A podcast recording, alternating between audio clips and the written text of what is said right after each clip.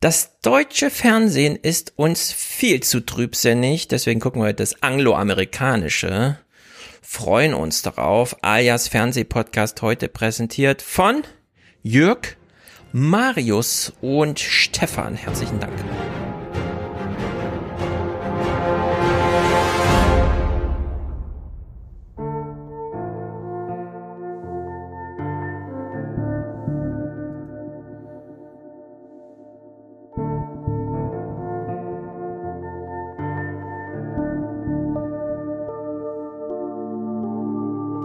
Mutation B117 hat derzeit einen R-Wert alleine betrachtet von ungefähr 1,3, 1,4. Das heißt, wenn wir das laufen lassen, dann haben wir innerhalb von zehn Tagen jeweils eine Verdopplung.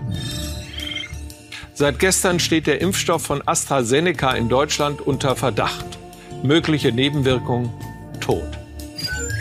Es ist so, dass wir eigentlich nicht mehr unseren Bürgerinnen und Bürgern in Europa erklären können, ähm, wie es kommt, dass Europas Pharmaunternehmen in die ganze Welt liefern, aber wir hier permanent mit Lieferschwierigkeiten dann von den Pharmaunternehmen konfrontiert sind. The White House is defending President Biden's decision to hold COVID 19 vaccines in the United States and not ship doses overseas. Uh, getting the vaccination is important. I would encourage everyone to do that without exception. I promise I will do everything in my power. I will not relent until we beat this virus. But I need you. The American people, I need you. Just enjoy it as much as you can because you never know what's going to happen.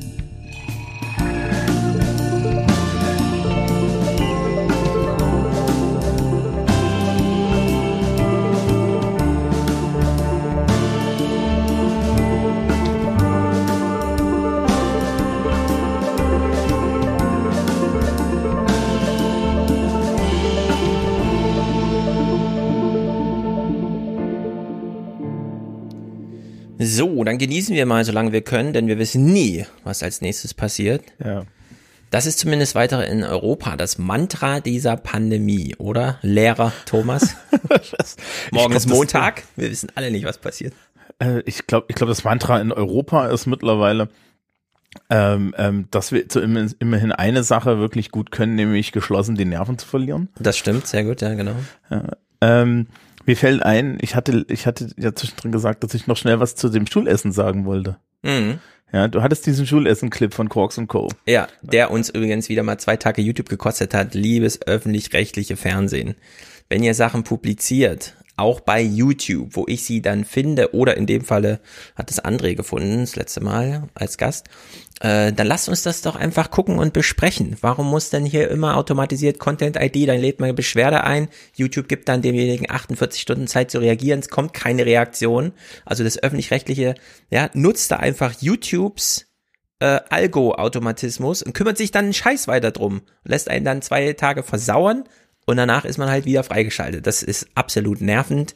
Und äh, hier der Aufruf, liebes öffentlich-rechtliche Fernsehen, ja, bitte publiziert nur, worüber ihr auch diskutiert äh, haben wollt, dann von eurem Publikum. Ansonsten äh, stellt's doch gar nicht erst online. Naja, gut. Ja, ja. Äh, in besagten Clip kam irgendwie so dieser Satz, ja, und das ist ja dann Aufgabe der Schulen, für das Schulessen zu sorgen und die äh, gehen dann an Caterer raus. Und ähm, ich glaube, als ich das irgendwie gehört habe, war ich gerade irgendwie spazieren oder so und bin fast gegen den Pfosten gelaufen, ja. weil ich mir so gedacht habe, sag mal, was für eine Vorstellung hat eigentlich so die Welt, was so eine Schulverwaltung eigentlich macht, ja? ja. Also eine Schule besteht aus Lehrkräften, ein paar davon sind Verwaltungslehrkräfte und ungefähr so über den Daumen zwei bis drei Bürokräften und mhm. einem Hausmeister. An welcher Stelle haben wir eigentlich, also die Kompetenz ist da gar nicht da. Woher ja. soll denn bitte so ein armer Schuldirektor, der ist vielleicht irgendwie Deutschlehrkraft gewesen und Deutsch, ja, Deutsch Du weißt, wie es ist in Deutschland. Äh, Gerade auf Twitter, äh, überall, wo so Reaktionen anfallen. Schule ist halt Schule. Da war man selber vor 20 Jahren und man ist noch zu jung, um eigene Kinder zu haben, wie auch immer. Deswegen denkt man, naja, äh, das Essen wird ja in der Schule ausgeteilt, also wird das wohl vom Direktor gekocht. Ja? ich habe das letzte Mal dazu gesagt, in, bei uns in der Schule ist es zum Beispiel der Förderverein und da kann man sich als Eltern selber mit engagieren, nicht nur finanziell, sondern da kann man auch Ressourcen reinstecken, Zeit, Wissen, alles Mögliche. Der Förderverein macht auch nicht nur das Schulessen und ganz wichtig, wenn du eine große Schule hast, dann ist so ein Fördervereinsbudget für das Jahr gleich mal siebenstellig. Und zwar nicht nur mit einer Eins davor, ja. Also da wird richtig äh, was umgesetzt und so weiter. Äh, das muss man nicht alles in diesen einen Topf werfen und dann am Ende noch den Lehrern die Schuld geben, dass das Essen ja. in der Schule nicht gut ist. Also, da da habe ich mich echt gewundert. Ich kann ja übrigens noch erzählen, ich war im Referendariat in Marktredwitz an einem mhm. Gymnasium. Richtig das klingt ländlich. noch nach Thüringen oder so, ne? Nee, nee, das ist äh, Ober, das ist die, diese Grenze bei Tirschenreuth. Deswegen weiß ich, wo ah, Tirschenreuth okay. ist, weil das ist da um die Ecke. Ah. Ja, also ich weiß auch, warum da der Kurz Grenzverkehr so ist, wie er ist. Ja, genau. Also im Endeffekt musst du echt aufpassen, dass dein Handy nicht schon mit dem tschechischen Netz spricht. Mhm.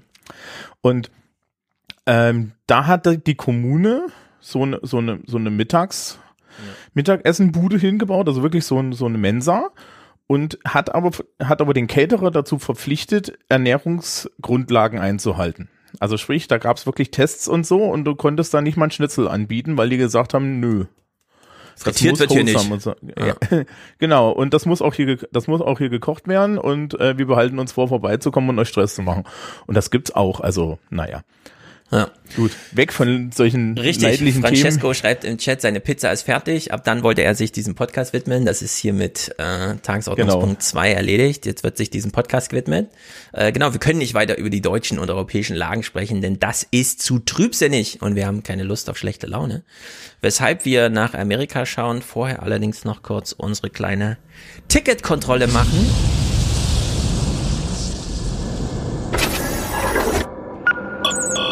Letzter Aufruf für den Alias Express. Die Fahrkarten bitte.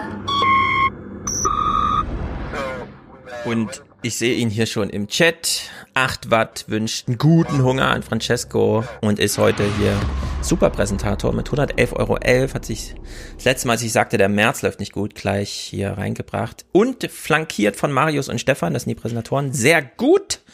Außerdem wird hier noch schnell entblind passagiert. Marco, Dirk, Simon, Malte, Christoph, Andreas, Robert, Felix und Mirko. Alle wissen Bescheid, dieser Podcast ist hörerfinanziert. Und die genannten haben 20 Euro ohne Kommentar geschickt, weshalb sie hier am Anfang kurz äh, aufs Vorderdeck eingeladen wurden. Alle weiteren Passagiere werden nachher gedankt. Wir gucken heute amerikanische und britische Nachrichten. Ich möchte gleich sagen, diesmal war völlig klar, wir gucken hier vor allem heute amerikanische. Es ist auch was in England passiert, aber vor allem in Amerika. Ich will aber trotzdem mal, äh, ich habe einen Wunsch und zwar, es fällt mir zu schwer, britische Nachrichten zu gucken. Ich weiß nicht, wie man da rankommt. Ich habe jetzt von den Sachen, die wir heute gucken, in eins, in einfacher Geschwindigkeit von meinem Bildschirm abgefilmt, ja, weil ich keine andere Möglichkeit fand, außer im iPlayer der BBC ausgetrickst über ein VPN dann das Vollbild abzufilmen, um BBC Newsnight zu gucken. Es muss irgendwie einfacher gehen. Es gibt keine Torrents, es gibt keine Downloads, es gibt überhaupt gar nichts davon und das finde ich sehr schade. Deswegen, falls ihr irgendwie britische Nachrichten nicht nur über einen Webplayer irgendwo konsumiert, sondern auch mal runterladet oder so. Ja, sagt mir Bescheid. Die BBC postet seit Monaten nichts mehr auf YouTube. Äh, da sind irgendwie die Fesseln angelegt, kennen wir in Deutschland auch, alles wird depubliziert oder erscheint gar nicht erst im Internet. Mhm. Also in der Hinsicht Hinweise, herzlich willkommen. Ich weiß nicht, Thomas, guckst du ab und zu britische Nachrichten irgendwie? Wie geht äh, das? Ich, ich gucke, ich gucke nicht britische Nachrichten, weil äh, ich das so über Panel-Shows und so weiter kon äh, konsumiere, ja. wenn ich das tue. Und natürlich ja. zum Beispiel Remaniacs, also die heißen ja nicht mehr Remaniacs, sondern What Happened. Genau. Oh, Gott, oh God, What Now heißt das jetzt, ein furchtbarer Podcast-Name. Aber da kriegst du im Endeffekt immer so ein, so ein Digest. Genau, aber da kriegt ähm, man nicht sozusagen diese O-Ton-Collagen, genau. die man so gerne im Podcast dann spielt, die Politiker wirklich mal zu hören. Ja.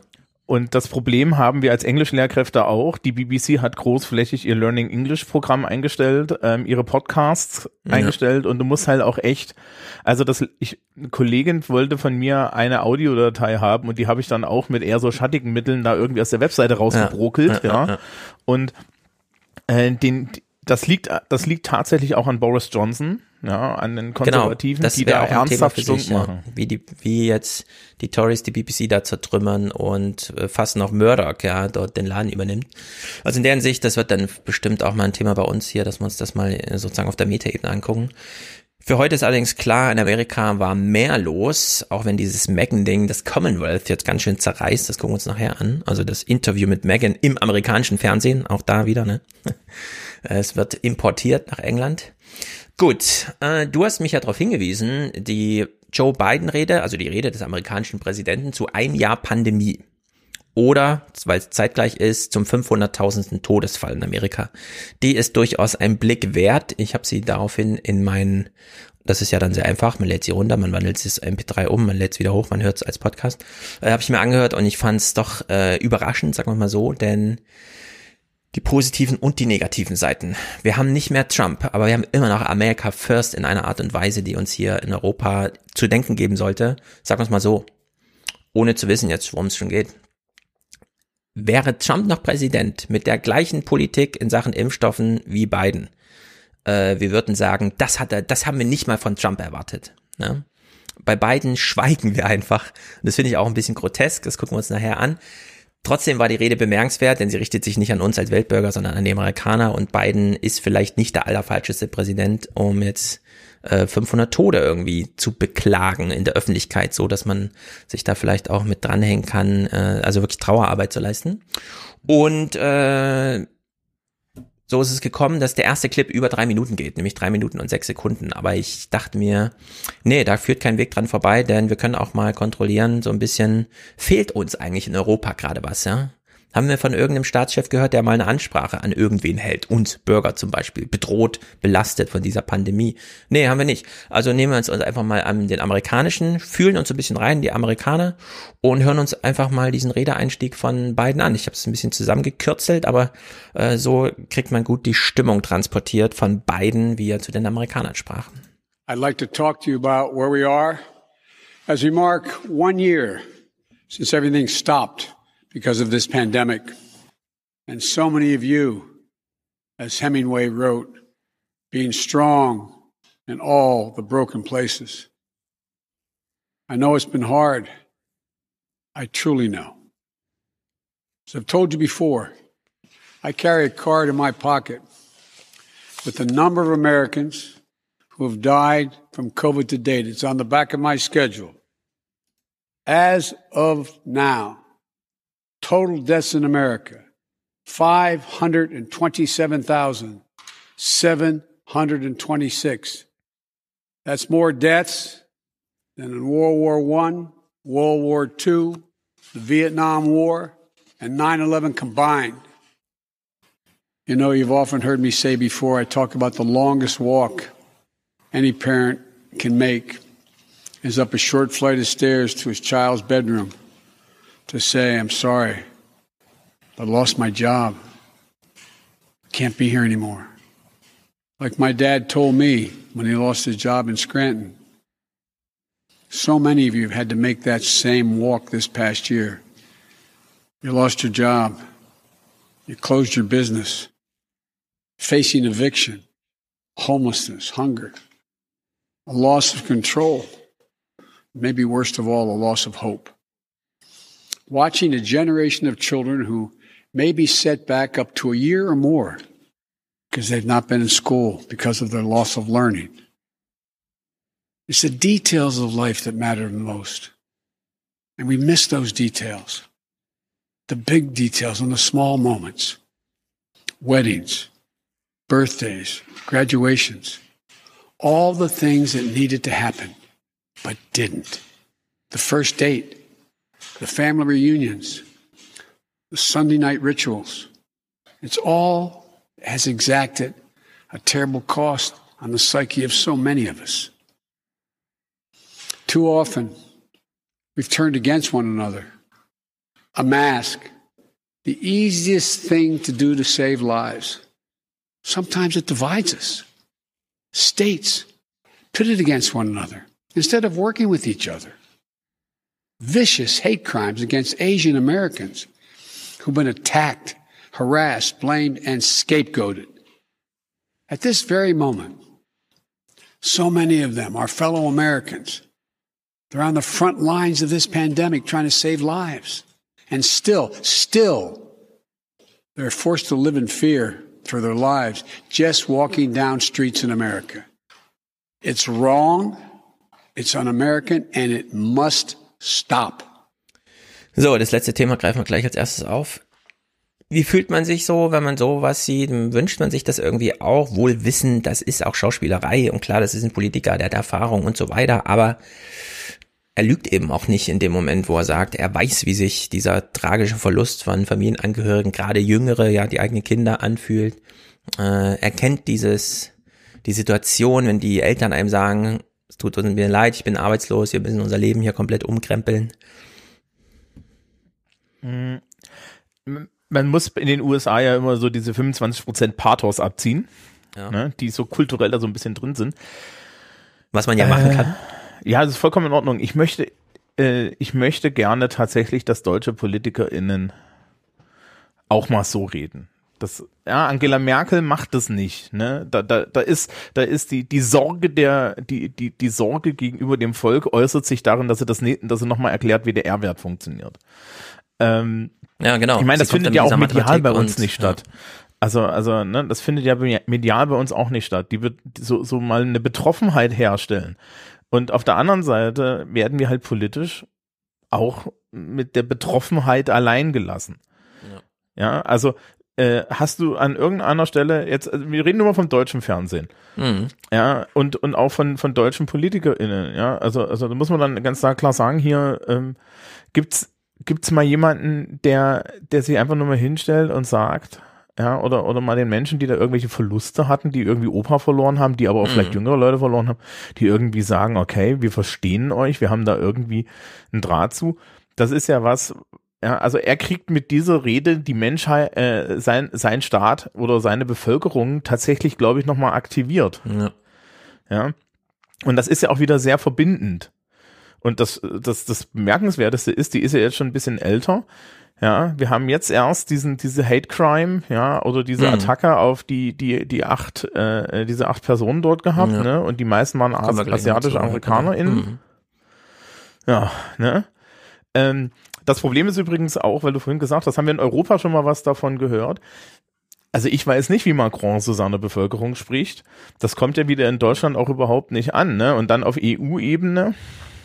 Tja, ja. die EU ist halt die EU. Das ist halt genau. ein Wirtschaftsbündnis mit Politikanhang. Vor allem sind alle verstrickt in irgendwelchen Problemen. Das ist natürlich ein bisschen, na, da kann Joe Biden jetzt profitieren. Alles, was schlecht ist in Amerika, ist irgendwie Trumps Schuld und er steigt jetzt wie so ein Phönix aus der Asche irgendwie und kann das dann halt machen. Man muss aber auch sagen, bei der Impfung, ey, das ist echt mal ein Unterschied wie Tag und Nacht, ja. Und es hat wirklich einfach nur den Austausch eines amerikanischen Präsidenten bedurft. Denn ja, Trump hat zwar dieses Warp Speed Programm angeleiert, aber es gab keine Impfinfrastruktur sondern er wollte nur mit dieser Meldung am Wahltag kommen, die Impfung ist fertig und danach, ja, und das sehen wir, wie das in Deutschland funktioniert.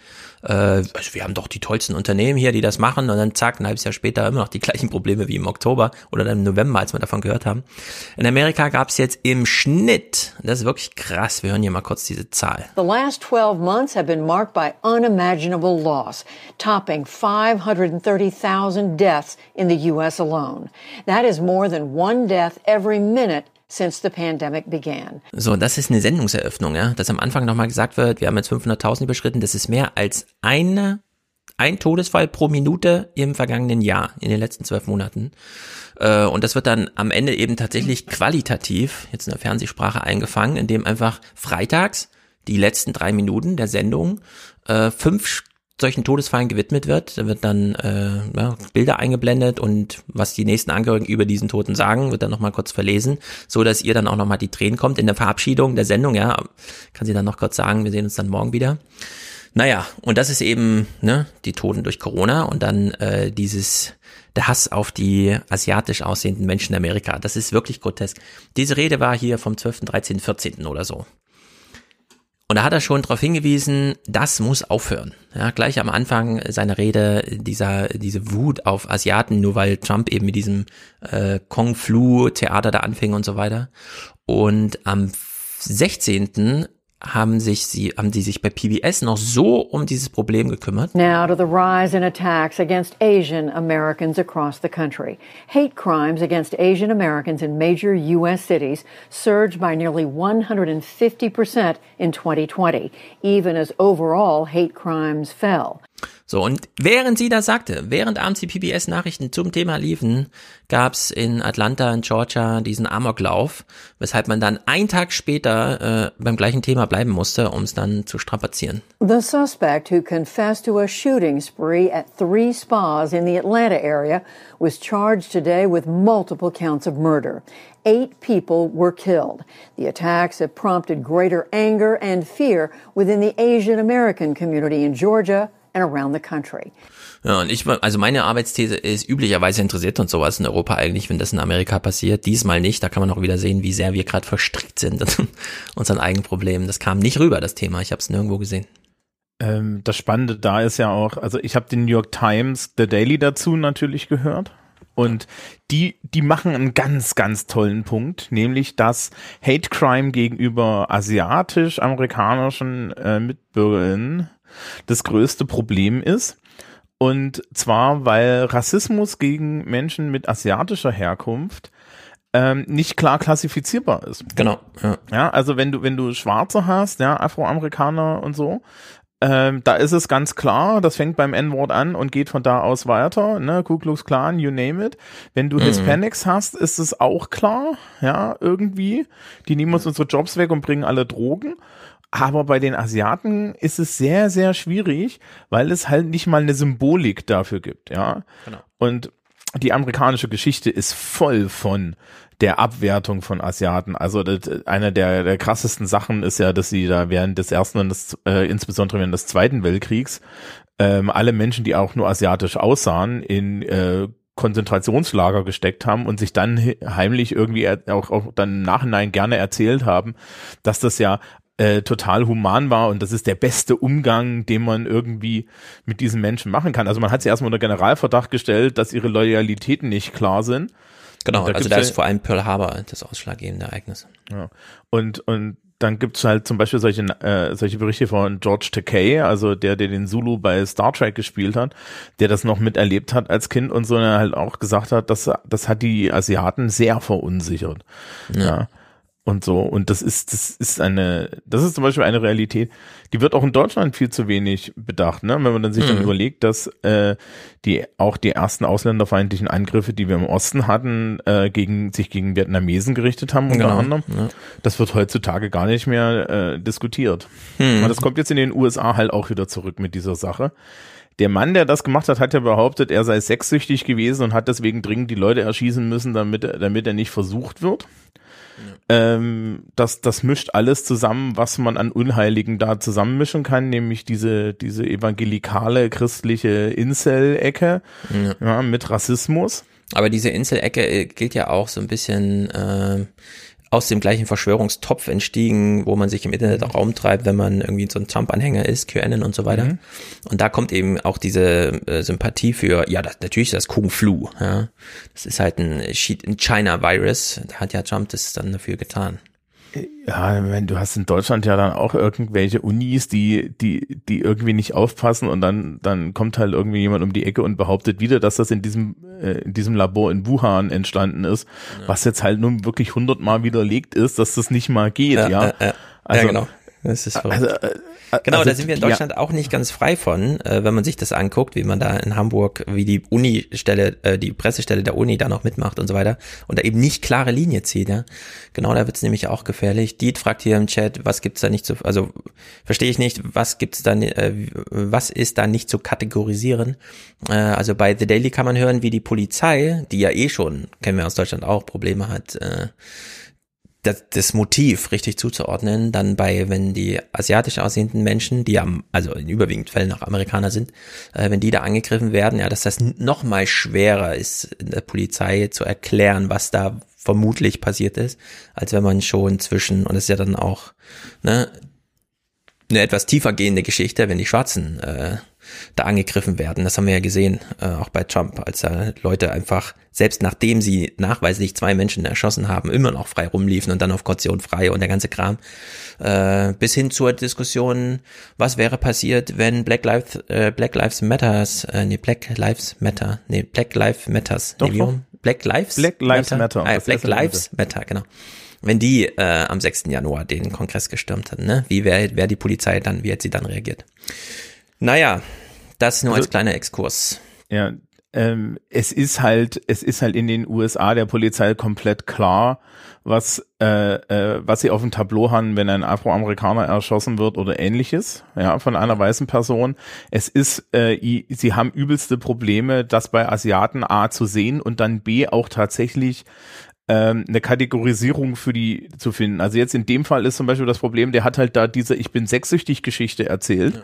So, und dann hast du halt ein, dann hast du halt ein furchtbares Problem, das zu argumentieren, während du das bei, bei Afroamerikanern dann an verschiedenen Stellen nicht hast. Das liegt aber dann auch wieder natürlich damit zusammen, in welcher Kultur man ist. Ja. Und es ist für die Polizei auch wichtig, das einzusehen, dass es da in der Hinsicht ein Problem gibt, weil die dann auch anders präventiv damit umgehen können.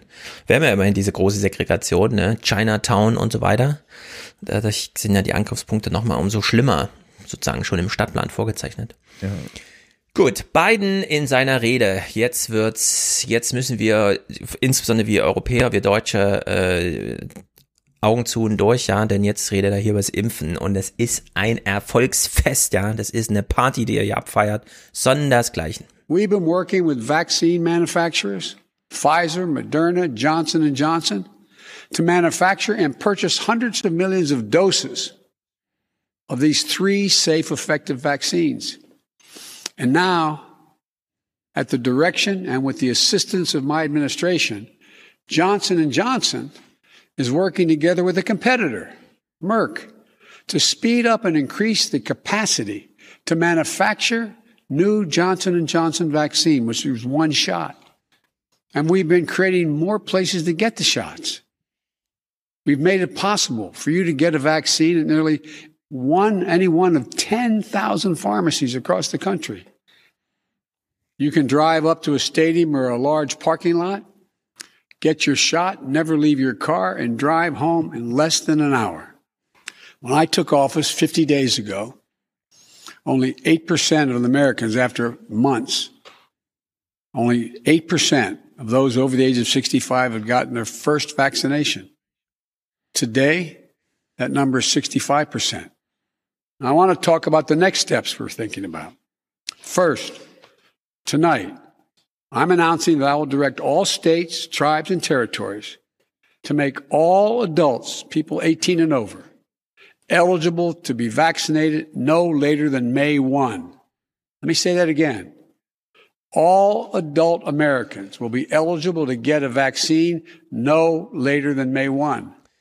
May 1, das sind fünf Wochen. Sechs. Also grandios, ja. Ähm, Das ist ich jetzt höre, unglaublich. Ich höre als Podcast Penn Sunday School. Das ist Penn Gillette von Penn und Teller.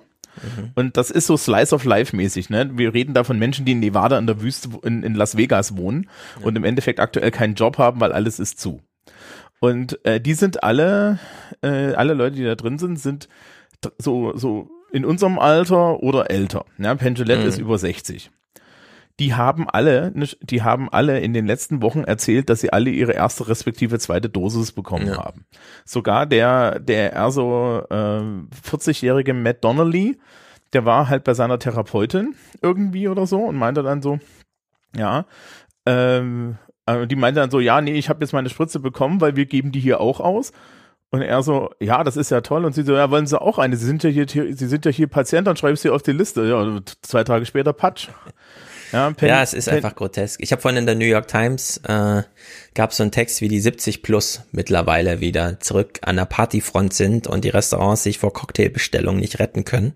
Sie alle nicht gewohnt sind, weil jetzt rücken sie wieder aus. Ich würde sagen, es ist ein kurzer Moment, bevor, und wir wissen, es laufen mittlerweile mehrere Pandemien, ja, äh, B135 oder wie auch immer, B1135, also das äh, südafrikanische, wo die schlecht wirken und dann gibt's ja diese brasilianische P1-Variante noch. Das sind ja alles diejenigen, die sich dann durchsetzen, weil sie auch wieder von denen jetzt schon geimpften. Aber die Impfstoffe kann man, wie gesagt, schnell updaten.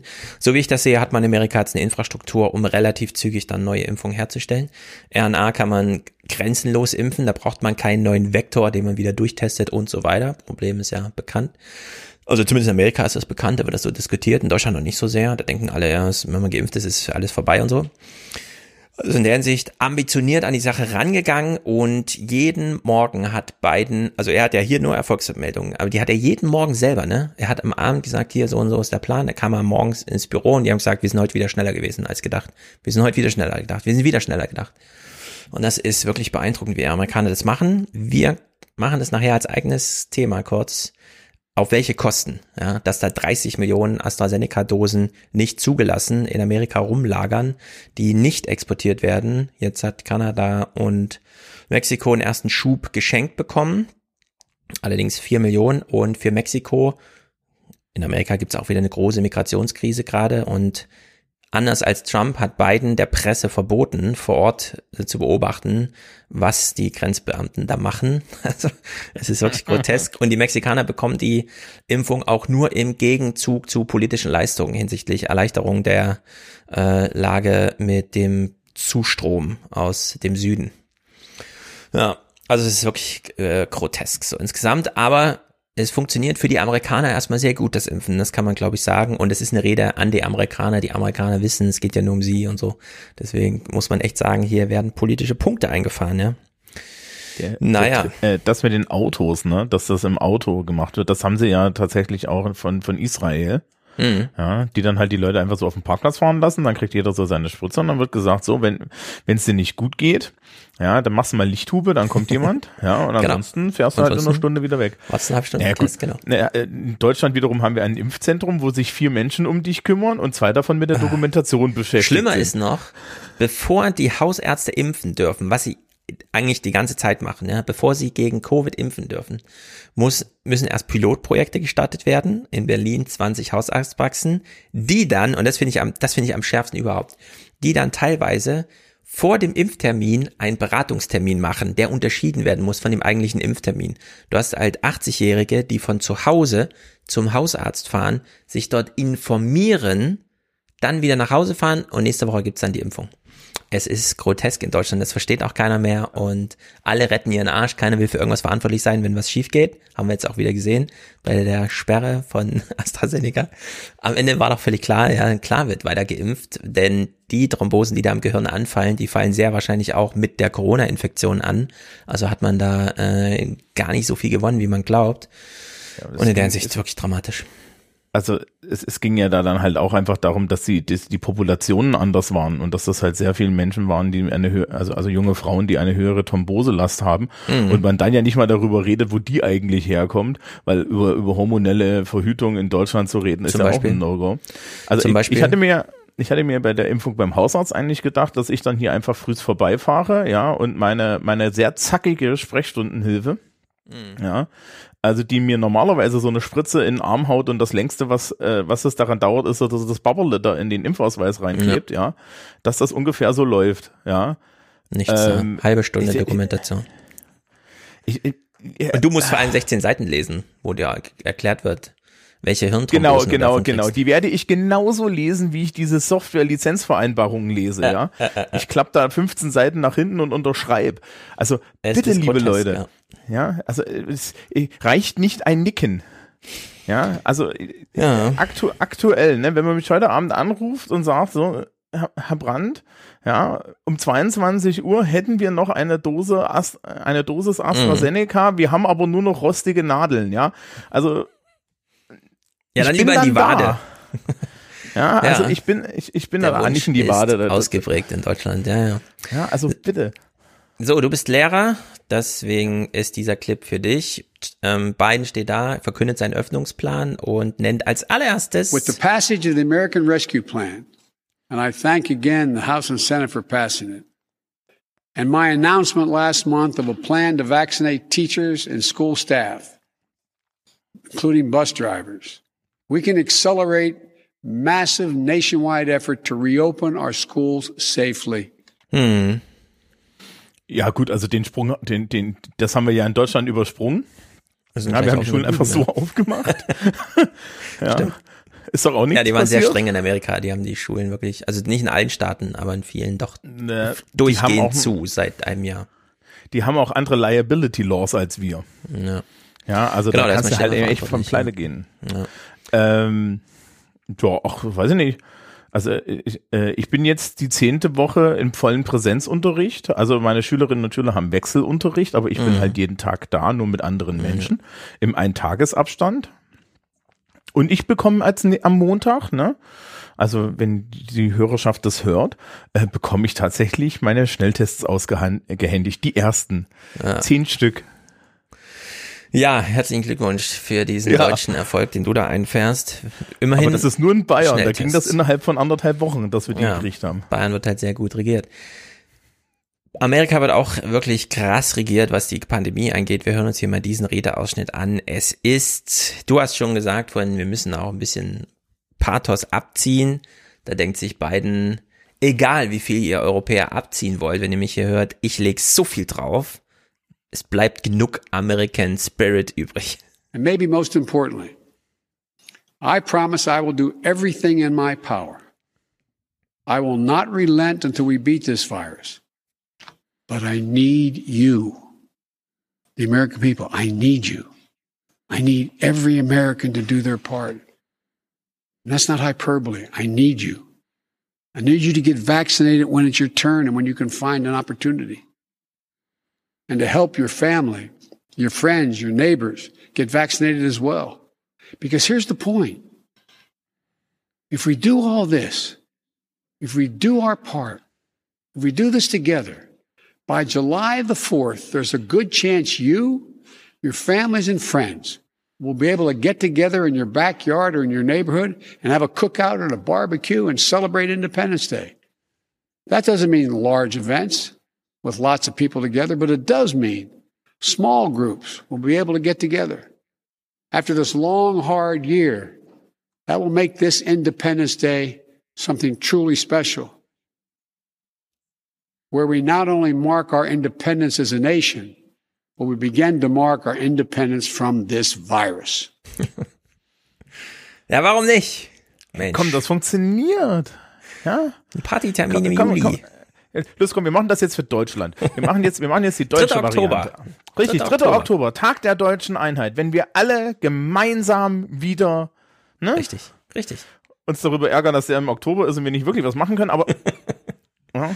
Ja, warum nicht? Also hier aber der Klimawandel sorgt vielleicht dafür, dass man da trotzdem grillen kann. Ich meine, Richtig, da müssen wir nur ein paar Jahre noch warten, dann klappt das. Also Biden hier all in, ja. Independence Day, das ist der, die große Zielsetzung. Keine Megapartys, aber man kann sich wieder versammeln, man kann zusammen feiern und die Inzidenzen werden bis dahin gesunken sein entsprechend.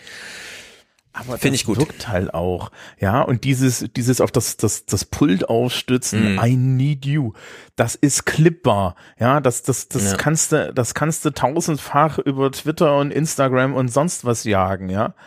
ja, Ähm, das ist, und das, ist, du, die ganzen Podcasts, ne, Pods of America, David Axelrod mit seinen Hacks on Tap und so weiter, die greifen das natürlich alle auf, ja.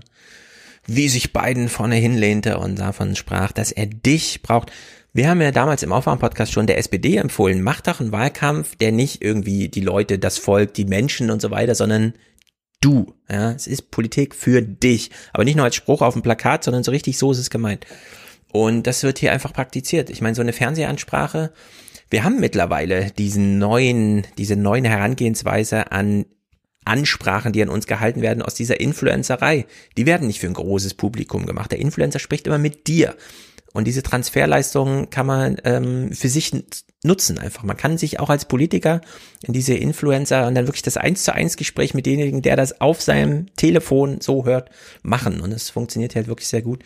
Das wird sich in Deutschland noch nicht so getraut, ja. Wenn du so Lauterbach siehst, immer diese Appelle, aber dann immer, er erklärt immer demjenigen, der mit ihm im Studio ist, stellvertretend ja, die Menschen da draußen und so weiter. Dabei sind doch die Menschen alle mit da. Die sitzen doch am Bildschirm. Ja, sie können zwar nicht antworten, aber sie sitzen doch alle in diesem Gespräch dabei. Warum redet keiner mal mit den Menschen in solchen Situationen? Und äh, das schafft Biden hier wirklich gut. Also das hat mir, das hat mir imponiert, sage ich mal so. Äh, es gibt wie immer, ne, ich weiß, wir haben auch ein zynisches Publikum hier teilweise im Podcast. Es, es gibt auch Negatives zu sagen über den amerikanischen Präsidenten immer, aber das hier funktioniert einfach. Also na, das ist ja also der amerikanische Exzeptionalismus, ja, also die, ne, mhm. diese, diese Ausnahmeposition, die tropft ja da auch raus. Also das, ne, aber hallo. Aber also bitte, da gucken das, wir uns das mal das Finale halt, eher an. Pass mal auf, das ist äh, all in äh, amerikanischer nur, weil du Lauterbach gesagt hast, ne, mhm. ich ich kriege ja mittlerweile, ich habe ja mittlerweile ein Trauma von PolitikerInnen in Deutschland, die Sätze äh, zum Thema Pandemie anfangen mit wir müssen und dann irgendwie und dann irgendwie äh, äh, von, von irgendwas reden. Ja, wir müssen die Zahlen runterkriegen. Wir müssen, wir, Leute, ich wollte es euch nicht verraten, gell? Aber die Gesetze macht ihr und regieren tun auch ihr. Ja, ja, ja. ja man könnte ja, jetzt ganz krasse These, ne? Ich habe nur Politikwissenschaft studiert, ich kenne mich nicht wirklich aus. Mhm. Man könnte ein Gesetz machen. Ganz, ganz krasse Scheiße. Ja, das ist ja immer was, ne? Ihr habt sogar eine Regierungsmehrheit in dem Parlament, das geht, glaube ich, durch. Hm. Ja, oder man könnte regieren. Ja, nee, finde ich nicht statt. Ich rede jetzt nicht, aber wir, wir gucken uns jetzt an, wie das gemacht genau, wird hier. Wir haben allenfalls Verordnungen und die werden auch nur medial verkauft in der Hoffnung, dass sie irgendwie von sich aus funktionieren. Hier dass kein Gericht mit. drauf guckt. Genau, äh, das auch natürlich. Ja, aber ich, äh, wenn Lauterbach die Menschen in seinen Satz einbaut, ne, und irgendwem erklärt vor den Menschen, dass die Menschen, die dann nur so, ja, das ist hier so Publikum, keine Ahnung, weit, aber weit weg. Das ist weg. praktisch. Das heißt nämlich, dass du, wenn du zuguckst, nicht gemeint bist, sondern ja, genau. die anderen. Genau, das sind irgendwie die wichtig. anderen, die Menschen irgendwo, ne. Naja. In Amerika ist es anders. Wenn man schon von wir in Amerika spricht, dann richtig. We lost faith in whether our government and our democracy can deliver on really hard things for the American people. But as I stand here tonight, we're proving once again something I've said time and time again to probably tired of hearing me say it. I say it to foreign leaders and domestic alike. It's never, ever a good bet to bet against the American people. America is coming back. Unglaublich. Sich das ja. zu trauen, das zu machen. Und wir hören uns das hier an und denken, oh, scheiße. Ja, komm, aber hier, we lost, we lost faith, ja. Mhm. Und jetzt über, ja, ich meine, Deutschland, Deutschland ist ja nochmal besonders, ja. Wir, wir, wir, wir haben ja, nie, wir haben ja nie, nie einen Glauben bekommen, ja. Also es ist ja, mhm. ja, wir haben so wenig, so wenig Glauben irgendwie in unsere PolitikerInnen, dass wir sie ja wirklich alle auf den Mond schießen wollen die ganze Zeit, selbst wenn nichts ist. Ja, selbst wenn sie nur Symbolpolitik machen. Ja, aber dann halt mal, mal sich so auf die Grundwerte verlassen. Worauf er hier auch abhebt ist, die, die soziale Integration in den USA, also auf so persön persönlichen Level, mhm. ist viel, viel höher. Selbst in so Orten wie New York, die furchtbar, die, ja, die, die eigentlich furchtbar, also alienating sind und so weiter und die Leute mhm. sind alle irgendwie sich gegenseitig fremd und es ist eine Großstadt in den einzelnen, in den einzelnen Bereichen dort, in so Straßenzügen und so, gibt es doch eine größere soziale Kohäsion, die sich zum Beispiel um den Sport und so weiter dreht, ja. ja. Das, ja, ähm, äh, ich, ich gucke jetzt ja Baseball wieder, mhm. weil die Baseball-Saison fängt langsam an und da ist Vorsaison und die sitzen in Florida in ihren Bubbles, also die haben dann so vier Teams, die immer gegeneinander spielen. Und das, äh, äh, und dann bleibt halt zu hoffen, dass zum Beispiel wieder so Baseballspiele mit einem gewissen Anteil an Publikum stattfinden, weil das ist ein integrierender Faktor. Ja. Mhm.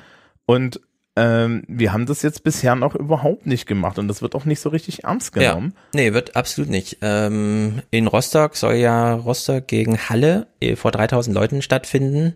Dann wurde das wieder runtergedampft auf irgendwie 700 oder so. Man hat sich dann doch nicht so viel zugetraut. Freiluftveranstaltung, ne? Äh, die Tagesschau hat berichtet, in Amsterdam gab es jetzt Indoor Techno Party sieben Zonen eingeteilt. Man hat sich mal geguckt, wie es so funktioniert. Scheint wohl ganz gut gewesen zu sein. Äh, die Berliner Philharmoniker haben gestern vor Publikum gespielt. Also komplette Sinfonie und äh, Publikum voll, tausend Leute. Äh, hat wohl ganz gut funktioniert. Alle brauchten einen aktuellen Test. Sieben Testerinnen in Berlin haben gesagt, hier, wir können das zertifizieren und so weiter. Dann ist man dahin, Maske auf, das ganze Konzert. Dann haben wir allerdings wieder diese komische Hallen-Europameisterschaft Leichtathletik. Äh, da frage ich mich auch so ein bisschen, ne? wie toll muss eigentlich ein Konzept sein, um Sportler nach einem Jahr mal wieder zu einem Wettkampf, wo sie sich international begegnen, zu schicken und zu hoffen, dass die ja nicht aufeinander rumturnen und so, ne? Aber gut. Naja, war jetzt auch Handball, würde ich sagen. Es war auch Handball-Europa-Meisterschaft, ne? Ist das also, auch so aus dem Ruder gelaufen? Äh, nee, nee, Olympia vor äh, Olympia, äh, Handball-Europameisterschaft, da gab es tatsächlich, hat Deutschland ein Spiel per, äh, äh, gewonnen, weil die gegnerische Mannschaft in Quarantäne war. Mhm. Ja, ja, gut, und, ja, wenn das zum und Sport dann ist, gehört. Ähm, und das ist halt, das ist halt nochmal eine, eine, eine extra Sache, die da schwieriger ist. Aber wie gesagt, so diese, diese soziale Kohäsion in den USA, gerade in den ländlichen Gebieten, ist unheimlich hoch. Ne? Ja. Da, weil, also das ist halt dieses Prototypische, was wir in Deutschland ja immer so ein bisschen spießig finden, dass alle aufeinander aufpassen. Ja, Bautzen ja. und so. Die Sorben, ja. da, da lebt man so. Ja, und das, die Gegenseite ist aber auch, dass wenn er darauf abhebt, mhm. ja, und sagt, wir müssen alle gemeinsam hier durchkommen, dann spricht es die Leute an und das spricht interessanterweise auch die Konservativen an und das sind ja. auch Werte, die zum Beispiel ähm, Trump-Wählerinnen, ja, und, und die, die ganze Trump ja, der Leute muss ja einfach, ja, der, ja. Die, die holst du damit ab, weil das sind ihre Werte, das sind so die klassischen konservativen amerikanischen Werte. Trump hat nichts anderes gemacht, als diesen Gemeinschaftssinn zu bedienen. Klar, Integration über Exklusion und so weiter, aber trotzdem es hat ganz gut funktioniert. Und das ist sozusagen nur die semantische Ebene. Ne? Also das spricht sogar mich an. Ich sehe einfach gerne einen amerikanischen Präsidenten, der sich hier einfach mal hinstellt und sagt, ich brauche dich, das habe ich bisher gemacht, jetzt musst du aber auch ein bisschen mithelfen und so weiter. Lass uns uns gemeinsam schaffen bis, deswegen gar nicht so schlecht, dass wir jetzt einfach mal sagen, hier im Fernsehpodcast, 3. Oktober, ja, das ist unser Termin. Wenn am 3. Oktober keine Party möglich ist, haben wir hoffentlich die Bundesregierung im September noch abgewählt. naja, gut. So, das Finale von dieser Rede ist allerdings, ähm, Jetzt gehen wir ins Eingemachte sozusagen, ne?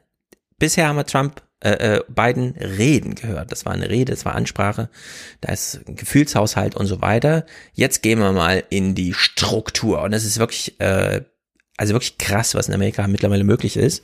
In diesem so durchkapitalisierten Land ist jetzt wirklich der Sozialismus ausgebrochen. Er hat es in seiner Rede angeschnitten. And today, I signed into law the American Rescue Plan, an historic piece of legislation. That delivers immediate relief to millions of people. Includes $1,400 in direct rescue checks, payments. That means a typical family of four earning about $110,000 will get checks for $5,600 deposited if they have direct deposit or in a check, a treasury check. It extends unemployment benefits. It helps small businesses. It lowers health care premiums for many. It provides food and nutrition, keeps families in their homes, and it will cut child poverty in this country in half, according to the experts. According to the experts, die es wissen müssen. Ähm, ja, we ja. Weißt du, was sie eingeführt haben? Kindergeld zum Beispiel. Hat ja, man Kindergeld. In Amerika lange nicht, ich, nie gehabt. Jetzt gibt's da plötzlich Kindergeld und zwar wirklich äh, also, als Maßstäbe. Ich das, oh, wo habe ich, ich bei Dave McWilliams oder so haben sie das erzählt oder oder beim Day, äh, bei The es Daily gibt auch in The der Daily dazu, Rescue Net for Children und ja. mit McWilliams natürlich auch. Ja, und als ich äh, und als ich das gehört habe, ne, ich glaube, ich habe es im Auto gehört, habe ich mm. mein Lenkrad geschrien und zwar wirklich ja, ja, die haben was bitte was bitte? Es ist 2021 und die haben Kindergeld einführen müssen ja, und die, die Republikaner sogar, waren ja. dagegen. Und die haben sogar ernsthaft über einen Mindestlohn von 15 Dollar diskutiert und so weiter. Da gucken wir jetzt mal rein. Das ist nämlich wirklich interessant und ich möchte hier schon mal ankündigen, ich nehme an, dass ich auch im Neu 20er nochmal ausführlich, weil die Podcastlage mit den Erklärungen, was ist das jetzt für ein, was ist das für eine Wirtschaftspolitik in Amerika? Ist das jetzt wirklich mal äh, diese Modern Monetary Theory und so weiter in, also wirklich Karacho, aber ne? Das kann man nochmal richtig tief diskutieren. Wir gucken hier mal das amerikanische Fernsehen dazu, denn die Diskussion in Amerika ist wirklich äh, wie soll man sagen, äh, wünscht man sich gerne mal in Deutschland, leider von uns immer mit, am Ende entscheidet die CDU, ja, deswegen wird immer alles nichts. Aber äh, in Amerika wurde anders entschieden jetzt. Da reagieren gerade nicht die Republikaner und machen Deckel drauf, sondern hier wird alles entschieden. Also Corona-Hilfen am 5.3., Anfang des Monats, noch ziemlich ähm, wurde hier mal das Maß genannt, aber ich zweifle ein bisschen an dem Vergleichswert. First of all, it's 1.9 trillion dollars as we've been talking about. How much is that? That is equal to all individual income taxes paid in 2019. So the last kind of normal year before the pandemic. 1,9 Billionen Dollar, also so viel wie der deutsche Schuldenberg. Das soll aber nur für ein Jahr äh, äquivalent Einkommenssteuern in Amerika sein. Das so viel Einkommenssteuer bezahlen die da. Das ist ja krass. Ähm, naja, die zahlen relativ viel tatsächlich und nur, das ist halt auch ein Land, das ist ungefähr so Faktor fünf, sechs größer, fünf. Naja, von den, von den 300.000, 300 Millionen, ne? Ja. So. Und da gibt's halt auch so richtig Reiche und die entkommen auch nicht. Also ja. auch, auch die Bill Gateses und so, die müssen Einkommenssteuer bezahlen. Hm. naja, gut, also dass viel Steuern Stell dir mal vor, Elizabeth Warren hätte die, da die Einkommensteuer gemacht. Ja, okay, genau. Sie hätte oben nochmal richtig was abgenommen, äh, weil das zählt am Ende alles unter Einkommensteuer, auch das Vermögen-Ding. Und, und Wer wenn weiß. du da wenn du da arbeitest, hast, äh, ähm, Biden hat ja kurz mal gesagt, ne, der hat als Durchschnittsfamilie eine Familie mit 100 irgendwas, 110.000 Euro angeführt.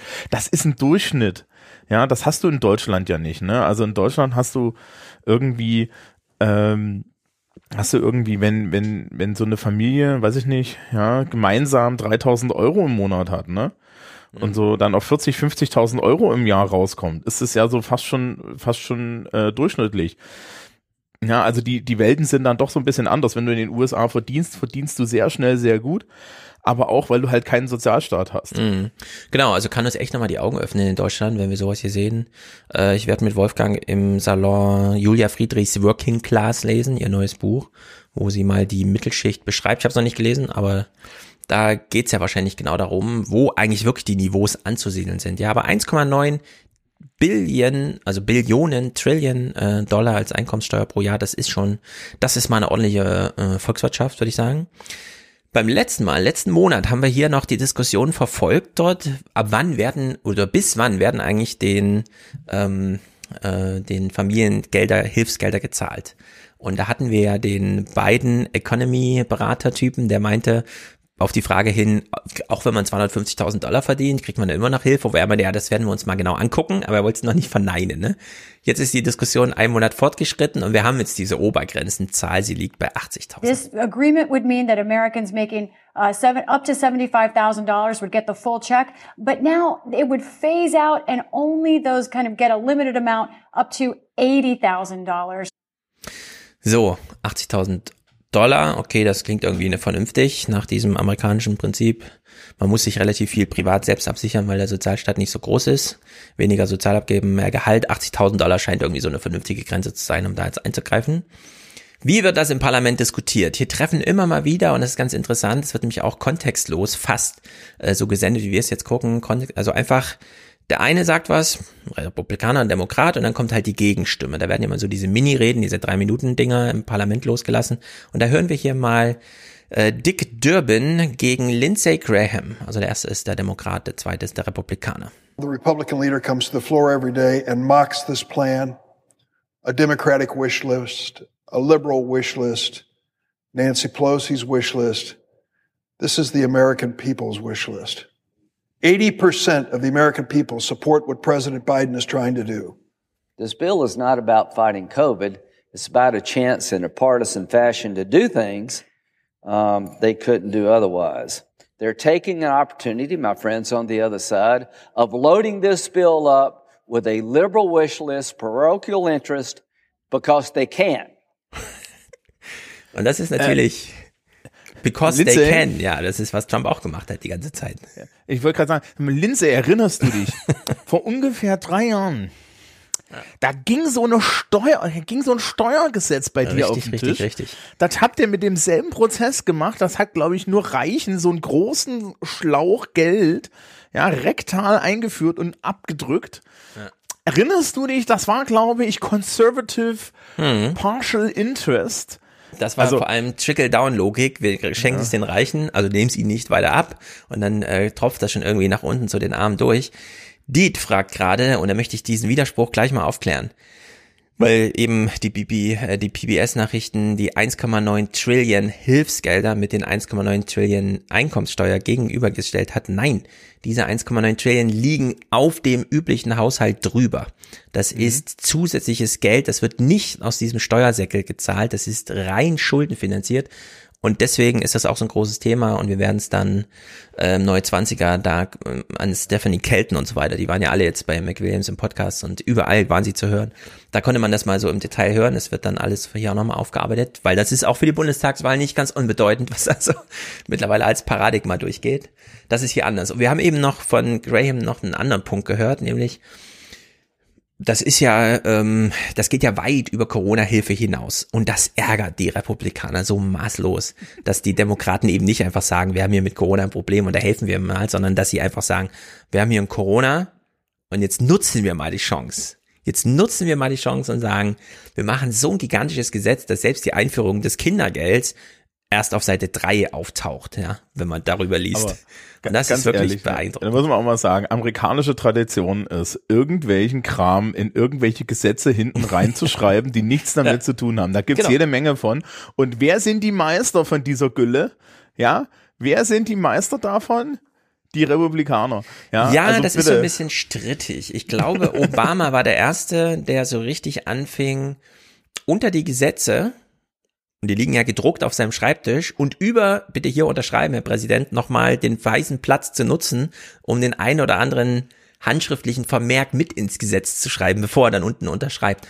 Also man kann, äh, da gab es immer Spielräume, ja, um da nochmal das ein oder andere vielleicht dann in dem Falle nicht so ganz budgetentscheidende, aber ja, so die aber eine oder andere Auslegungssache noch mal reinzuschreiben. Ähm, es geht ja jetzt zum Beispiel irgendwie in den USA gibt es jetzt zum Beispiel, äh, geht es jetzt hart um äh, irgendwelche Gesetze zum Thema Transjugend und so. Mhm. Ja, und viele diese Sachen werden dann auch zum Beispiel versteckt.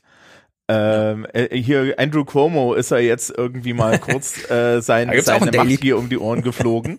Ja, ja, Und, und Cuomo muss wohl irgendwie äh, auf Seite drei irgendeines Gesetzes, das auch nichts damit zu tun hatte, mal kurz sämtliche, sämtliche Altersheime in New York äh, mhm. straffrei gestellt haben.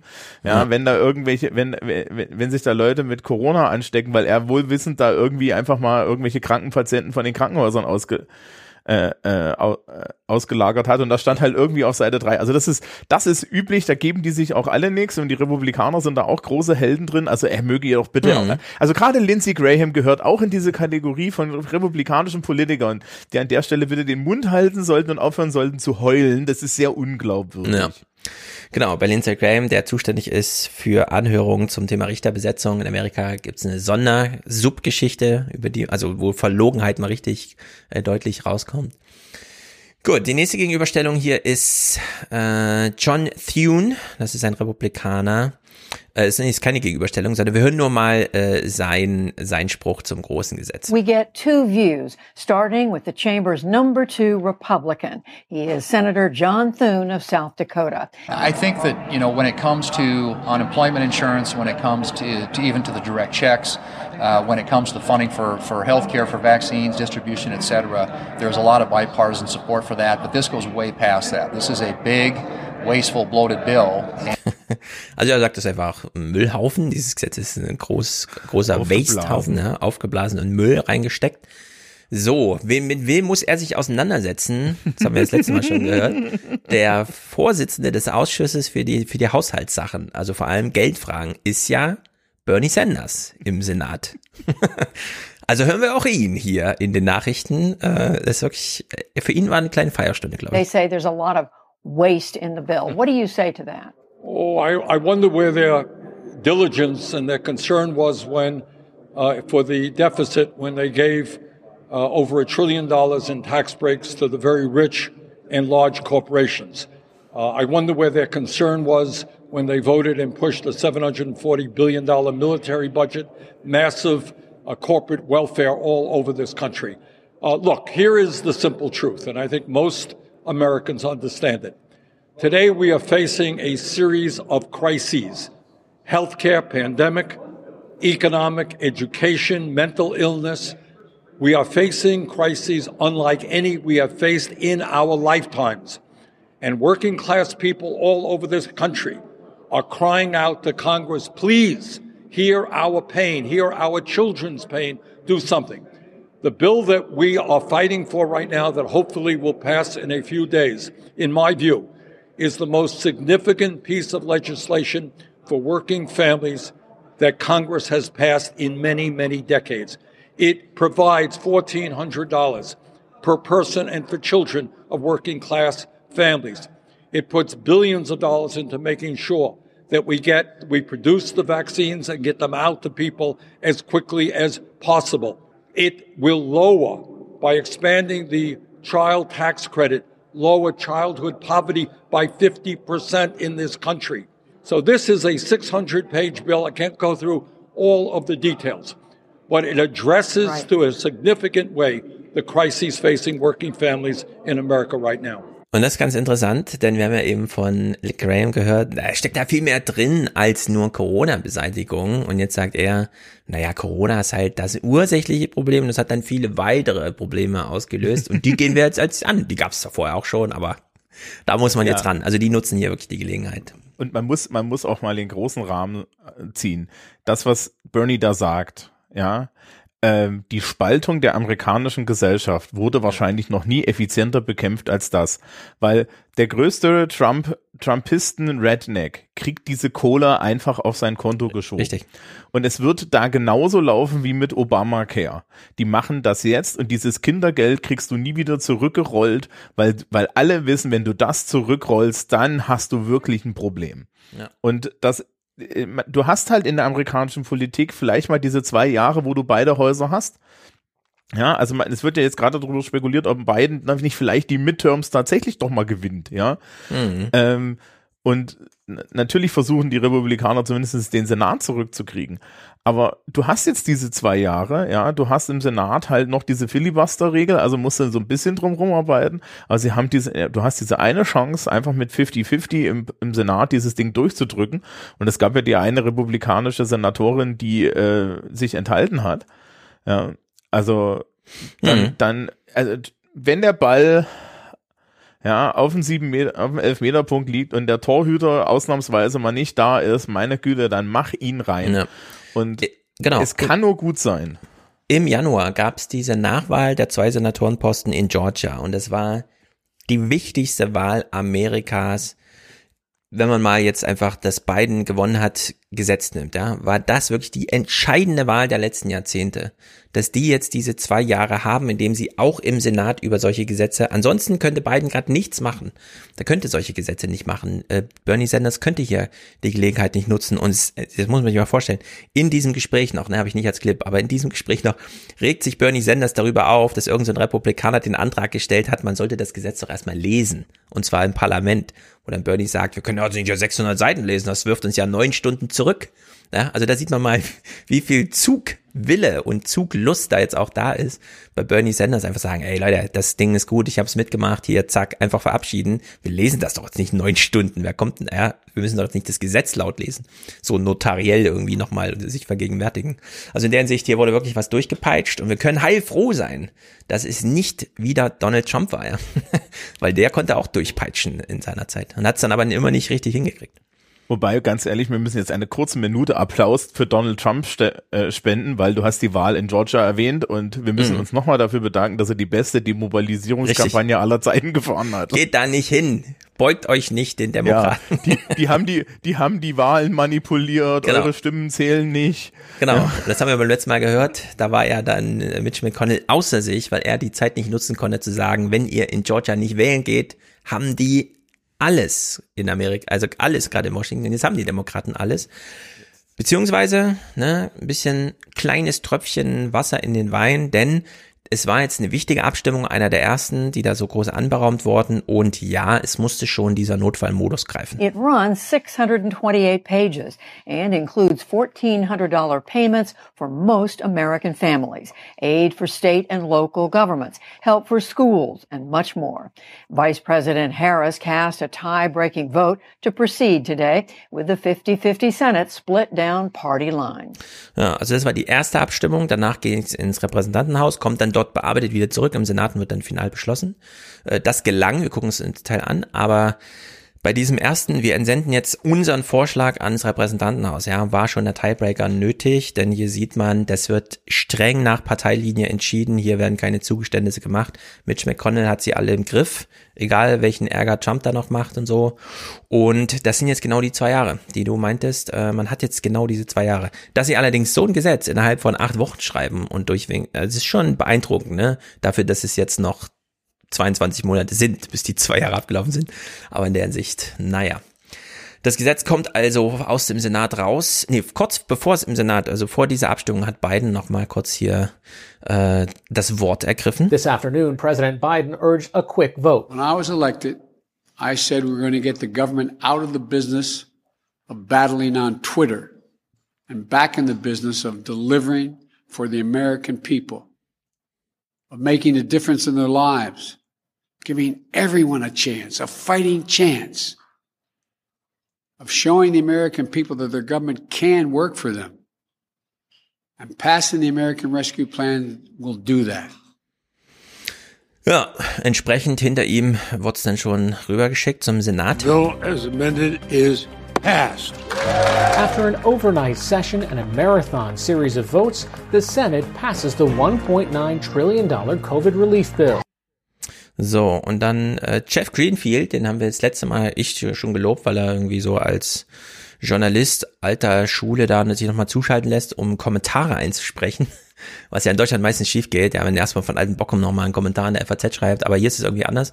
Und entsprechend dieser Chance, ja, kann Biden damit denn in zwei Jahren die Wahlen beeinflussen, wenn 30 äh, Prozent des Senats, 33 Senatoren da zur ähm, naja, zum Austausch im Grunde äh, feuerfrei könnten da noch Republikaner die Mehrheit gewinnen. Mm, sagt er, ja, die Chance besteht. If it works, you're going to have President Biden in a very different position from his Democratic predecessors. Both Bill Clinton and Barack Obama had huge midterm losses because the public at that time wasn't signed on to their big initiatives. In this case, 75% of the country by one poll is supporting Biden and it suggests that at least he has the chance to avoid the historic midterm losses if this program works. Vielleicht ist es ja genau gut für die Motivationslage, wirklich nur mit 50 plus Tiebreaker in diese zwei Jahre zu starten und nicht mit 58 Senatoren wie Obama. Ja, also vielleicht ist es tatsächlich der Vorteil irgendwie, dass man dann unter Spannung ist die ganze Zeit. Ja, und vor allen Dingen, man kann ja dann nochmal pa bei Partisanship machen. Also es war ja jetzt eher so das Problem, dass die Republikaner da halt, das ist, das wird, Axelrod und, und Murphy erzählen das ja immer, ja. Mhm. Also Republikaner sind, wenn die Demokraten an der Macht sind, ja, die größten Sparfuchse aller Zeiten. Ja, und in dem Moment, wo ja. sie selber an der Macht sind, ja, wird die große Sackkarre rausgeholt und dann wird erstmal Kohle verteilt. Es wird halt nur Kohle an die eigenen Interessengruppen verteilt. Ja. Ich meine, auf der anderen Seite, welche, wel, welche Partei in Deutschland ist eigentlich, Fällt dir da einer ein? Eine, die mit ihren Lobbygruppen immer nur die eigenen Taschen voll macht? Nee, da fällt mir keiner ein. Nee, überhaupt nicht, ne? Die regelmäßigen Korruptionsskandale verwickeln. Mm -mm, gibt's hier ja. nicht, gibt's hier nicht. Wir sind nicht wie Nein. die Amerikaner. Nee, auf keinen Fall. Und das ja. ist auch nicht so ein dreckiges Geschäft hier. Genau. Richtig, richtig, richtig. So, das war jetzt für die Menschen im Chat, die, die hin und wieder mal zynisch sind. Genau. Wir haben eine kleine zynische Blase überall in diesem politischen Podcast. Wir natürlich auch vor der finalen Abstimmung im Haus, also bei den Repräsentanten, äh, da gibt's ja ein paar mehr als diese 100, die auch recht prominent sind. Wir hören ja mal den Republikaner Buddy Carter gegen den Demokraten David Cicilline. Now we see our economy opening up and coming back to full strength. What's more? What's more is that we have yet to spend $1 trillion that has already been enacted. It's already been appropriated, already been uh, voted on. So why do we need to pass another $1.9 trillion? We can tell the American people help is on the way. And to listen to my friends on the other side of the aisle, you wonder, where do they live? Because according to them, all this has been resolved. The pandemic is gone. People are back to work. The economy's recovered. That's not reality. This bill will provide desperately needed relief to those we serve.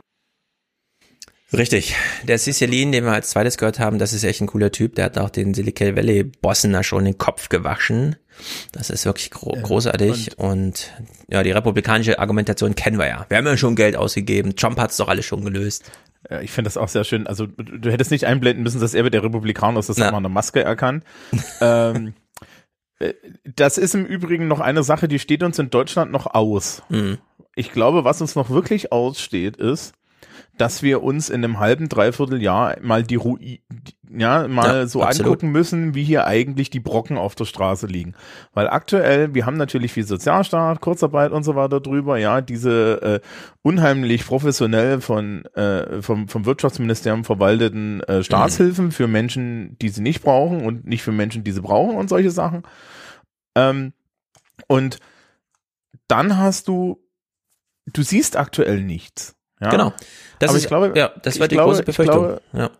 Also ich habe tatsächlich hin und wieder schon Angst, dass hier in Bamberg, wie ich am Ende von den fünf, von den zwölf Brauereien mit Biergarten, dass wir da irgendwie eine oder zwei verlieren. Genau. Die Ausverkäufe sind da.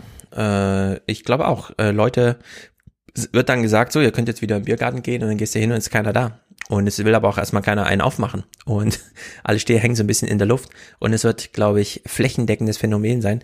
Die Bundesregierung es scheint mir, also ich habe den Eindruck, die Bundesregierung gestaltet die Gesetze immer noch so, dass man später sagen kann, die Töpfe waren ja voll, es wurde nur nicht abgerufen und man spart ja über diesen Verwaltungsfu, den man da aufmacht. Aber das wird sich hinten raus nicht als die äh, logische, der logische Weg erweisen. Denn wenn zu, wenn zu viel Wirtschaft kaputt geht, äh, der Aufbau kostet auch Geld. Und wenn man den Brückenbau nicht macht, sondern sagt, na gut, dann muss es halt ein tiefes Tal sein. Das Problem haben die Amerikaner auch erstmal alle in die Arbeitslosigkeit geschickt.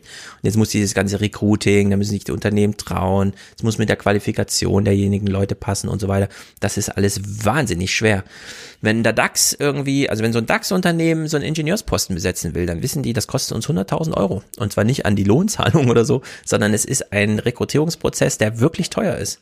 Und in der Hinsicht ist hier ganz schön viel Strukturvernichtung in Deutschland. Das befürchte ich auch. Ich würde da noch eine andere Sache strapazieren, weil ich gerade gesagt habe, unsere Brauereien und Bier äh, und Biergärten hier, ne? Das ist A, Tourismus, aber es ist vor allen Dingen lokale Kultur und Tradition der Schlag für die Stadt, ja, also hier gerade so Bamberg, ne, wir sind Bierweltkulturerbe, mhm. ja, ähm, das, das, das ist ein moralischer Nackenschlag, wenn hier zwei Brauereien zugemacht haben. Ja, wenn eine, sind wir schon sehr betroffen, aber wenn, insbesondere wenn es vielleicht noch eine ist, mit, die wirklich einen Namen hat. Ja, das ist eine, das, äh, die, die, die so soziale, kulturelle Katastrophe, die da sich, die da dann dahinter steckt. Mhm. Ja, die kann man sich, glaube ich, gar nicht vorstellen. Und vor allen Dingen auch, ähm, das bedeutet ja für die Leute dann, dann auch so, so, also, also so diese emotionale Seite, ja. Mhm. Ähm, du hast die Brauereien, da steht dann, Tradition ist nicht, ja, äh, äh, Tradition ist das Feuer weitertragen. Mhm. Und so, ne? Also, also die meinen das hier ernst und die meinen das schon seit 200 Jahren ernst oder mhm. noch, noch länger. Also, ja, also das kannst du dir alles nicht vorstellen und äh, und die ja, darauf wird eigentlich überhaupt nicht Acht gegeben. Ja, nee. also, naja, die Bundesregierung wird ja äh, aktuell immer noch von Lars Feld, dem Wirtschaftsweisen, beraten, der ja total scharf ist auf diesen Strukturwandel. Corona zerstört und dadurch ne, weil die Wirtschaft äh, hat ja Angebot und Nachfragebalance und deswegen entsteht ja alles neu, was dann gebraucht wird.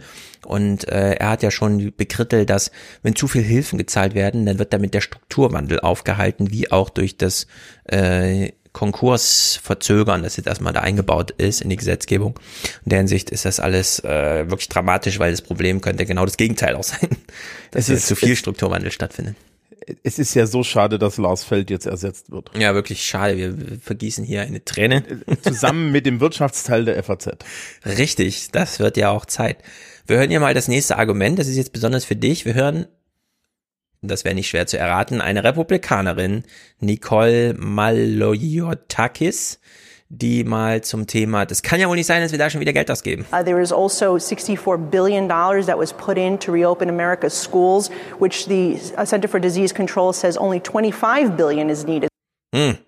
Die mhm. staatliche Behörde hat gesagt, die brauchen gar nicht so viel Geld, die Schulen, um dich. Um ja, Moment, das, das CDC ist es ja das RKI, ne? Also die haben gesagt, das ist die Kohle, die man braucht, damit man sich nicht infiziert. Ja, die anderen 600 Millionen sind dafür, dass es da nicht bröckelt. Mhm. Ja. Ja, wo wir in Deutschland ja das Einfache machen, wo dann in Deutschland, wo dann in Deutschland gesagt wird, ja, also Bildung ist Ländersache und die Länder sagen ja, also für den Sachaufwand, da sind ja die Kommunen zuständig. Mhm. Ja, ja, genau. Wir hören hier nochmal das republikanische Argument zusammengebunden in zwölf Sekunden. But I have to tell you that this bill is extremely bloated and puts in all sorts of alternative spending that is unnecessary. There is still one trillion dollars that's left over from the previous packages that remains unspent. Ja, Trump hat uns genug Geld organisiert, wir brauchen hier kein weiteres. Klar, kann man es so sagen. Und jetzt kommen aber die Demokraten, in dem Falle der Senator Alex Padilla, der macht genau das richtige Argument. Das müssen wir hier auch für Deutschland. Ja, das ist auch ein Argument, das ich in der Bundestagswahl gerne hören möchte vorher. My question for you is, what is the main difference it's going to make for your home state of California?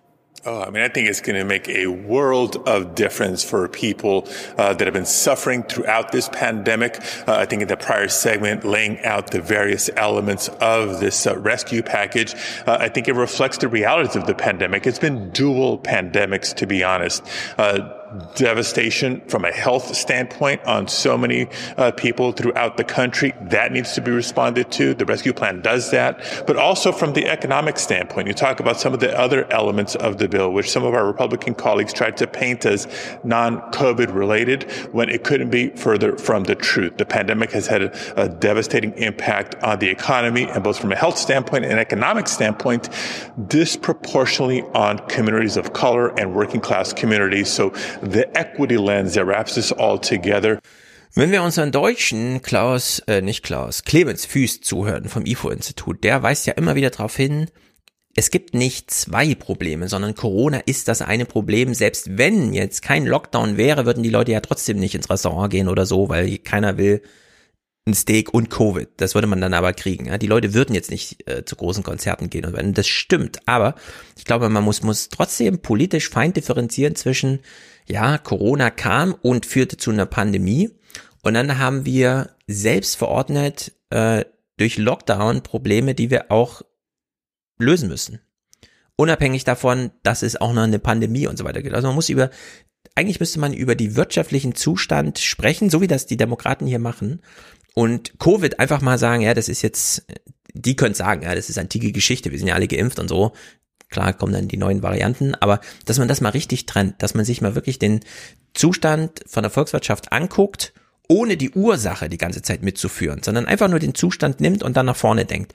Und das fehlt in Deutschland auch noch, so wie wir jetzt über die Biergärten und so weiter gesprochen haben. Das ist immer noch so eine, der Biergarten, klar, klar, dass du das als Bayer sagst und so, ja. Aber da müsste man eigentlich äh, differenziert da reingehen jetzt in so ein Thema, gerade in so einem Bundestagswahljahr. Ähm, äh, äh, bei Axelrod und Murphy, ne, hier mhm. Hex on Tap, die haben gesagt, der, der größte, das größte Problem, was sie, was Obama am Ende hatte, war, dass die Reaktion auf the Great Recession, ja, ja ähm, am Ende nicht stark genug war. Und sie haben alle gesagt, die, jetzt diese Aktion hier, da wirklich einfach mal die große Geldkanone nochmal anzulegen und nochmal drauf zu schießen, die ist eigentlich nicht nur politisch schlau, weil du gewinnst damit vielleicht die Midterms, no, sondern es ist auch einfach das Richtige. Das, ja, wir haben jetzt auch nach 2008, nach dieser, nach dieser Wirtschaftskrise, haben wir zehn Jahre lang laviert, weil dann auch noch so diese Austeritätskäse gemacht wurde. Ja, teilweise. Schuldenbremse und der ganze Müll. Ja, und ähm, das, das muss jetzt eigentlich vermieden werden. Ja, genau. und er macht ja das, er macht ja das, er macht ja dasselbe Argument. Dazu muss wir sagen, ja, wenn du jetzt die, den Wirtschaftlern zuhörst, ne, die, die Zinsen sind ja nicht umsonst auf null Prozent. Mhm. Ja, die Zinsen sind ja nicht auf null Prozent, weil wir Inflationsängste haben. Die einzigen, die Inflationsängste haben, sind konservative Wirtschaftsautoren. Ja. Äh, äh, äh, genau. An, ansonsten redet da aktuell keiner von. Ja, die Europäische genau. Zentralbank hat auch das große Geldrohr angeschlossen und pumpt da Kohle bis zum Umfallen rein mhm. und wir sehen nirgendwo eine Inflation. Ja. Ja, die man könnte die Inflationsangst ganz einfach besiegen, indem man sagt, wir koppeln einfach die Lohnentwicklung an die Inflation. Weil dann heißt Inflation nämlich, du verdienst zwei Prozent mehr in einem Jahr. Und ja, das, und das sind genau die zwei Prozent, die wir wollen. Ja, und das, das stört dich dann aber auch nicht. Ne? Und dann könnte man ja mal gucken, also es gibt so bei der Bundeszentrale für politische Bildung schon sehr lange eine hübsche Grafik über die Reallohnentwicklung in Deutschland. Das ist seit, äh, seit dem Jahr 2012 eine negative Kurve. Mhm. Also ne, inflationsbereinigt. Richtig. Und was er hier, äh, was wir hier eigentlich haben, ist, wir haben eine Corona-bedingte Deflation. In der Deflation sinken ja jeden Tag die Preise. Ja, weil die Leute nicht konsumieren. Das kann man mhm. auch wirtschaftlich nicht aufheben. Ja, habe ich im Wirtschaftsunterricht gelernt. Das ist die größte Katastrophe, die du haben kannst, weil die Leute müssen da selber rauskommen. Japan war jetzt länger, äh, war, war lange in der Deflation. Die haben da ewig dran rumlaviert. So, weil äh, wenn du weißt, morgen ist der Fernseher billiger als heute, dann kaufst du den Fernseher morgen nicht, aber das stimmt halt mhm. halt morgen immer noch. Genau. Das gilt es zu vermeiden.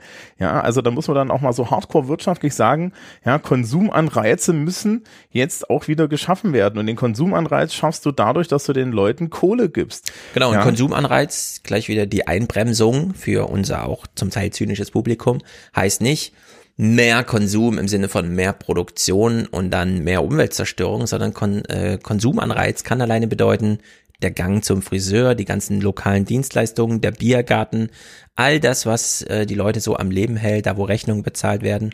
Das ist nicht immer gleich die große Gefahr, die dann droht. Und es äh, ist ja wirklich beeindruckend, gerade in Deutschland, FAZ und so weiter, die vor der Inflation warnen, während fünf Kilometer neben der FAZ-Redaktion die EZB sitzt und sich in die Arme beißt, weil sie die Deflation nicht abgewehrt bekommen. Also das ist ja wirklich grotesk, wenn man sich das allein hier in einer Stadt mal so vergegenwärtigt, was da an Diskussion gerade läuft. Also in der Hinsicht äh, nicht besonders witzig, aber irgendwie amüsant, sich das mal so anzusehen. Also wir werden jetzt auch nicht, es, es, es, solche Geldgeschenke, ja, diese 1400 Dollar, die da ausgezahlt werden, mm. das ist ja nix.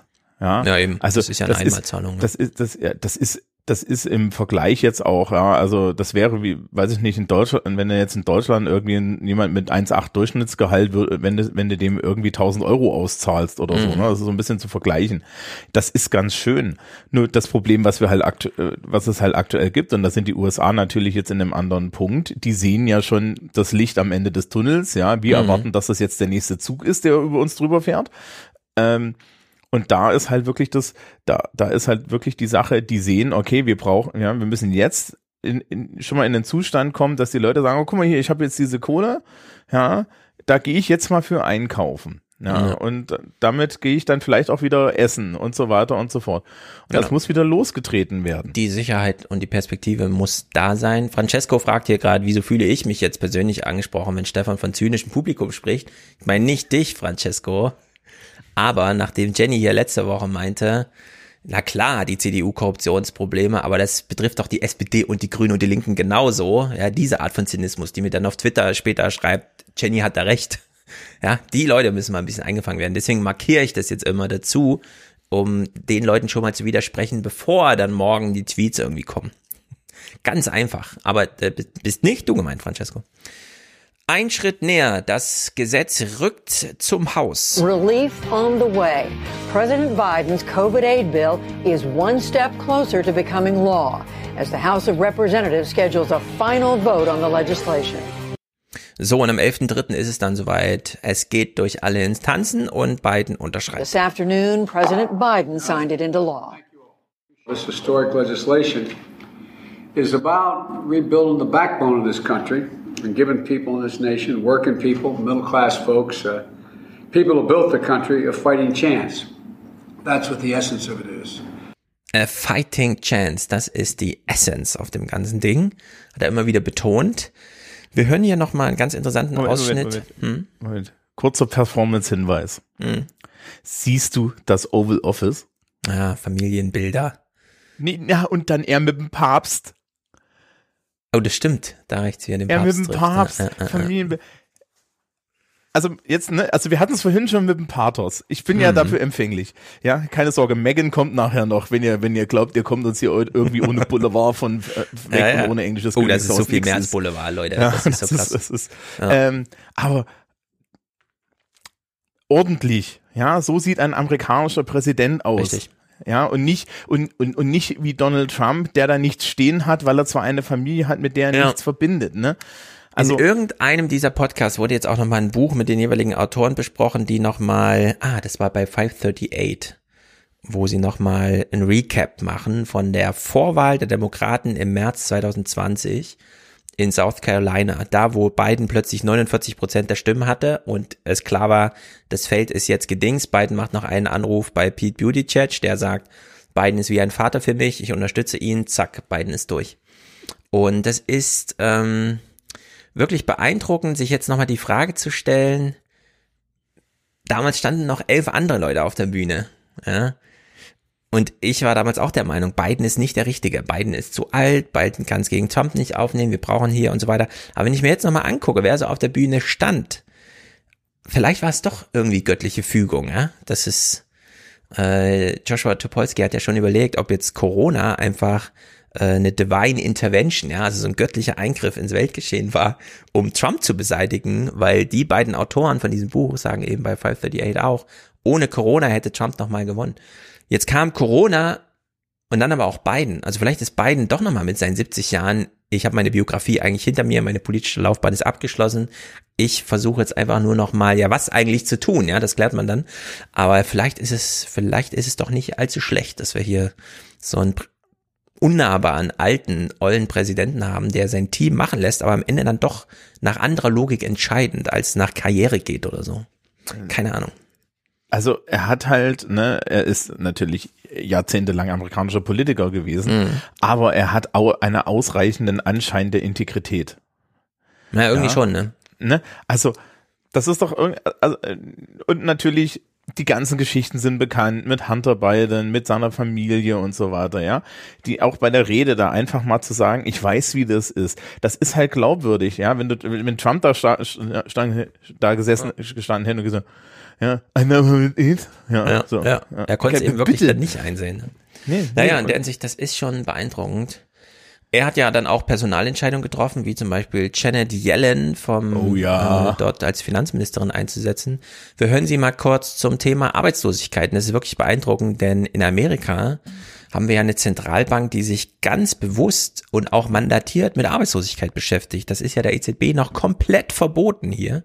Sie darf sich gerade nicht so einmischen. Jetzt ist sie Finanzministerin und kümmert sich entsprechend. we still have an unemployment rate that, if we really measure it properly, um, taking account of all the 4 million people who've dropped out of the labor force, um, it's really running at 10%. And the jobs were mainly in leisure and hospitality, the hardest hit sectors of our economy. Leisure and hospitality over the last year are down more than three and a half million jobs. And when you think about the pace, although 379,000 jobs in one month, it sounds like a lot, but at that pace, it would take us more than two years to get back to full employment. Also die Leute, würde ich sagen, das sind jetzt wirklich Experten am Start hier. Die kennen die Zahlen, die kennen die Entwicklung, die wissen, was gute Zahlen, was schlechte Zahlen sind, die wissen, was öffentliche Meinung ist und wie sie an ihr vorbeiarbeiten. Und ihr großes Ziel ist, nicht zwei Jahre zu brauchen, bis die wirtschaftliche Recovery eben wieder am Vor-Corona-Zeitalter angekommen ist. Ich, soweit ich weiß, war sie doch so und so eine Vorreiterin, was diese Sachen angeht, die da ziemlich hardcore dran war. Ja, es ist Also so ein es- bisschen es wie bei äh, hier in Deutschland, wie heißt der jetzt hier, Lagarde. Plötzlich Mhm. kommen da so Menschen ins Amt und sagen, ich weiß, wie das eigentlich gemeint ist hier, aber ich muss jetzt ja leider Politik machen. Und dann haben wir von der EZB angeleiert plötzlich so ein Green Deal, der bei der EU-Kommission auf dem Tisch liegt und Green Bonds und Green Finance und so weiter. Und da muss ich wieder auf die zynischen Leute hier, das beklage ich ja mit Wolfgang auch regelmäßig, dass wir im Grunde linke Diskussionsteilnehmer haben, die keine Ahnung davon haben, was hier eigentlich gerade passiert, sondern einfach nur sagen, also Green und Finance, das geht nie. und dann hat man den Salat, ja, dann wird eben von BlackRock gemacht, was BlackRock braucht, nämlich in 30 Jahren noch eine funktionierende Wirtschaft, bei der Hamburg nicht überschwemmt ist. Und das schafft man halt durch Finanzanreize. Und ich glaube, die Janet Yellen, die ist auch nicht verkehrt. Also ich kann jetzt, wenn Ja, ich ja, so nach. Amerika gucke, sehe ich da viel Hoffnung und ich hoffe, es färbt ein bisschen ab. Wir haben ja eine Bundestagswahl. Ähm. und vielleicht nehmen wir auch Fabio De Masis Abschiedsbrief dann mal ernst auf der linken Seite. Sie, sie, sie ist ja auf dem Posten, von dem alle gedacht haben, dass ähm, Elizabeth Warren ihn kriegt. Richtig, ich auch. Ich habe es ja so gehofft. Und ich glaube, es ist noch nicht die Zeit von Elizabeth Warren. Aber sie ist auch schon was das 70. angeht. Ja, aber du, Wir sehen an beiden, dass es auch sehr verjüngen kann, nochmal Präsident zu Ja. werden. Das stimmt. Ähm, naja, das Problem ist, glaube ich, auch, ähm, jetzt jemanden zu haben, der so ein bisschen pragmatischer ist und weniger ideologisch hilft.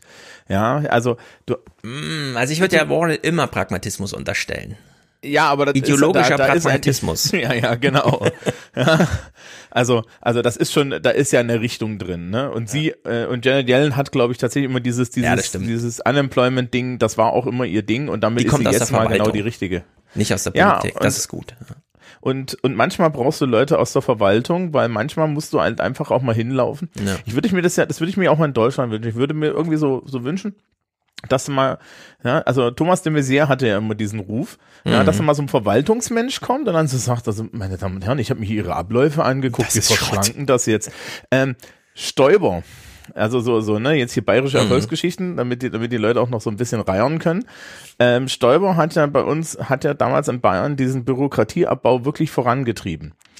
Und ähm, es hat, das hat nicht so neoliber, das war nicht neoliberal, sondern es war einfach nur zu gucken, wo kann ich da Zeug rausnehmen. Und Mhm. ich habe hier als Lehrkraft eine interne Verwaltung, wo, wenn du es nicht mit einem ordentlichen Schreiben machst und es kommt regelmäßig, du immer eine Telefonnummer findest, immer eine Durchwahl hast und dann redest du mit der Person und Ja. dann gehen Dinge und zwar fix. Ja, entweder wird dir gesagt, was du machen musst, oder aber das löst sich am Telefon. Mhm. Und das ist unheimlich erstaunlich, wie gut es läuft. Und ähm, also auch wirklich hier so Landesamt für Finanzen, ja, so Orte, von denen man gar nicht glaubt, dass das, Ja. dass das funktioniert. Ja, da hast du halt eine Durchwahl, dann geht da jemand ran, ja, und dann redest du mit dem fünf Minuten Ja, und das dann ist weißt gut, Bescheid. wenn Leute nicht zu überarbeitet sind, wenn sie ans Telefon gehen müssen. Das ist vielleicht auch ein Punkt, dass man einfach mal genug Leute einstellt und nicht alles kreuz und klein, äh, kreuz und quer klein spart. Was uns jetzt natürlich noch interessiert bei diesem ganzen ähm, Biden schenkt den Amerikanern irgendwie 1,9 Trillionen und hofft damit die nächste Wahl gut zu überstehen. Was denkt eigentlich Mitch McConnell davon? Der, Achtung, Minderheitenführer im amerikanischen Senat mit einer Stimme. Das wurde natürlich breit geklärt und es ist besonders gut, das in den PBS-Nachrichten zu gucken, die die linkesten Nachrichten überhaupt sind. Also diese PBS News Hour, die wir hier gucken, das gucken wirklich keine Wähler von Republikanern. Die gucken das einfach nicht. Die kennen das nicht. Das gucken informierte linksstehende äh, Demokratenwähler, die sich auch mit den Demokraten reden, die gucken PBS News Hour. Und da ist jetzt Mitch McConnell zugeschaltet. Und es macht auch ein bisschen Spaß. Also wenn jemand es mal in voller Länge gucken will, das kann ich sehr empfehlen. Es wurde am 11.3. gesendet, also vor zehn Tagen. Äh, wir hören uns fünf Clips da an, das ist wirklich gut. Also hier Nummer eins. Minority Leader Mitch McConnell, thank you very much for joining us. The bill President Biden signed today, you have said it's the worst piece of legislation you've seen pass in your time uh, in the Senate. And yet it helps working class Americans. Uh, there is support in it. Und das muss man sich echt mal, ne? Hört mal genau zu, wie sie einfach nur durch ihre Fragestellung eigentlich schon ziemlich deutlich Partei ergreift. And yet it helps working class Americans. Uh, there is support in it uh, for the unemployed. There is support for healthcare workers uh, and for schools. And uh, the polls are showing 70% of Americans like it. Why are they wrong? Well, look, I'm not surprised that the American public's initial reaction to this, uh, before they know what's in it, would be Ja. positive. Er glaubt, das würde sich noch entzaubern dieses Jahr. Der Scheck, also wenn du dann den Briefkasten aufmachst und da liegt, mit diesem Stück Papier können Sie zur Bank gehen, dann kriegen Sie sofort 1400 Dollar. Das würde sich noch entzaubern. Ne? Oder das Kindergeld, was dann regelmäßig kommt, das entzaubert bestimmt noch die Demokraten als Übrigens- schlimme Demagogen. Weißt du, wie viel Kindergeld die kriegen? 360 Genau, Dollar fürs erste über Kind. und 300, zwar richtig. Über 300 äh, und es ist eine Überweisung. Also sprich, äh, das, das kommt landet einfach. jeden Monat auf dem Konto. Genau, das ist einfach, einfach. da. Das ist ein Tax-Credit.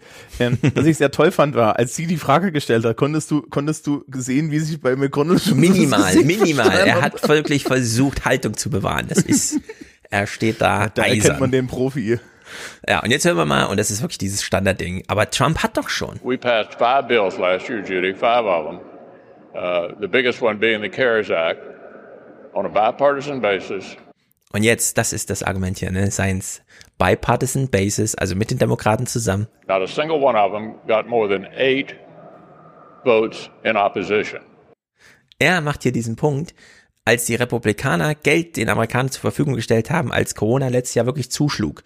Da haben die Demokraten nicht Nein gesagt, also schreibt er das auf seine Kappe, dass das ja bipartisan war, während jetzt die Republikaner alle dagegen sind, während die Demokraten äh, das machen, was sie auch letztes Jahr schon Gutes gemacht haben. Ja? Also wirklich Wahnsinn, wie man das hier so verdrehen kann.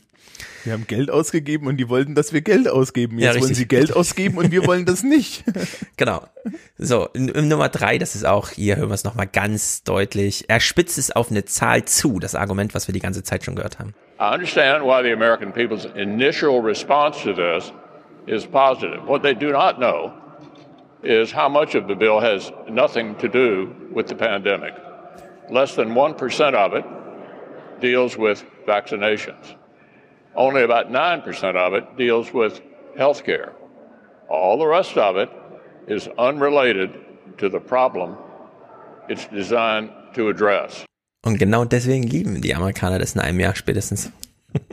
Ja, vor allen Dingen, also die Pandemie ist ein rein medizinisches Problem. Ja, richtig. Ja. Sobald wir alle geimpft sind, ist doch alles gut. Und ehrlich gesagt, genauso argumentiert er das auch, ja. Hör dir mal diesen an. Well, Senator, the administration has been uh, candid to say the bill is about the economy. They say that this bill would uh, take something like 13 million Americans, lift them out of poverty, reduce child poverty in half. Are you saying you oppose those things? What I'm saying Wieder mal eine sehr gute journalistische Frage, Judy. Das ist wirklich gro also grandios, ja. Those things. What I'm saying is the economy is about to come roaring back. What the administration is trying to do here, Judy, is to get in front of the parade so they can take credit for what's already happening based upon what we've already done.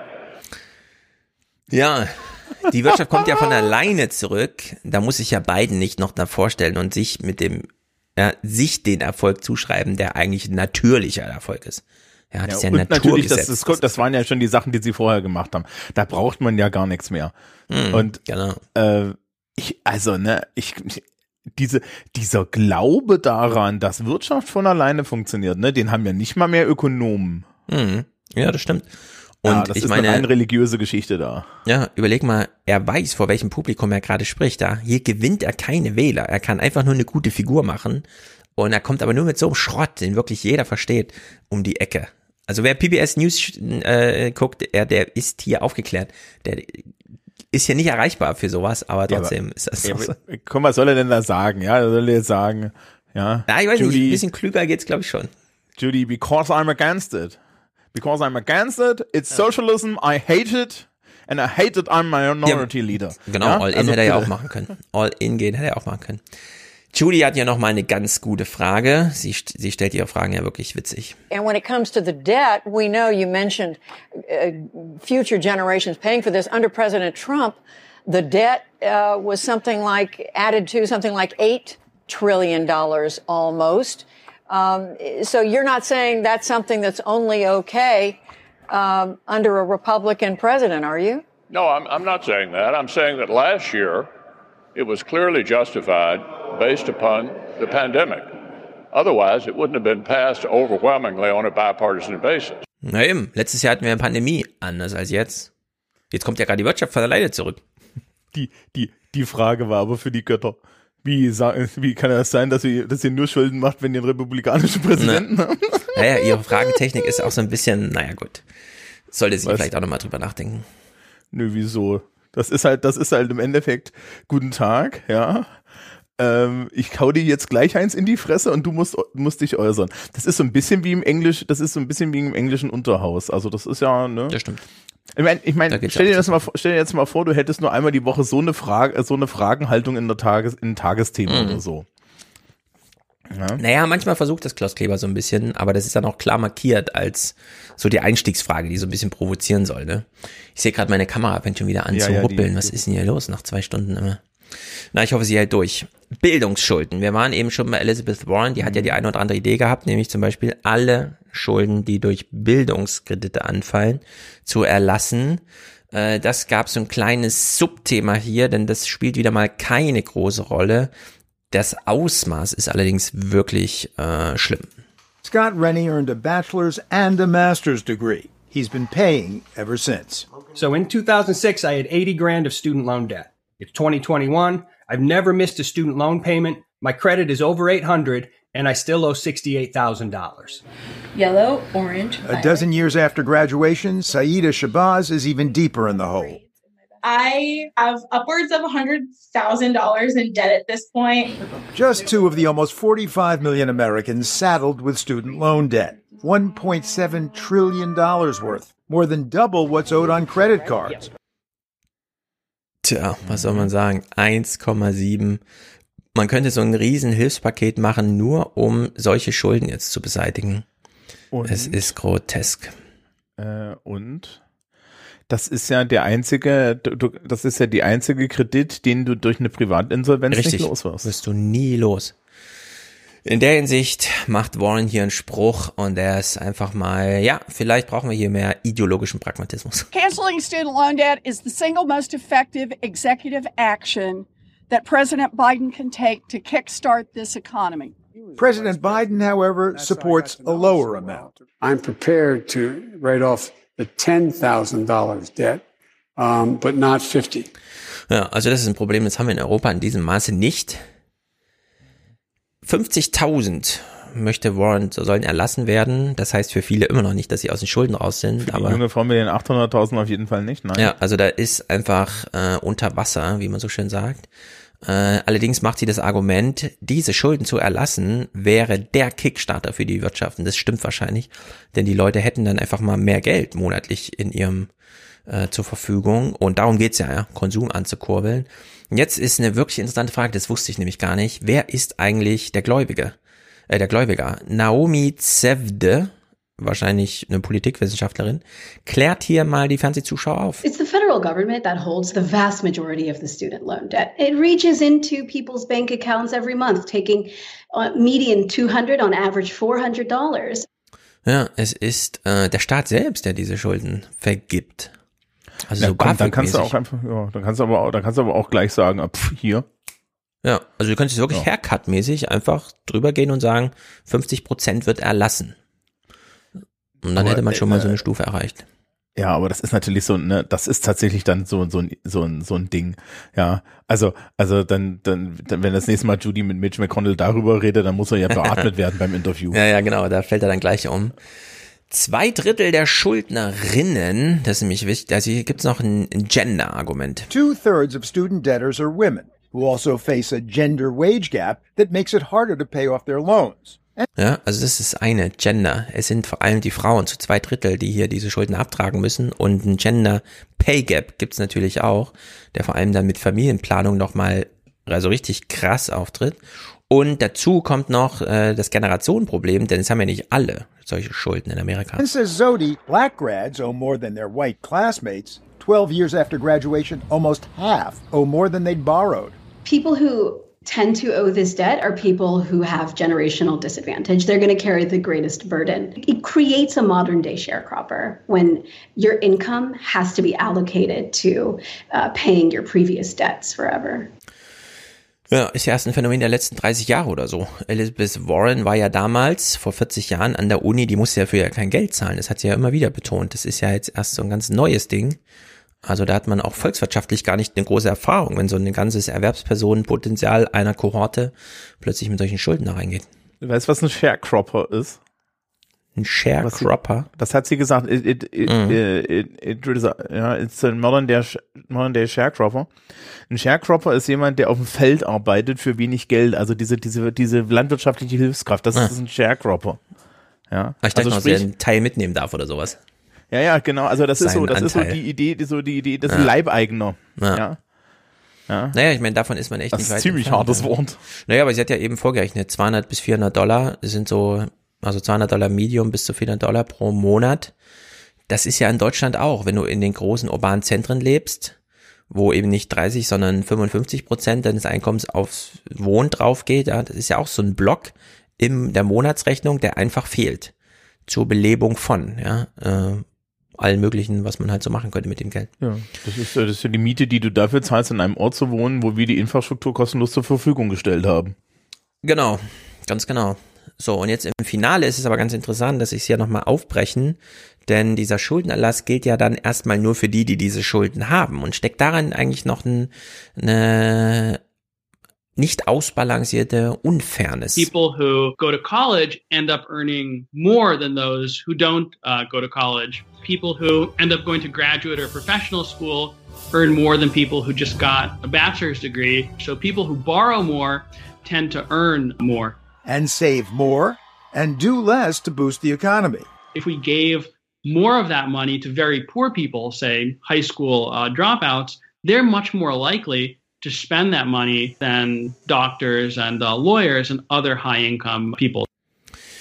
Tja, was macht man mit dem Argument? Leute, die diese Schulden haben, verdienen ja auch mehr. Sollten wir erstmal denjenigen helfen durch Zuzahlungen, die diese Schulden nicht haben, aber dann noch weniger verdienen. Also abseits der Universitäten, ne?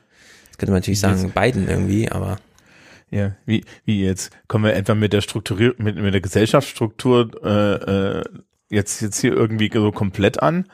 Ja, kommen wir also auf die Idee, dass die Leute, die im unteren Segment sind, grundsätzlich eine Hilfe brauchen. nein, nein, nein, das ist aber, das ist aber unamerikanisch. Ja, ja. Ja, ja. das ist alles knifflig. Gut, wir haben ein Thema vorhin schon angesprochen, das müssen wir kurz, bevor wir dann auf die UK-Seite wechseln. In Amerika wird geimpft wie blöde. Das ist gut. Das bedeutet aber auch, nur in Amerika wird geimpft wie blöde. Wir hören hier mal äh, Faucis O-Ton zum Thema Weg zur Herdenimmunität vom 10.3. Every day that you put 2 million to 3 million vaccinations into people makes society be more and more protected. So you don't have to wait until you get full herd immunity to get a really profound effect on what you could do. Das bedeutet ja im Grunde, bevor wir am 4. Juli alle Independence Day feiern, können wir schon mal im Mai uns und im Juni warm glühen und so weiter, ne? Diejenigen, die schon geimpft sind, wie die amerikanischen Senioren, die können jetzt schon mal ihre Cocktails trinken. Mm, Man nähert sich dem Herdenimmunitätsphänomen, indem man schon vorher gewisse Freiheiten erlangt. So, und jetzt haben wir aber eine gewisse Bewusstwerdung eines Problems, das nämlich dann zwei Tage später am 12. in der Sendungseröffnung schon angesprochen wird. The White House is defending President Biden's decision to hold COVID 19 vaccines in the United States and not ship doses overseas. Ja, also 30 Millionen AstraZeneca, kein einziger moderner Export, kein einziger Pfizer-Export. Äh, alle Pfizer-BioNTech-Dinger, die wir jetzt hier haben, sind hier in Europa hergestellt oder wo auch immer. In der Hinsicht haben wir es mit einer asozialen Lage zu tun, die wirklich grotesk ist. Und das hätten wir Trump nicht so durchgehen lassen. Das ist hier kein Thema in Europa. Äh, Das wird nicht angesprochen. Das ist kein Talkshow-Argument, das man schon mal gehört hat oder sonst irgendwie. Ich finde das wirklich. Das ist mit AstraZeneca ja besonders pikant, dass, weil das nicht mal dort zugelassen Ja, ist. die also sie gar nicht verlieren nichts. Ja.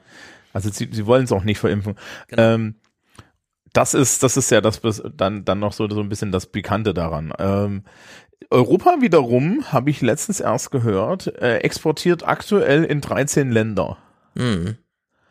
Und ist, ist, sind sie doch mal dran, auf die Idee zu kommen, vielleicht sollten wir das mal lassen und mal so ein bisschen wie Amerika sein. Ich finde ja generell das gut, dass wir so ein bisschen mehr ein Herz haben. Ja, Mhm. aber jetzt, ne? Also. Ja, also ich optiere klar dafür, dass Europa weiter mal exportieren soll, die Amerikaner aber auch. Diese 30 Millionen Dosen, die werden gebraucht in Mexiko und in Ländern abwärts und zwar nicht nur zwei Millionen oder so, sondern mal so richtig. Die, diese Ladung, die dürften da, also das ist, finde ich, unglaublich, dass das, dass das da so stattfindet, aber wie gesagt, keine Kritik nirgends. Ja, wür- würde in der Größe, würde in der Größenordnung natürlich gerade in Mexiko auch das äh, und, und, und in Südamerika vielleicht aber auch so ein so ein so ein Flüchtlingsproblem weitaus besser lösen, ne? Als wenn man da nicht nur vier Millionen hinschickt, sondern mal so ordentlich. Ja. Genau, und der einzige Kritik, die man hört, allerdings dann auch nur bei PBS, ja, also muss man bei Fox News nicht drauf warten, bei CNN auch nicht, ist der WHO-Chef Shebreyesus, oder wie er heißt, keine Ahnung, komplizierte Name. Man kann sich nicht aus der Pandemie als einzelnes Land heraus. We're all interdependent. And no country can simply vaccinate its way out of this pandemic. We cannot end the pandemic anywhere unless we end it everywhere.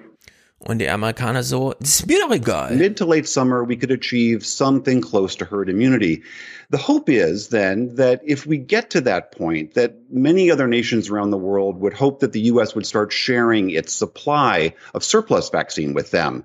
Today, the White House press secretary Jen Psaki admitted that there were countries had been asking the U.S. for that extra supply, but until Americans were fully vaccinated, she said they have not been sharing anything so far.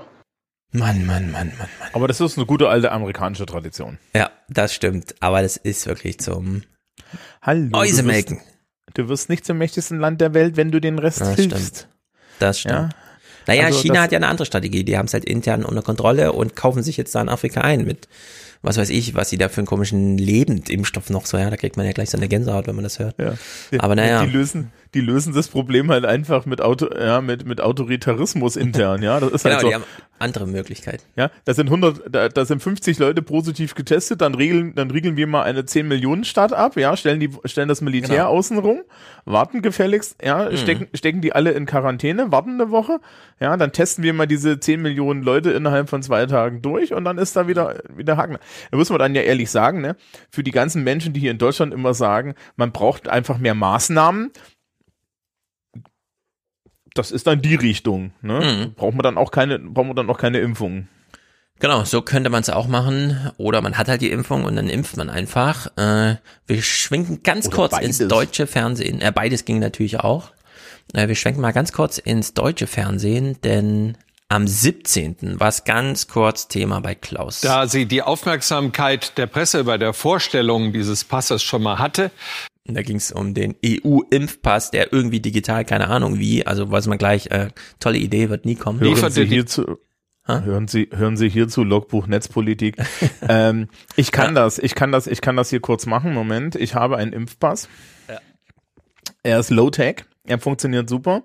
Nichts Ja. wert, das muss auf deinem Bildschirm. Äh, welche Ja, Handyversion hast nein, du und so weiter? Das, also, also, also, ja, äh, lustigerweise, ich habe hier irgendwie mich letztens erst gegen FSME impfen lassen, weil ich bin ja hier in Süddeutschland, ne, und dann sind Zecken doppelt so gefährlich. Hm. Ähm, Das stimmt. von Pfizer im Übrigen, ja, schon mal zu Mhm. üben. Und ähm, äh, das, äh, da muss doch nur das Bubble drin sein. Ja. Also übrigens fälschungssicherer als diese ganze QR-Scheiße, Naja, ja. äh, zugestandenermaßen in diesem Impfausweis, der Impfausweis soll ja nicht nur die Impfung, also diese digitale von der EU, soll ja, der soll ja auch einen Teststatus, um nicht Geimpfte mit Impfen gleichsetzen zu können. Das kann natürlich so ein Impfausweis auf Papier dann wiederum nicht. Da bin ich aber sehr gespannt aufs Konzept. Ich würde sagen, wir brauchen hier einfach zwei Dinger, ja, einen Impfausweis für die Geimpften und dann was anderes für die Testauten. Äh, Hast du irgendwelche Hoffnung in eu europäische Nee, nee, nee, Da- das sind alles so Projekte, da weiß man genau, Ja, Planung, das Planung, ist- Planung, am Ende wird das alles nicht. Ja. Deswegen hören wir uns nur diesen O-Ton von Ursula hier an. die Kommissionspräsidentin der EU noch ein zweites Thema nach, nämlich den ärgerlichen Umstand, dass Europa noch immer nicht versprochene Impfstoffe vor allem aus den USA und Großbritannien geliefert bekommt, selber aber alle Verträge erfüllt. Es ist so, dass wir eigentlich nicht mehr unseren Bürgerinnen und Bürgern in Europa erklären können, ähm, wie es kommt, dass Europas Pharmaunternehmen in die ganze Welt liefern, aber wir hier permanent mit Lieferschwierigkeiten dann von den Pharmaunternehmen konfrontiert sind. Tja, dann hat Pfizer direkt mal getwittert, bitte mischt euch nicht bei Astra ein, weil wir brauchen aus Yorkshire irgend so ein Zeug und wir möchten nicht, dass die Briten verstimmt werden äh, für den Ähm, europäischen Markt. Äh, das ist okay. Ne, AstraZeneca stellt, glaube ich, an vier Standorten her, zwei davon Ja. in Großbritannien, da kriegen wir nichts von. Ja. Ja, weil irgendwie kommt das nicht über die Grenze, da scheint ja so, ein Bre so, so eine Art Brexit zu sein. Ja, da ist irgendwas an der Grenze, ich habe auch gehört. Und ähm, dann gibt's noch zwei, dann gibt's noch ähm, eine Firma in Belgien, die hat P Produktionsschwierigkeiten. Und dann gibt's noch eine Firma in den Niederlanden, die haben keine Zulassung. Deswegen liefern die jetzt nach Großbritannien. Und die meinen, ja, die Europäische Union hat uns keine Zulassung gegeben. Die EU sagt, ja, ihr habt keinen Antrag gestellt. Ja, das ist alles Ja? so schlimm. Ja. Ich, also, du, Diese wenn, ich da irgendwie Büro, wenn, wenn ich da irgendwie Büroleiter wäre, wäre ich ja kurz davor, unilateral einen Antrag, äh, unilateral den einfachen Brief zu schicken und sagen, meine Damen und Herren, hiermit, hiermit sind Sie genehmigt. Ja. Bitte, bitte reichen, bitte reichen Sie, bitte reichen Sie folgende Akten nach und liefern Sie Genau, morgen genau, dorthin. genau, genau. Und dann mal gucken, dann mal gucken, ob die Ba- Backsteine scheißen oder nicht, ja.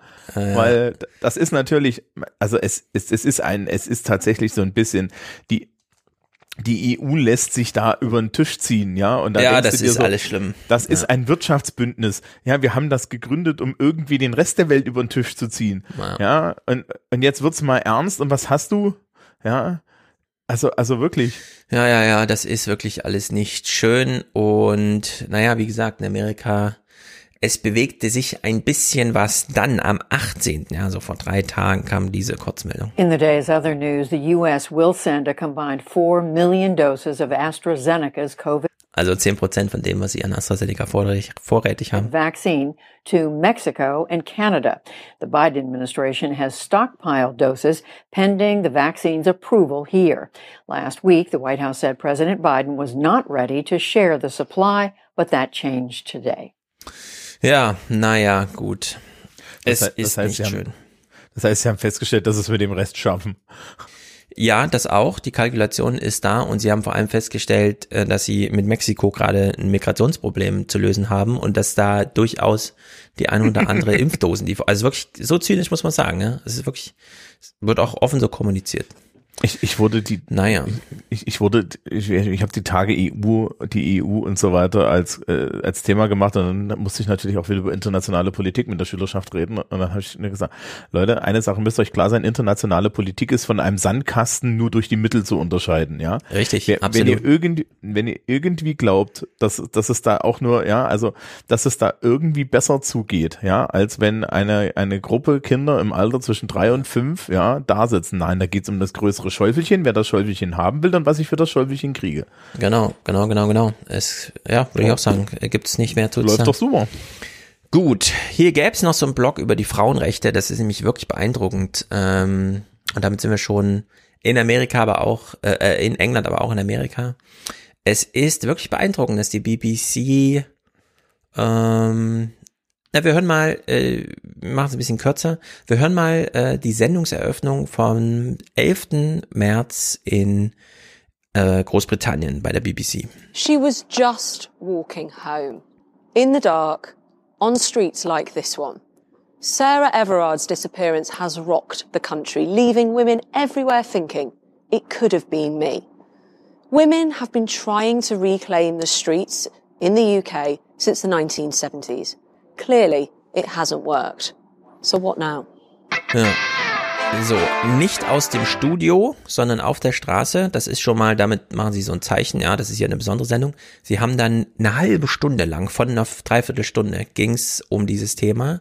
Und es war nicht die einzige Sendung, die so gestaltet wurde. Also stellt euch vor, das Heute-Journal, ja, würde 20 Minuten, um dann wirklich nur noch kurz das Wetter als anderes Thema zu senden, 20, 30, 25 Minuten von den äh, 32 Minuten Sendung, äh, einem Thema widmen, und zwar dem Thema eine Frau verschwand auf dem Weg nach Hause, typisches Szenario, ähm, also typisch im Sinne von, das haben die Briten, kennen das irgendwie seit den 70ern, da gab es auch damals schon Aufmärsche von Frauen auf der Straße und es gab eine, wieder Hashtags, melde dich, wenn du zu Hause bist und so weiter. Das habe ich auch in Deutschland nirgendwo gesehen. Also die Nachrichten haben es nicht aufgegriffen. In meinem Instagram-Feed fand dieser Hashtag irgendwie keinen Widerhall und auch so, äh, also wir sind wirklich gerade sehr mit uns selbst beschäftigt, sagen wir mal so in Deutschland. Ja. Das ist wirklich erstaunlich, obwohl wir gar kein Thema haben, ja.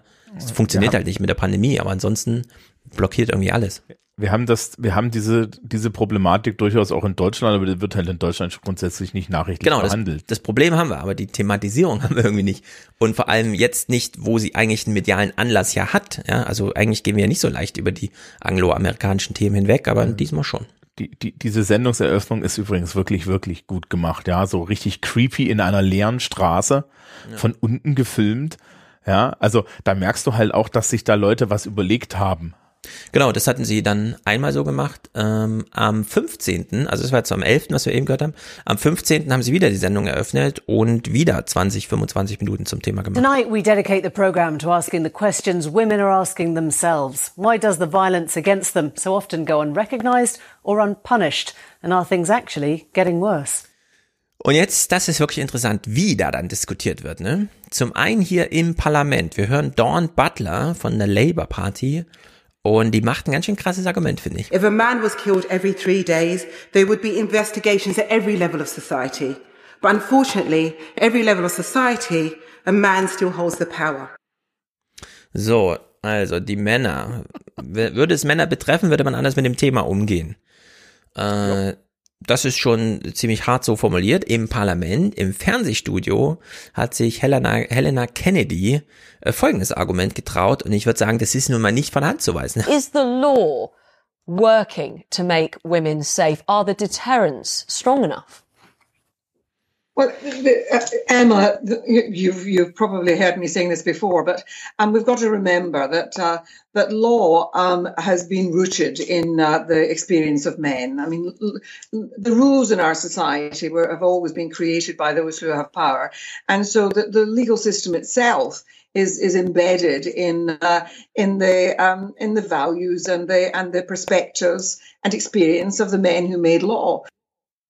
Ja, Männer machen die Gesetze und da fallen Frauen unter den Tisch und das bis heute.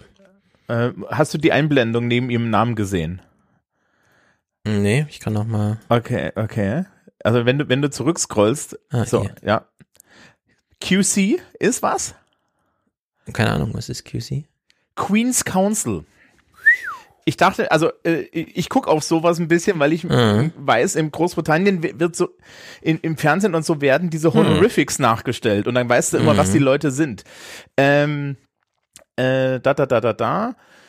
Jetzt müssen wir kurz suchen. Ist, ist Senior Counsel in Course Cases. Ja, also sprich, sie ist ähm, ähm, sie ist so Chefstaatsanwältin respektive Chefrechtsanwältin. Also ja, also sie ist nicht irgendwer. Hm, okay, Ja, das ist wusste ich nicht. Ich dachte, sie haben sich hier so eine Extremmeinung mal reingeholt. In Nee, Sendung. nix ist. Oh, je, Äh, sie je, je, ist je. Teil, sie ist Teil, ähm, The Queen's Council is an office conferred by the Crown and that is recognized by courts. Also sie ist da eine sehr Mhm. hohe Rechtsanwältin. Hm. Ja. Okay, ja, dann ist, da sieht man, da ist viel Bewegung drin, aber eben auch schon seit 40 Jahren, ja. Also wenn so eine Sendung beginnt und dann geht die 45 Minuten, äh, endet die beispielsweise so. We leave you tonight with images of Reclaim the Night marches since 1977, when thousands of women all over the UK first marched for their safety. Incredibly, that's over 40 years ago, and women still aren't safe. Good night. Und dann werden hier nochmal eine Minute lang Bilder von vor 40 Jahren gezeigt. Wie die Frauen damals schon mit Fackeln und mit Schildern nachts durch die Straßen gingen und ihr Recht auf Unversehrtheit da eingefordert haben. Also wirklich beeindruckend. Die Moderatorin äh, hat, und das greife ich mal hier, weil es Fernsehpodcast ist, heraus, noch eine besondere Frage am 15. März gestellt, einem äh, Verantwortlichen, genau aus dem Metier, das sie anspricht. Well, the law is, of course, hugely powerful, but it's not the only thing exerting a persuasive Also das Law, klar, Gesetze wären wichtig, aber influence on how we as a society treat women. The Netflix box set The iPlayer Generation That We Are thinks little of binge watching crime series that glamorize and sexualize dead women. The Undoing, The Bridge, The Forgotten, The Fall, The Killing all attract big audiences, often predominantly women viewers, portraying through fiction their worst fears. ja.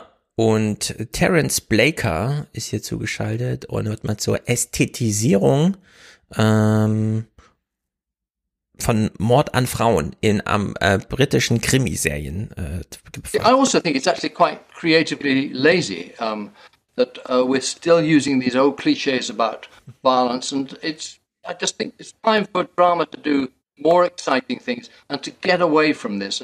Die Tonqualität ist übrigens dem vorhin angesprochenen BBC-Distributionsproblem geschuldet. To realize that, as I say, that there's a there's a real social effect. Some you know, sad individual sitting alone in front of a screen might say, "Well, I, I kind of feel like rather like that good-looking guy on television. Maybe maybe what I'm doing is you know is, kind of sexy." Mhm. Hat Fernsehen eine Vorbildwirkung? Also, ich meine, wir setzen Kinder vor YouTube, damit sie sich dort irgendwelche Mathe-Sachen angucken, weil die Lehrer das da so toll präsentieren. Ja, also es hat Effekte auf die echte Welt, was man da so sieht. Und wenn man die ganze Zeit äh, so eine, klar, die auch die BBC selber ist berühmt dafür, tolle Krimiserien zu machen und so weiter, ne? Aber wie geht man eigentlich mit toten Frauen um? Wie ja, zeigt man sie und so weiter? In der Hinsicht äh, keine schlechte Thematisierung im Fernsehen, würde ich sagen. Ich finde sein, Argu sein Startargument auch total super. Es ist ganz Faulheit, ehrlich, ist er. es ist Faulheit. ähm, es gibt eine wunderschöne Webseite, die kann man hier mal empfehlen, die heißt tvtropes.org und Mhm. das ist eine Webseite, die sammelt im Endeffekt äh, so so Prinzipien der, des Geschichtenerzählens im Fernsehen und anderen Medien. Mhm. Also sowas wie Chekhovs, Chekhovs Gun. Chekhovs Gun ist die Idee, dass wenn ein Objekt in einer Serie gezeigt wird, es auch benutzt werden muss. Geht auf Antonin Tschechow zurück, der gesagt hat, wenn eine Pistole irgendwo rumliegt, muss sie am Ende der Ja. Szene abgefeuert sein. Sonst, sonst funktioniert das nicht. Das ist Und verwirrt. do- Dort gibt es auch eine große Sammlung an ähm, so Tropen, die sich mit Minderheiten beschäftigen und so weiter. Zum Beispiel, ja, in unheimlich vielen Serien werden Homosexuelle zuerst ermordet. Oder der Schwarze. Also wenn, ne, Mhm. du weißt halt, im Endeffekt ist die Person schwarz oder homosexuell, ist sie zuerst tot. Und lauter solche Sachen.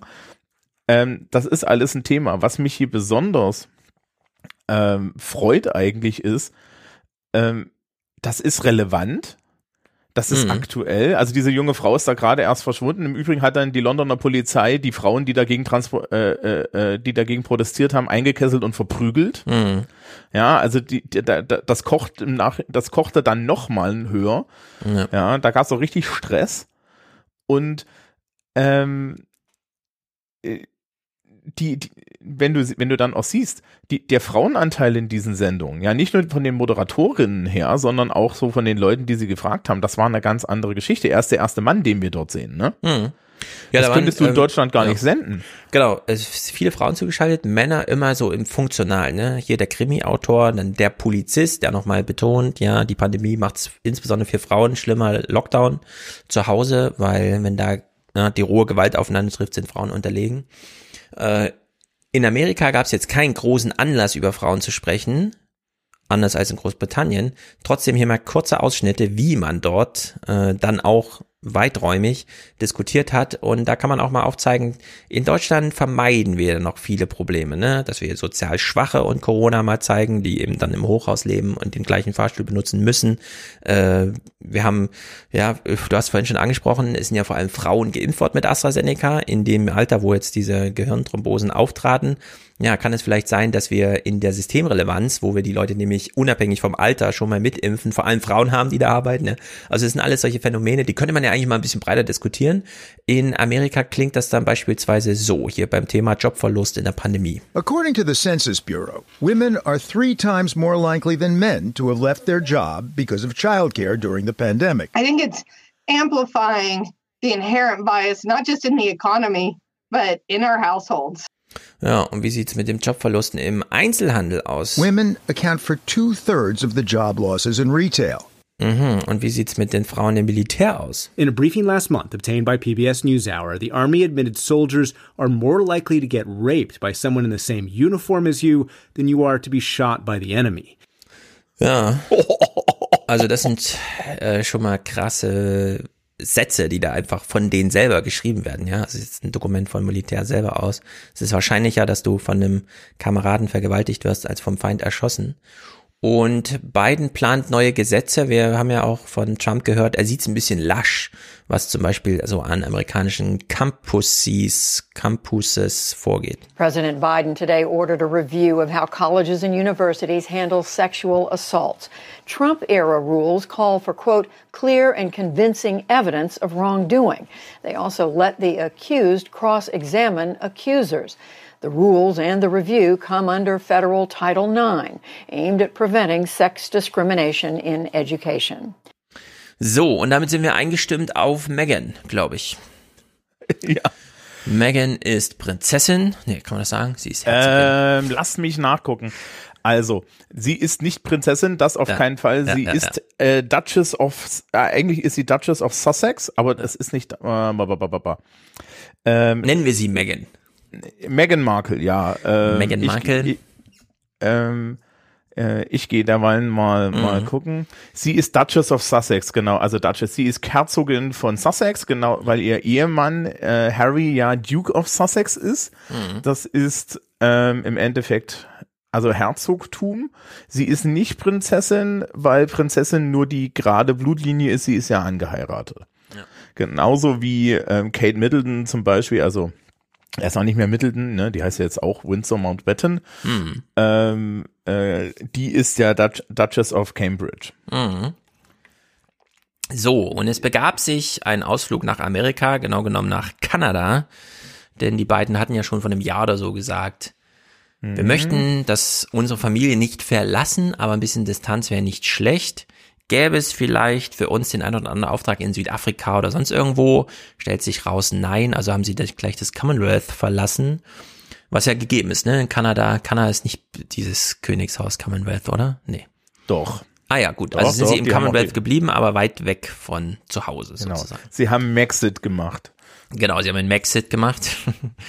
Und dann sind sie nach Amerika gedüst und haben dort ein Fernsehinterview gegeben. Beide, vor allem Megan, die auch alleine dann bei Oprah saß. Und wir gucken mal hier bei PBS am 8. Februar. Da kamen so die ersten, oder nee, da ist es, ist es da schon gelaufen? Ah ja, also 8. Februar, äh, 8. März, 8. März.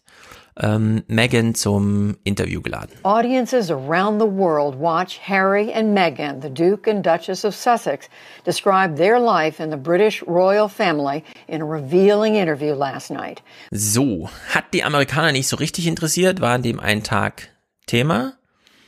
Bei uns soweit gar nicht. Ich habe jetzt kein heute Leute irgendwas CDF Nachmittagsprogramm geguckt, aber ansonsten klar, es ist halt so verschrien und da das sind die Celebrities, keine Ahnung, was beschweren die sich, da haben noch genug Geld.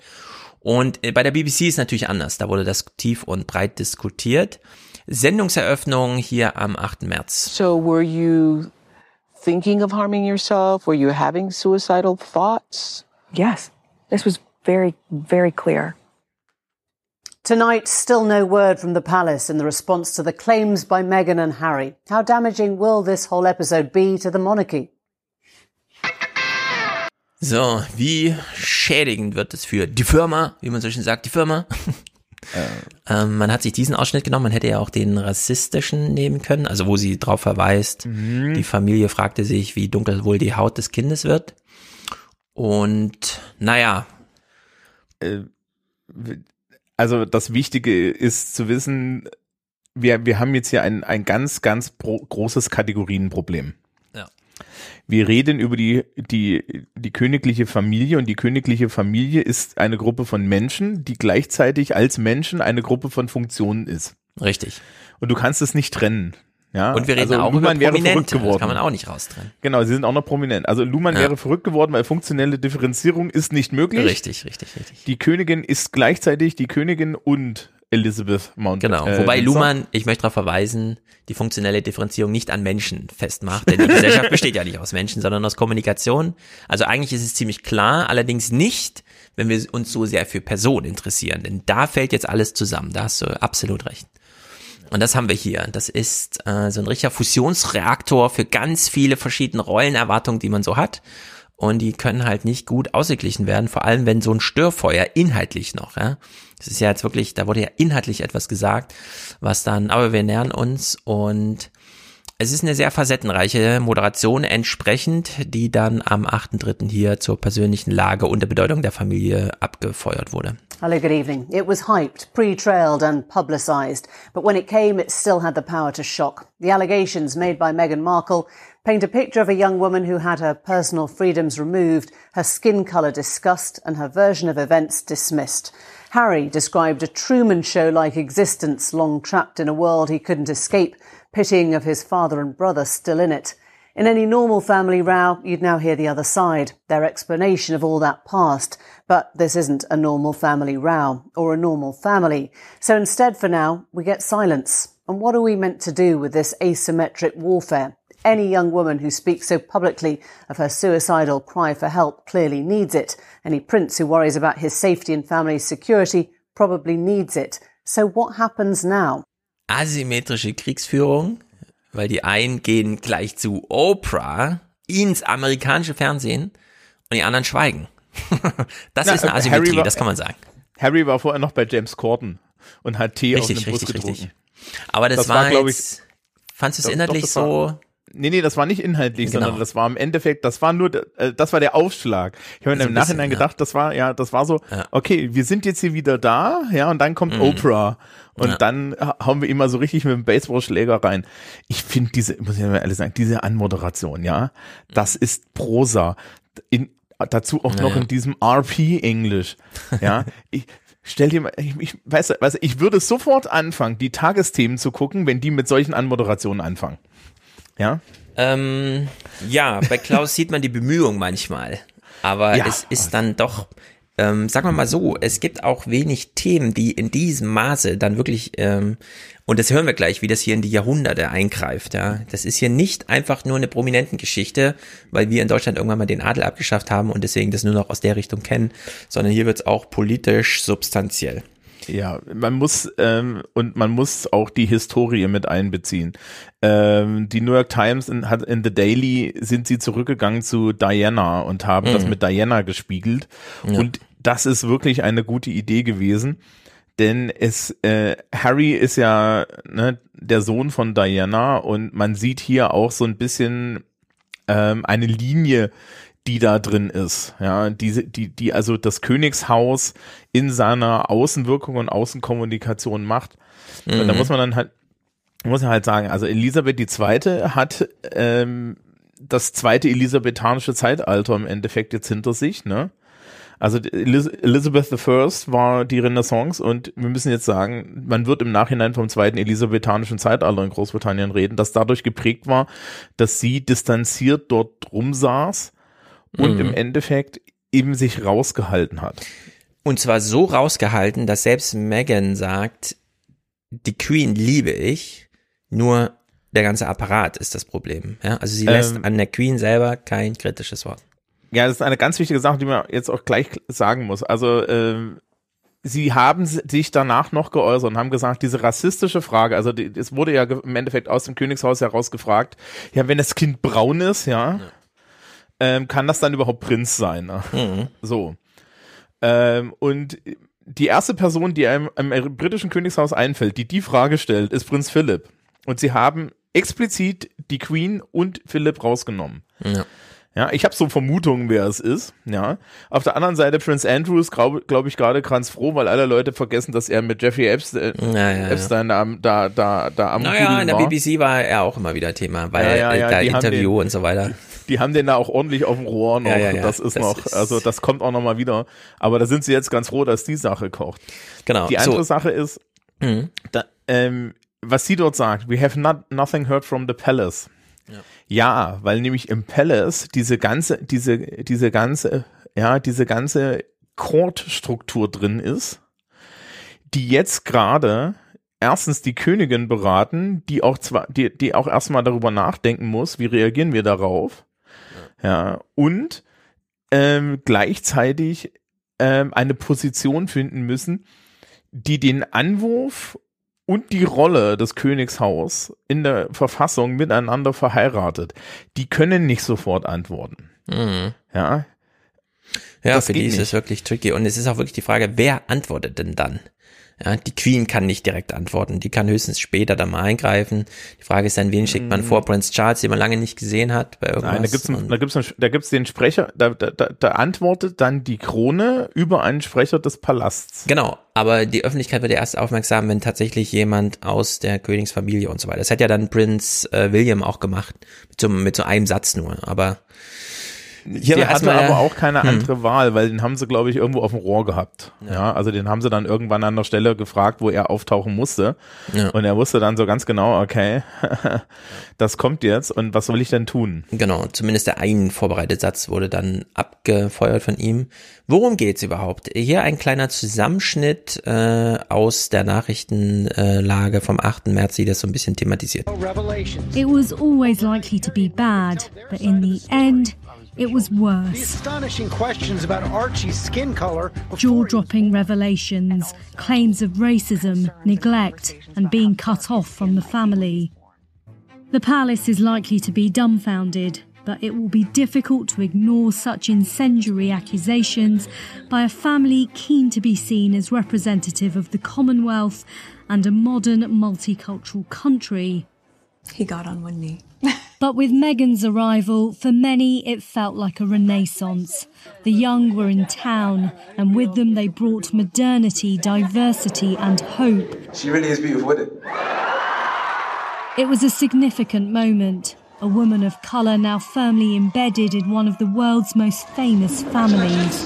Thank you. I mean, I have the two best guys in the world, so I'm really happy. So, sie ist also angekommen im britischen Königshaus und dort wurde eine Chance verpasst. Diversity und. Ja, Harry hätte sie nicht heiraten können, hätte die Queen nicht gesagt, dass er darf. Ja. Da gibt es tatsächlich Regeln für. Mhm. Ja, also das Problem ist eigentlich. Aber das ist ja erst dass, Schritt eins dann. Ja, genau. Das Problem ist eigentlich, ähm, wie sie das ja auch schildern, dass erstens halt Teile der Familie halt wirklich alte vollidiotische Rassisten sind, mhm. was sich von alten weißen Engländern nun wirklich nicht anders erwarten lässt, ja. Ähm, Es tut mir ja leid, aber ja, also ich finde ja schön, dass sie explizit Prinz Philipp ausgenommen haben. Irgendwie gab es auch hier John, äh, John Oliver wurde auch gefragt und das mhm. er meinte auch so, das Erstaunlichste an der ganzen Geschichte ist, dass sie, dass sie Prinz Philipp rausgenommen haben, weil das wäre der erste, von dem mit dem er gerechnet hätte. Ich übrigens auch. Der allerdings auch ein angeheirateter Nicht-Brite ist und so weiter, ne? Also ja, ja, und der, ähm, glaube ich, weitaus weniger, äh, weitaus weniger da ein Problem hat, weil der hat auch lange unter seiner Heritage gelitten. Ja, ja und der ist auch 99 und ist auch gerade jetzt wieder im Krankenhaus gewesen und so ja, weiter, ja, ob der so, da also, die letzten Jahre noch überhaupt. Ähm, ja. äh, und also das ist so eine Sache. Ich glaube, dass, dass diese Heirat mit Meghan Markle tatsächlich ähm, der Wunsch der Krone und der Wunsch des, der, der Familie auch war, sich zu modernisieren. Mhm. Ähm, das Problem ist immer das, was hier immer der Palast genannt wird. Und sie reden ja auch von The Firm. Und die, die königliche Familie ist mehr als die Familie. Ähm, da, gilt, da hilft dann immer wieder diese wunderschöne Dramatisierung bei Netflix zu gucken, The Crown, wo man sehr schön sieht, wie dieses ganze Personal und diese Sekretäre da außenrum, ja, eigentlich versuchen, ihre Vorstellung davon, was die Krone zu sein hat, mhm. auch den Menschen drüber zu stülpen, die die Krone sind. Ja. Natürlich ist jetzt Elisabeth II. schon seit längerer Zeit in einer Position, wo sie zu denen allen nur sagt, pass mal auf, ihr Flitzbieben, ja. Ähm, ihr könnt ihr erzählen, was ihr wollt. Ich bin hier die Chefin. Mhm. Aber die hat gerade in ihren jungen Jahren sich natürlich auch erstmal durchsetzen müssen. Ja. ja und ähm, das ist jetzt der, dieser Widerstreit ist jetzt auch zwischen Harry, mit Harry und William und so weiter. Weil das, die interessante Frage ist ja, wir, wir müssen davon ausgehen, Charles macht es nicht mehr. Ja, mhm. also, dass wenn jetzt die das Königin in nächster Zeit ja. stirbt, weil die wird dann in nächster Zeit irgendwann mal sterben. Ja, auch die schafft es nur bis 105 oder so. Ähm, wird sehr wahrscheinlich Charles übergangen und wenn es Charles macht, dann macht das nicht lang. Ja. Ja. So, und dann kommt William und dann kommt Harry. Und William und Harry spielen ja jetzt schon zwei sehr unterschiedliche Rollen. Und wir müssen ja immer davon ausgehen, dass diese Rollen auch vorgesehen sind. Ja, also sprich, William spielt den Paradeprinzen, den Thronfolger, Folger ähm, mit seiner perfekten Kate Middleton Frau und so weiter. Mhm. Und Harry ist halt schon immer der Laute gewesen, ja, der, der sich hervortun muss. Das war aber mit der Schwester von Königin Elisabeth genau dasselbe. Ja, also Prinz Mar Princess Margaret war genauso drauf. Mhm. Die wird übrigens in The Crown von, von Helena Bonham Carter gespielt, was sehr, sehr passend ist. Ja, also das ist halt dann auch so wild Kannst du es empfehlen? Ja, ich habe da noch nicht reingeguckt, obwohl es mich eigentlich interessiert inhaltlich, aber irgendwie. Mein, die ersten Staffeln fand ich ganz gut. Ich habe die dritte Staffel nicht so ganz gesehen, weil da geht's dann sehr los mit Charles und Diana und so. Und da ist dann halt auch die Sache, da, ähm, da gab es sehr viel Kritik in Großbritannien für, weil das halt dann doch sehr nah an der äh, sehr nah an der Gegenwart ist und, mhm. und und sie da sehr stark interpretieren. Also es gibt halt in dieser Serie regelmäßig Szenen, von denen keiner weiß, wie sie abgelaufen sind. Ja. Aber wenn man so ein viel dafür kriegen will. Ah, ja. Und ich glaube, dass, ja, ich glaube, dass viel und auch glaube, die, äh, die Strukturen, die dort gezeigt werden, die sozialen Strukturen innerhalb der Palast, ja, dieser ganzen Palasthierarchie, mhm. das ist ziemlich gut getroffen. Da habe ich jetzt auch noch nichts gehört, dass Leute gesagt haben, das ist komplett weltfremd. Ja, du hast halt, ähm, ja, du hast halt zum Beispiel dann Leute, die Königin Elisabeth die Zweite dazu zwingen, ähm, Prinz Margaret ihre Ehe zu verbieten, mhm. weil man sagt, nee, also der junge Mann, also das können wir jetzt nicht machen. Mhm.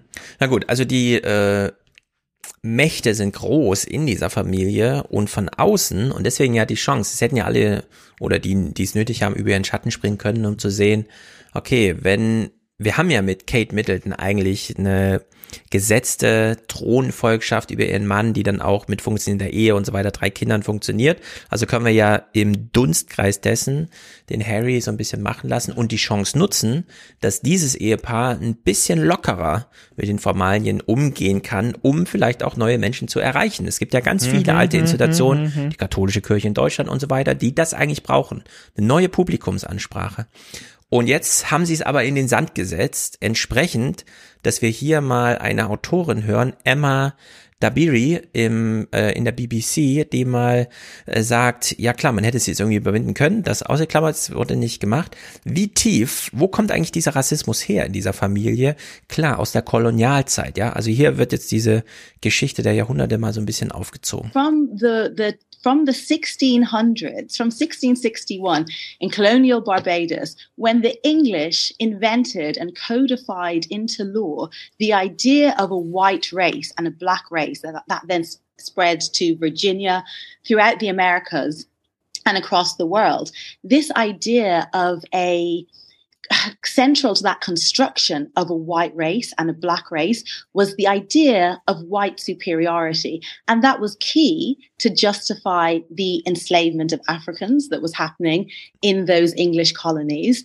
And that sense of whiteness that actually is relatively modern. This is early modernity and is something that um, is relatively recent.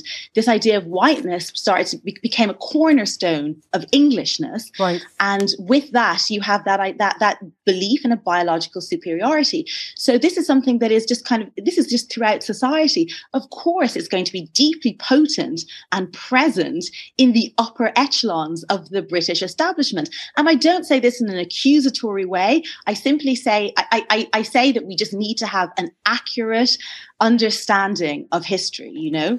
So, und jetzt haben wir das Problem, es ist eben nicht mehr 16. Jahrhundert, sondern England ist nicht mehr äh, das weiße England mit der größten Flotte der Welt, das in die Region der Schwarzen sich aufmacht, um dort äh, zu plündern und zu unterjochen, Ja. bis sich irgendwann die Kräfteverhältnisse verdrehen. Und trotzdem ist das noch so tief einprogrammiert. das, also einer der größten Probleme, die die, insbesondere die Engländer haben, ja, ich meine, die Schotten stehen da ja immer ganz anders da und so, ist, ähm, die Engländer haben den, den Fall aus dem Empire und den Fall in die Normalität nach dem Zweiten Weltkrieg, ja, wo sie das letzte Mal so, so exceptional waren, haben sie nicht wirklich gut verkraftet. Ja, das ist auch einer dieser Ursachen für Brexit, wenn du mich fragst. Ja. Ja, diese, ähm, und dann die, und die Lösung war dann Nationalismus. Und natürlich, ähm, die, die Krone, sie, was ich bei ihr total toll finde, ist, ja, äh, sie macht etwas, was ich ganz oft vermisse, wenn Leute sowas erklären. Ja, sie macht ganz klar, dass sie es erklärt und nicht, dass sie es als Vorwurf formuliert. Genau, ein funktionales Argument zum Thema Ja. Rassismus. Ja. Und ähm, ja, und man kann ja auch dann irgendwie sehen, dass, dass, dass, ne, dass, dass die äh, königliche Familie sich die Mühe gibt. Ja, ähm, also die haben sich dann ja auch geäußert, dass sie gesagt haben, ja, nein, wir, wir, dieser, dieser Rassismusanwurf trifft uns. Ja, Genau, Das ist ja schon mal ein verletzt dadurch, Statement. Also das ist, das ist ja ein Statement gewesen. Satz, genau. Ja, ähm, äh, das ist ja, das ist ja ein Statement gewesen, ähm, wo man schon schon aufgehorcht hat, weil man gesagt hat, meine Güte, die räumen jetzt Mhm. hier einen Fehler ein, ja. Das Genau. ist ja unheard of. Genau. Und ähm, ich glaube, diese Betroffenheit, die ist ganz wichtig, weil sie wollen, und das ist, im- das, das glaube ich, Elisabeth II. insbesondere schon immer, äh, sie, sie sieht sich schon als Königin aller Briten und ihr ist dann egal, welche Hautfarbe die haben. Genau. Und das ist ein echtes Problem, denn sie ist nicht nur die Königin der Briten, sondern im Commonwealth gibt es sehr viele Länder, wo sie Staatsoberhaupt ist, also eine eigentlich schon politische Funktion erfüllt. Und Barbados ist eine Region, in der man sagte, wir gehören zwar zum Commonwealth, aber wir haben uns gegen die Queen als unser Staatsoberhaupt entschieden. Und jetzt hat man eine Lage, in der die BBC plötzlich bei Guy Hewitt anruft, der irgendwie politischer Vertreter da ist, also der für die Regierung da sprechen kann, und äh, der dann sagt, der das nochmal bekräftigt. Wir sehen jetzt wieder, dass wir uns aus den richtigen Gründen damals gegen die Queen als Staatsoberhaupt entschieden haben. our history as it informs the future. And I think this is where we realize that having the Her Majesty as the head of state of Barbados was not compatible with the aspirations of the majority of people who are black, who are from the South, who are aspiring to move forward in an egalitarian manner, which monarchy and royalty doesn't speak to. Die Mehrheit der Einwohner des Commonwealth, des britischen Commonwealth, sind ja nicht Weiße, sondern die kommen aus dieser Kolonialzeit. Und jetzt haben wir nicht nur einen politischen Brexit, sondern jetzt haben wir da auch noch einen ideellen Queen Exit sozusagen, ja, ein King Exit. Wenn die Queen jetzt stirbt, werden sich diese Länder überlegen, ja, wollen wir jetzt eigentlich die Zeremonie mitmachen, Prince William oder wen auch immer zu unserem neuen Staatsoberhaupt erklären oder nutzen wir jetzt die Gelegenheit zu sagen, nee, und da ist zum Beispiel dieser Guy Hewitt hier ganz entschieden. Er gibt hier eine Empfehlung fürs Commonwealth ab. Das entscheidende Wort, was er da sagt, verstehe ich nicht so ganz. Da ist so ein ideell irgendwas Ism drin, vielleicht kannst du es verstehen. With her role as the head of the Commonwealth, which promotes egalitarianism. And if it is that there are residues of racism lingering, it is going to be irreconcilable for the majority of the members of the Commonwealth who are people of color. Hast du verstanden, was er denen da vorwirft? Der, naja. Irgendwas mit äh, Idealitismus oder so. Egalitarismus, sagt er. Ach, Egalitarismus. Okay, warte. Ja, ja. Commonwealth, which promotes egalitarianism. Ha. Ah, gut. Ich habe hab an irgendwas mit Ideal rumgerätselt. Ähm, also sprich, die, die Idee des Commonwealth ist ja Egalitarismus. Das ist ja im Mhm. Endeffekt die Umwandlung des britischen Empires in einen Staatenbund. So, und dann hast du, und, und der Punkt, den er macht, ist natürlich, wenn dann die Königin als Symbol der ganzen Nummer, ja, also die königliche Familie Rass, äh, äh, einen Rassismusvorwurf hat, dann fällt das halt auseinander. Das ist auch der Krone be bewusst. Das ist auch der Königin bewusst. So ist es nicht. Mhm. Ähm, ich hatte ja die Clips vorher gesehen. Ich habe auch seine Clips vorher gesehen. Und es, es ist auch klar, er ist hier auf einer Seite. Ja, also er ist ganz klar, äh, er ist da ganz, er ist da ganz klar auf der Seite, ja, äh, dass er anti, äh, äh, anti-royal ist. Weil man kann auch das Argument anders machen. Ne? Also du Ja. kannst halt das Argument auch machen, dass, dass, dass die Krone im Endeffekt der integrierende, äh, der integrierende Faktor ist. Hm. Naja, ich meine, die rufen auch bei so Leuten in Australien an, ne, die dann sagen, Mhm. ja, sorry, äh, klar, Queen und so, aber das ist gerade nicht unser Thema hier in Australien. Das also es gibt Problem- auch äh, Egalitismus im Sinne von, es ist uns egal. Also das, das, das Problem mit der Königin im Commonwealth ist eigentlich ganz einfach. Sie ist nur Head of State. Hm. Ähm, und das ist ein reiner Form, da ist es wirklich ein reiner Formalismus. In Großbritannien unterschreibt sie ja Gesetze. Die Königin unterschreibt ja keine australischen Gesetze, sondern sie ist dort auf dem Geld. Ja, das war's. So.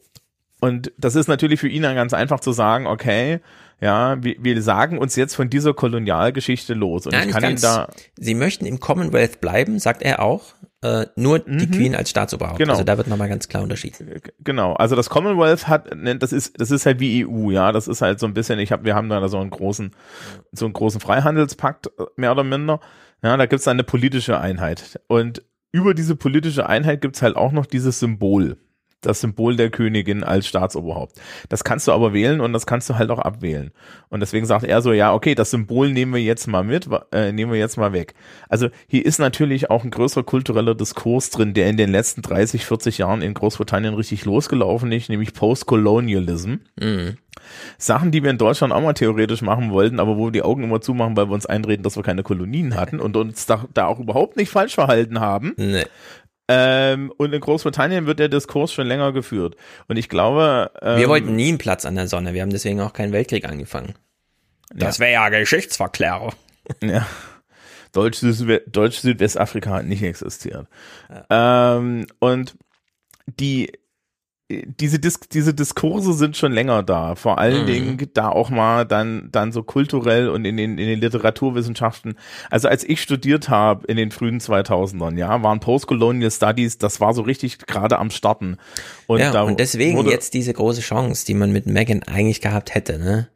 Es wirklich Ich glaube, diesen sie- Schritt mitzugehen. Ich glaube, dass sie die auch haben noch. Immer noch, meinst du? Ich glaube, dass sie die auch haben, weil ähm, was Meghan und Harry hier natürlich auch machen, ist, ja, sie haben das jetzt veröffentlicht und sie geben jetzt dem Königshaus die Möglichkeit, das auf eine gewisse Art zu verhandeln. Hm. Ja, also ich Also- meine, die Queen hat, die Queen hat sich ja auch geäußert, wir werden intern mal gucken, wer hier die rassistische Scheiße erzählt hat, und da- das klären wir intern, was im Endeffekt heißt, dass wenn du irgendwann einen Teil der, äh, einen Teil der Krone im Balmoral im Moor Mhm. findet, weißt du, weißt du auch, wer es war? Ja, ich meine, äh, wenn man jetzt mal wirklich nüchtern überlegt, ne, der reine Satz, er wollte, er hat sich da, also man hat darüber gesprochen, wie dunkel wohl die Haut wird. Ist ja per se nicht rassistisch. Nur, dass man ihn hört und ans britische Königshaus denkt und dann gleich Rassismus unterstellt. Ne, es wäre ja auch eine ganz normale Frage, so inhaltlich. Ja, dass man sich Ähm, wirklich fragt, ja, wie dunkel wird denn eigentlich das Kind bei Nee, der nee, Mutter die, dem die, Nach, die, die, die Nachfrage war dann aber auch, also es gab ja den Diskurs darüber, ob man Archie überhaupt zum Prinzen machen kann. Ja, es gab auch Vergleiche mit einem Affen und so weiter. Also das ist, das geht Ja, wirklich ne? ins Eingemachte da. Ähm, trotzdem, ob die Chance noch da ist. Also die Trisha Goddard als Broadcasterin hier bei der BBC eingeladen, die ist da nicht ganz so sicher. Harry and Meghan were a huge asset. Um, we remember their successes in Australia. They even talked yesterday of, of offering to spend a year uh, in South Africa, working specifically for the Commonwealth. What do you think their, what effect will their departure and this interview have on, on, on specifically for the Commonwealth and, and Britain? I think it's a huge missed opportunity. I think Meghan was a huge missed opportunity because Harry and Meghan were obviously screaming into their pillows, you know, not being heard. Um, and, you know, first of all, I, I thought initially after the interview, I thought, oh, that's it. The, the royal family have really, really quite blown it. Ja, kann natürlich sein, dass die Queen es noch fünf Jahre macht und deswegen, also jetzt sehr despektierlich gesprochen über ihr Leben, aber dass die Queen noch fünf Jahre bleibt und man nochmal die Wogen glätten kann, aber könnte halt auch wirklich die Chance gewesen sein. Wir müssen da vielleicht auch noch über so ein kleines Detail reden. Die, die Provenienz von Harry, Harry, ist nicht ganz geklärt. es hält sich schon, es Ah. hält sich da schon immer noch diese Nummer mit dem Rittmeister. So. Ja, das gibt's auch noch. Also, das Problem ist, Royal, wenn sie sagt, the Royal Family has blown it, das, Mhm. du, ist es, das ist alles ba- unbasiert, ja, also wir reden hier von Kaffeesatzleserei, du weißt überhaupt nicht, was dort vorgeht, es ist komplett hermetisch, Mhm. ja, du weißt nicht, was die Statements machen und so weiter, du weißt auch nicht, was intern durchgeht, du weißt auch nicht, wa, äh, du weißt auch nicht, ähm, also also Megan und Megan und Harry haben ja gesagt, dass sie einmal die ja, dass Archie regelmäßig mit mit mit Uroma und Uropa redet, ja, also also mit dass sie mit Philipp und der Königin in, in, in Kontakt stehen. Es kann durchaus sein, ja, es kann durchaus sein, ähm, dass sich das kommunikativ intern klärt. Der zentrale Punkt ist, dass es sich nicht in der Öffentlichkeit klären lässt. Mhm. Ja, es geht nicht. Ja, die Krone ist unantastbar und die Krone sind halt Personen. Und das gilt für die Royal Family. So. Und natürlich kann sie hier sagen, they have blown it. Aber sie haben, die haben da eine Abwägung drinne, die ist halt sch- schwieriger. Und natürlich, also die viel, viel größere Frage ist halt, ja, was sagen dann, was sagen die, was sagen dann, was sagt dann das ganze Commonwealth? Wobei, ähm, für die, für die britische Krone gibt es so und so eine große Frage, ja, die, die sich anschließt. Ja, äh, die Schotten werden in den nächsten Jahren ein Unabhängigkeitsreferendum machen. Da Scheißegal. kommen wir nächsten Monat mal drauf zurück, weil die Diskussion läuft schon. Das ist wirklich Ja. interessant, wie das alles schon äh, eingetütet Äh. ist, sozusagen. Nur noch Termine so ein bisschen unklar sind. Denn Ja, also Boris Johnson hat ja die ganze Zeit gesagt, er macht das nicht. Ja, ja, ja, ja, ja, ja, klar. Er kann da jetzt erstmal so, aber das Versprechen für die äh, Schotten war, wenn ihr aus dem GB, also wenn ihr England verlasst, seid ihr aus dem Euro raus, äh, Mhm. aus, dem, aus der EU. Aus der und EU. genau dieses Argument hat sie jetzt in den Arsch gebissen und das kriegt man, glaube ich, massmedial gut verkauft, weshalb man jetzt die wieder vor die, und dann will Nicola ich mal sehen, Sturgeon- wie Boris Johnson das da irgendwie versucht zu verhindern. Nicola Sturgeon hat allerdings gerade auch so eine, so eine, so eine ganz furchtbare Sexismusgeschichte an der Backe, weil ihr Vorgänger Alex Salmond anscheinend auch ein alter weißer Mann war. Ja.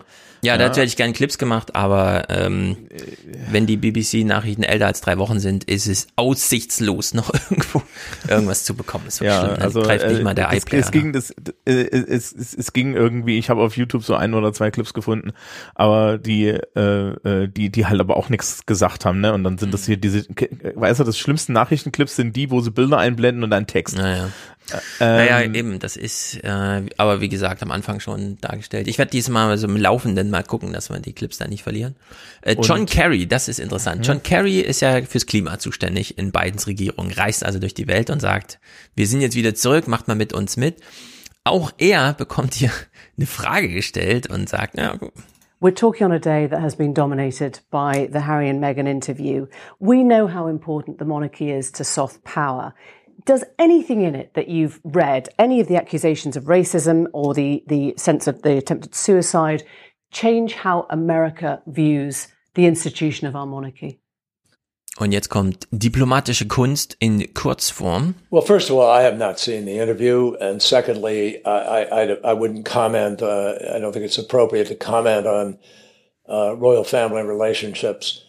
I will say this for certain: as a senator, as Secretary of State, uh, as the climate envoy, we have enormous uh, affection and respect, uh, not just for the crown, but for the for the royal family, for the uh, things they work for. HRH uh, Prince Charles has been a terrific leader on uh, climate and sustainability issues. I think that we have a strength in our relationship that is much, much bigger than an interview or a moment in in in a family. Uh, and I think it's important to put that family and and uh, the relationship that we have between our countries in its proper perspective, which is we are strongly, strongly linked together with, uh, I think, uh, unbreakable bonds. And I have great uh, respect for uh, that relationship. So, er spielt also den Moment im Fernsehen und den auslösenden Moment in der Familie ein bisschen runter.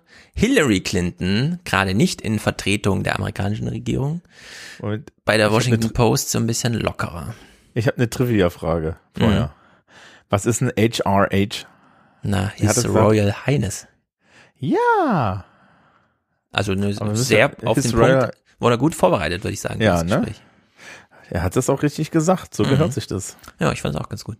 Aber er ist halt ein Profi, wir haben es hier mit Profis zu tun auf der amerikanischen Regierungsseite, das darf man nicht unterschätzen. So, hier Clinton zugeschaltet, äh, bei der Washington Post, ja, die BBC reportiert nur, was hier im amerikanischen ähm, Nachrichtenbetrieb abgeliefert wurde. There's a conversation with you with Harry about how dark your baby is going to be? Potentially, and what that would mean or look like. Ooh. It sent shockwaves around the world. They're really trying to send a message about what institutions, including the one that they were part of, need to do to be more uh, dynamic and forward looking than they currently are. Ja, und sie ist halt auf dem Vogue-Level, ja, also wirklich, muss man sagen, so auf dem Vogue-Level, auf dem man das halt so thematisieren müsste eigentlich. Und ja, krass, dass das halt in England da auf Seiten der betroffenen Angeschuldigten nicht so thematisiert wurde. Wir hören ja mal ganz kurz nur den zum Finale den äh, Spruch von William. Das Zitat liegt nämlich vor. Ich glaube aber nicht aus seinem Munde, sondern nur als Zitat. The heir to the British throne, Prince William, denied today that the royals harbor racist views. He answered a shouted question at a public event and said, quote, we are very much not a racist family. The allegation came from his brother, Harry, and sister-in-law, Meghan, who is biracial. Ja, also Public Event, die Frage wurde ihm zugerufen und die Tonqualität der Aufnahme war so schlecht, dass sie es nicht im Original spielen konnten. Da sieht man schon, naja, okay, das ist noch keine öffentliche ja. Kommunikationsstrategie. Und, und da ist natürlich die Sache, no, we are not a racist family, we are colonialists. also, ja, genau. Ja, äh, da ist, äh, es gibt, glaube ich, mittlerweile, ich glaube, es gibt mittlerweile ein Statement vom Palast, wo sie deutlicher geworden sind, wo sie gesagt haben, okay, ja, äh, wir werden das internen klären. Mhm. Was im Übrigen so viel heißt, wie dass, dass, die, Kön dass die Königin, wenn äh, sie haben ja explizit gesagt, das war nicht Elisabeth II. und das war nicht Prinz Philipp und sie haben die beiden echt lieb, was ich ja total toll finde. Mhm. Weil kann man eigentlich auch nicht erwarten. Ähm, ja, das heißt also, dass, dass im Zweifel da irgendwie in Kensington Palace oder in Buckingham Palace mal alle vorstellig werden mussten und, und Elisabeth II. denen mal allen den Schädel gewaschen ja. hat. ja. Und das ja. möchtest du nicht. Also, also nee, ich nee, glaube, nee, genau. ich glaube, das ist ein Dressing Down, das willst du nicht haben. Ja. Ähm, das ist schlimmer als vom Brinkhaus zitiert weil, zu werden vor die Fraktion. Weil, also das, das, ich, dieses, dieses, they have blown it. Das wissen sie auch selber. Ja, ja. ich glaube auch. Ja. Gut, äh, wir überspringen mal, weil das kommt auf jeden Fall dann im nächsten Monat vor, die neue Grenzziehung, es laufen Ermittlungsverfahren, also äh, Vertragsverletzungsverfahren wegen der Verletzung des Nordirland-Protokolls, Oh dass da Gott, ja. abgedingst wurde und so weiter. Denn wir wollen, das wäre jetzt sozusagen in Progress. Nächsten Monat wissen wir, glaube ich, da sehen wir da Resultate. Denn wir haben hier noch äh, deutsche Clips. Wir wollten zum Abschluss ja nochmal deutsche Clips gucken heute. Jedenfalls hast du mich gebeten, äh, den einen oder anderen nochmal mit in die Sendung und nicht nach den Unterstützerdank zu holen. Deswegen habe ich gedacht, okay, ich mache eine Dramaturgie aus elf Clips zur deutschen Lage. Wir müssen es also im Kopf jetzt wirklich kurz umswitchen auf, okay, jetzt kommen wir wieder Das ist ins, alles schlimm. ins Deutsche. Es geht um Masken, es geht um Lauterbach bei Maischberger, es geht um die Schulen und so weiter. Das, das ist schon so ein bisschen Whiplash. Ja, es ist wirklich schlimm.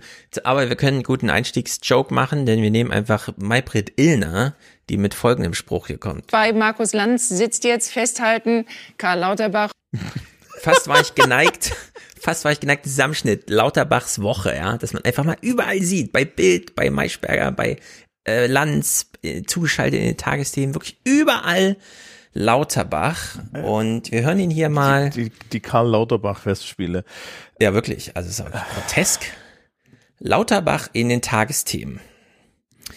Es geht um AstraZeneca und ich glaube, äh, wir kennen ja alle das äh, Prä, Prä Dingsterbums Vorsorge Paradox. Also man sieht ja nicht, was Äh, man genau. nicht und so weiter. Und äh, ja, glaube, Präventionsparadox. Richtig, und er hat es hier nochmal hingebogen auf die, auf die Astra-Problematik. Der Schaden, der durch die Nichtimpfung entsteht, selbst in der kurzen Zeit, der ist größer als der Schaden, der entstehen würde, wenn die seltene Komplikation hier vorkommt. Natürlich ist das schwierig, weil der Schaden, der hier entsteht durch die Impfung, der ist konkret. Das sind dann Leute, die man kennt. Den Nutzen, wo man jemandem das Leben rettet durch die Impfung, der ist anonym. Der Mensch wird nie oder diese Menschen werden nie bekannt sein. Mhm. Versuchst du es okay, du hast mich verloren. aufzu... Ich war, also ich, ich, wir hatten ja vorhin diese Anmoderation bei, bei der Newsnight, ne, der konnte ich folgen. Ja. Das, das, Also Karl Lauterbach sagt hier, wer an AstraZeneca stirbt, ist dann namentlich bekannt, weil wir können ja die, auch wenn wir es nicht eindeutig zuordnen können, wissen wir Ach, zumindest, ja. wer ist gestorben. Und wir wissen aber nicht, wem wir jetzt das Leben retten oder nicht durch eine Woche AstraZeneca-Verzug. Allerdings kennen wir die Zahl, das fand ich nämlich ganz interessant, vom Zentralinstitut der Kassenärztlichen Versorgung, wer auch immer diese Institution wiederum ist, kommt hier eine Rechnung in den Tagsthemen. Ohne Impfung sterben statistisch weit mehr Menschen als an den Impfnebenwirkungen, rechnet Dominik von Stillfried von der Kassenärztlichen Versorgung vor.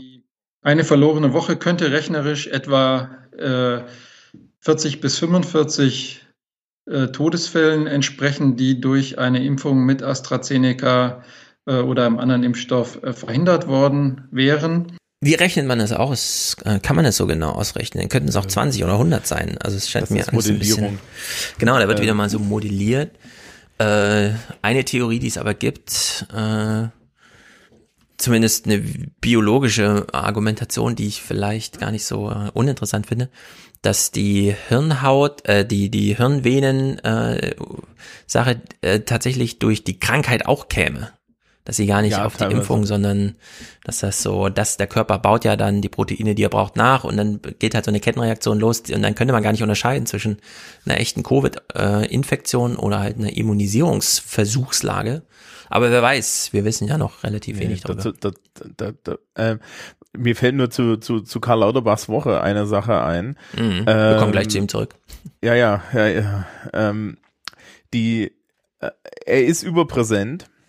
Und gleichzeitig habe ich in meinen letzten Wochen Coronavirus-Update, was meine einzige, meine einzige, außer dass ich Mhm. äh, äh, den Fernsehpodcast und irgendwie noch so, so, noch so, so die Wochendämmerung als Nachrichtenpodcast konsumiere. Das ist das einzige, was ich normalerweise mit dem Thema zu tun habe. Ich halte mich da aktiv fern von. Ja, aus Gründen der geistigen Gesundheit. Mhm. Und ähm, ich höre, ja, ich habe den Drosten diese Woche gehört und ich habe den dezidierten Eindruck gewonnen, dass wenn er nicht ein furchtbar selbstbeherrschter, freundlicher Mensch wäre, er eigentlich gern eine halbe Stunde einfach nur auf dieses Mikrofon gekotzt hätte. Über den Dreck in den Talkshows, das hat er sich ja getraut zu sagen. Also Der Dreck in den einmal Talkshows das, aber auch, Kekulé. ich glaube gar, ich weiß gar nicht, ich, ich glaube nicht, dass es der Kekulé war.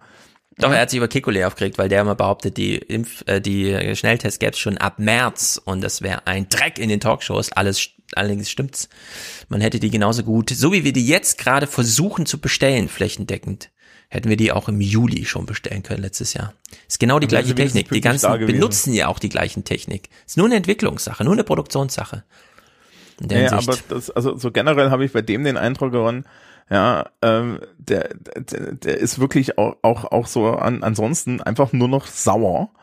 Und Drosten? Ähm, Drosten. Ja, und, der ist, äh, dass das mit den Hausärzten und so nicht klappt, die ganze Impf, das findet er richtig scheiße. Das hat er auch schon gesagt. Ja, Dass man die und- da nicht einbindet, die Hausärzte.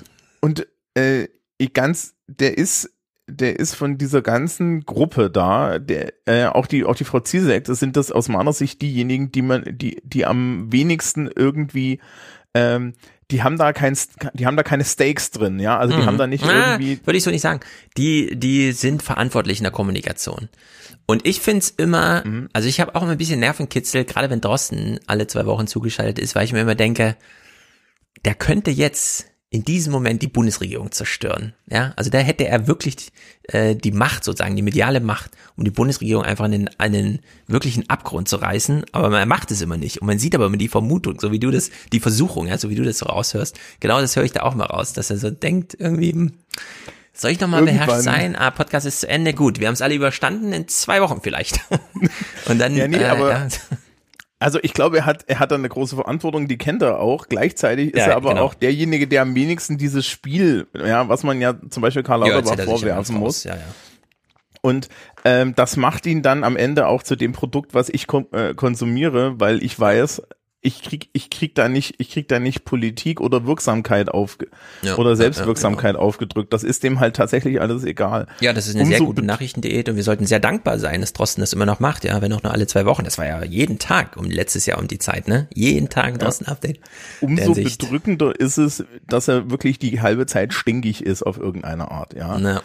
Also man, man kann ja, man kann ja so ein bisschen diese, diese, diese, diese, diese, wir sind äh, sehr wissenschaftlerhörig und so, ja, Mhm. und diese Sache und diese Vergötterung von Zahlen und so, das kann man ja kritisieren. Auf der anderen Seite, es gibt halt eine gewisse Menge, die man einfach daraus ableiten kann. Ja. Und was halt passiert ist, er trennt immer den Raum des Politischen von dem Raum des Ja, ja, Wissenschaftlichen. ja, ja. Und Er ist da sehr streng mit sich selbst. Ich finde, ich, ich finde es dann wichtig, auch mal darauf hinzuweisen, dass der Raum des Wissenschaft, äh, des, des Wissenschaftlichen klar, klare Hinweise gibt und dass der Raum des Politischen es von vorne bis hinten nicht hin, hinkriegt, in diesen Rahmen, die er dort hat und mit den Informationen was zu gestalten. Mhm.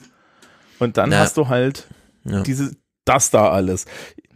Wir, wir machen weiter, bevor ich mich richtig Ja, ja, aufrege. ne, ich meine, dieser Chef da vom Paul-Ehrlich-Institut ähm, sagt ja ganz klar, äh, ich habe das auch als Clip vielleicht, aber ich finde den jetzt glaube ich nicht, sagt er ganz klar, ach hier, ähm, ja, wir gucken nur auf die Biologie des Impfstoffs, den wir hier zulassen. Alles andere, die politischen und sozialen Rahmenbedingungen sind uns egal. Bei AstraZeneca ging es ohnehin schon hin und her. Wir hören ja schon heute von großen Befürchtungen, dass die sowieso schleppende Impfkampagne enorm zurückgeworfen wird. Spielt das denn gar nicht in Ihren Betrachtungen mit ein? Das spielt tatsächlich keine Rolle. Wir versuchen, äh, unsere Hinweise auf Basis von wissenschaftlichen Erkenntnissen und wissenschaftlichen Daten zu erheben. Und das muss man sich wirklich mal überlegen, wie beeindruckend das eigentlich ist, dass wir Behörden haben, die noch so funktional differenziert in dieser Gesellschaft wirken, aber die Gesellschaft nicht auf sich zurückwirken lassen. Denn AstraZeneca bei zwei Millionen verimpften Dosen tötet drei Menschen. Wenn wir jetzt diese Lebenszeitrechnung machen, die wir seit einem Jahr machen, ja, ähm, können wir ja gegenüberstellen. Wie schlimm ist Corona im Vergleich zu anderen Krankheiten oder zu dem, das durch einen Corona-Lockdown ausgelöst wird? Und wie schlimm ist dagegen die AstraZeneca-Impfung? Und die AstraZeneca-Impfung hat für eine Woche Corona getrumpt, ja? also wirklich übertrumpft, weil man eben eine Kalkulation gemacht hat, bei der die Gesellschaft einfach ausgeblendet wurde. Und wenn wir jetzt die Gesellschaft mal einblenden, kann man nicht einfach sagen, das RKI sollte auch für die Zivilisationskrankheiten zuständig sein? Sehen Sie ja, Sektion 2, die haben ja die zweite Abteilung, die sich eben für diese nicht infektiösen, aber epidemischen Problemlagen kümmert. Ja, wäre nicht das RKI auch dafür zuständig, die Menschen gar nicht erst so zivilisationskrank werden zu lassen, so dass der Jens Spahn als Gesundheitsminister später sagt, 60 Prozent bei uns in Risikogruppe, weil beispielsweise schlimmer Risikofaktor Übergewicht. Ja, Zucker in Deutschland Landwirtschaftsministerium, Verantwortung der Politik und so weiter, dass auf der Verpackung draufsteht, was drin ist, dass man vielleicht auch mal ein paar Grenzwerte einführt, die vernünftig sind und nicht einfach nur die Industrie gewähren lässt. Und äh, ja, das kann er hier sagen als Impfstoffzulasser, ich interessiere mich nur für meinen Impfstoff, nicht für die Krankheit, die er eigentlich beseitigen soll. Ja, aber Wobei, wie wäre es, wenn wir das mal integrieren und daraus eine politische Forderung strecken und dann sähe die Diskussion ganz anders aus? Aber da oben steht Bundesinstitut für Impfstoffe und biomedizinische Arzneimittel. Da gibt's eine Verordnung. Die arbeiten nach Vorschrift, die haben oben drüber einen Gesundheitsminister. Und der Gesundheitsminister hätte zu denen auch sagen können, okay, wir haben diese Fälle, wir impfen trotzdem weiter. Das ist in, ja, das ist jetzt hier die politische Entscheidung. Genau, ja, das meine ich ja. Er hat aber ja. erstmal dieses Mandat bekriegt, wie vorgestellt. Aber an die Politik darüber kann man durchaus die Frage stellen, was ist denn das eigentlich für ein Mandat? Ja, dass man ja, hier einfach ist, kalkulativ ja, das ist gar kein Mandat, weil halt da nicht regiert wird. Da wird halt. Ja, das kann auch sein, ja, dass man die ja, einfach nur nach, regieren. Genau. Regieren ist also die Aufgabe der Politik ist konfliktlösendes Handeln in sozialen Gruppen und die Aufgabe der Regierenden ist in unserem Auftrag, diese Konflikte für uns zu lösen. Mhm. Ja, dass, dass wir aktuell eine Gruppe von PolitikerInnen da oben sitzen haben, die ja auch in Form der Kanzlerin nur unter Not, Prügelstrafe und ja und wirklich ja, weltweiter ja, ja, Pandemie in der Lage sind, regelmäßig mal eine Entscheidung zu treffen. Ja, das stimmt, ja, das stimmt. und die dann nicht mehr verbalisiert bekommen. Das ist eigentlich das wahre Problem und das zeigt aber auch, wie wie wohlstandsverwahrlost wir eigentlich als Land so geworden sind. Merkel würde eigentlich noch so gerne noch einen Arbeitskreis gründen oder sonst das irgendwo auslagern ja. und Taskforce Scheuer sparen. also, also wirklich, die Tatsache, dass da, die, äh, die Tatsache, dass, dass, dass es da absolut nichts gibt, was ja. regiert wird, aber, obwohl wir es brauchen. Es wird jetzt wirklich kritisch bis zur Bundestagswahl, denn kennst du den Begriff Boomer Remover? also Boomer aus dem Spiel nehmen. Das ist bei Kevin ja. Roos, ich lese ja demnächst äh, im nächsten Salon mit Wolfgang das neue Kevin Roos Buch über die Automatisierung der Arbeitswelt. Und mhm. äh, die Automatisierer, die sagen ganz klar, das, was wir hier herstellen, das sind zwar, können sie sagen, Roboter, aber wir sagen dazu Boomer Remover. Weil das nimmt nämlich genau die Leute aus dem Industriefertigungsprozess, wo heute noch äh, mit äh, ich bin seit 30 Jahren bei Daimler und na klar baue ich hier S-Klassen, bis ich tot umfalle und so fort. Und die werden da aussortiert. Und äh, daran musste ich so ein bisschen denken, als ich Karl Lauterbach hier gehört habe in äh, bei Maischberger. Ich habe die Sondersituation, dass ich dann auch noch sehr lange die Beatmungsstationen besetzt habe mit Menschen, die einfach, ich sag mal, eine lange Zeit zu gesund sind, um zu sterben, aber also zu krank sind, um zum Schluss zu überleben. Und daher sind wir jetzt in einer ganz besonderen Situation. Christian Drosten hat das früh erkannt. Also ich stimme ihm da uneingeschränkt zu. Das, was wir jetzt bei den 50 bis 80-Jährigen erleben, die wir noch nicht impfen können, weil schlicht der Impfstoff fehlt. Das ist also wahrscheinlich also ein sehr hoher Preis, der nochmal bezahlt werden muss in der dritten Welle. Und über die entscheiden wir im Prinzip im, am Montag. Die gehen voll jetzt ins Risiko morgen. Und jetzt, klar, ich habe mich jetzt ein bisschen mit Rennrepublik und so weiter, ne? Also es ist ein sehr gefärbtes Argument von mir. Aber was mich jetzt interessiert in den nächsten Wochen, bisher war die Diskussion äh, 80 plus. Die 80, die 90-Jährigen, die 100-Jährigen, die haben wir geimpft, da lief die Strategie hinaus, die sollten geschützt werden und so weiter. Deswegen dieses Gesamtinzidenz, weil die können wir nicht gezielt schützen und pipapo. Nur die 80 plus, das ist Nachkriegsgeneration. Das ist unterwürfig, dem Staat wird gehorcht, man hat keine eigenen Ansprüche, wenn es rot ist, geht man nicht über die Ampel, äh, man spendet natürlich an die äh, Erdbebenopfer in Haiti und so weiter und so fort. Jetzt wird die Diskussion aber verlagert, weil die sind jetzt erstmal geschützt soweit. Nur nicht in dem Maße, wie wir das gerne hätten in Deutschland, aber zumindest die Pflegeeinrichtung, da wo sie gehäuft und so weiter, äh, da sind geschützt. Jetzt trifft es wirklich die Babyboomer. Und das ist nicht diese zurückhaltende Generation, die sagt, zum Glück kein Krieg, ja, sondern das sind die, die sich Ansprüche erworben haben, richtig entitled über Vermögen, alle im Eigenheim und so weiter, mitten im Industrieprozess, alles abgeschottet über Kündigungsschutz und so weiter. Von unten kommt niemand nach, niemand bedroht sie und jetzt kommt dieses Virus und äh, am Montag wird über deren Schicksal sozusagen gesprochen. Ne? Und das wird, also die einen von denen wollen jetzt nach Mallorca und die anderen von denen wollen überleben. Und beide sind mega mächtig. Das können wir jung uns gar nicht vorstellen, wie mächtig diese Gruppen sind. Und äh, ich bin sehr gespannt auf die Diskussion, die wir jetzt in Deutschland bekommen, die nächsten Du, du meinst, das ist die Gruppe, die mit, einer mit einer relativ hohen statistischen Wahrscheinlichkeit sich in Kassel gerade mit der Polizei geprügelt hat? Zum Beispiel. Da Ja, sind ne? viele. Hm? Und dann gibt's Und- aber auch viele auf der anderen Seite, ja. Das ist äh, durch die Bank jetzt. Da ist, da können jetzt richtig Clash sein. Ja, aber dann wäre ja der, die, wäre die politische Entscheidung nichts zu tun, weil dann removed sich das Problem ja auch, ne? Ja, nichts zu tun Aber- ist, glaube ich, keine Option mehr, weil jetzt sind Anspruchshaltung da. Die die Ja. 80-Jährigen nicht formuliert haben. Ich finde ich finde ja auch geil, wie, äh, wie, wie Lauterbach da so sitzen kann und sagen kann so, ja, und dann, dann, dann sind das halt Leute, die lange leiden, ja. Richtig, genau. Die äh, sind zu jung und gesund, um nach zehn Tagen auf der Intensivstation mit Beatmung, äh, entschieden ist, ob das jetzt klappt oder nicht, sondern das haben wir auch letztes Jahr schon gehört. In Deutschland wurden zum Teil 100 Tage lang beatmet und so weiter. Also da, wo man wirklich aus dem Koma aufwacht und weiß, das Leben dauert zwar noch 40 Jahre, aber es ist auch 30 Jahre Reha davon. Also wo es wirklich schlimm wird und naja, die Inzidenzen weisen wirklich in die falsche Richtung. In der Hinsicht wird das äh, dramatisch und wer weiß, ich bin sehr gespannt, was sie da morgen entscheiden. Eigentlich müssten die jetzt nochmal das Ding runterknüppeln und zwar mit dem Eingeständnis, wir haben es versemmelt. Äh, Lauterbach hat heute getwittert, wir haben die Wahl, sein, ich zitiere jetzt, wir haben die Wahl zwischen Testen und äh, Lockdown. Und ja, aber dann weißt du doch, was in wurde Deutschland vermasselt. passiert. Ja, das Testen wurde vermasselt, genau. passiert? Wir machen, wir müssen Lockdown Da, machen. da, ja, genau, da passiert Lockdown, weil ähm, Testen kriegen wir nicht hin. Dazu haben wir die, die, diese politische Klasse, die die andere Entscheidung nicht treffen kann. Und die auch, ähm, ich glaube, wir haben, wir haben unheimlich viele Leute, die sind so im Lockdown-Tunnel. Ja, was für mich natürlich besonders lustig ist, ja, wenn ich noch eine Person höre, die sagt, dass es sehr unverantwortlich ist, Schulen zu öffnen, werde ich, glaube ich, irgendwann wildwütig. Das liegt aber daran, dass ich, liebes Publikum, ich weiß nicht, ob ich es heute schon mal gesagt habe, ich schon zehn Wochen lang jeden Tag in einer geöffneten Schule bin. Ach, im Übrigen, ich habe keine Impfung angeboten bekommen, macht euch keine Sorgen. Äh, äh, Wir haben äh. Masken. Ja, es ist alles dramatisch. Es ist an der Stelle wirklich dramatisch. Siehst du, jetzt bei ich auch dem, noch zynisch. Genau, bei dem Thema Impfung angeboten bekommen, da hat Dietmar Bartsch, finde ich, das beste Argument gemacht, das ich seit Monaten in der Politik gehört habe. Ich fordere, dass diejenigen, die geimpft werden wollen mit diesem Impfstoff, das auch weiterhin tun dürfen. Du kannst zu Rewe gehen, dir eine Alkoholvergiftung mit Zuckerüberschuss und alles kaufen. Alles.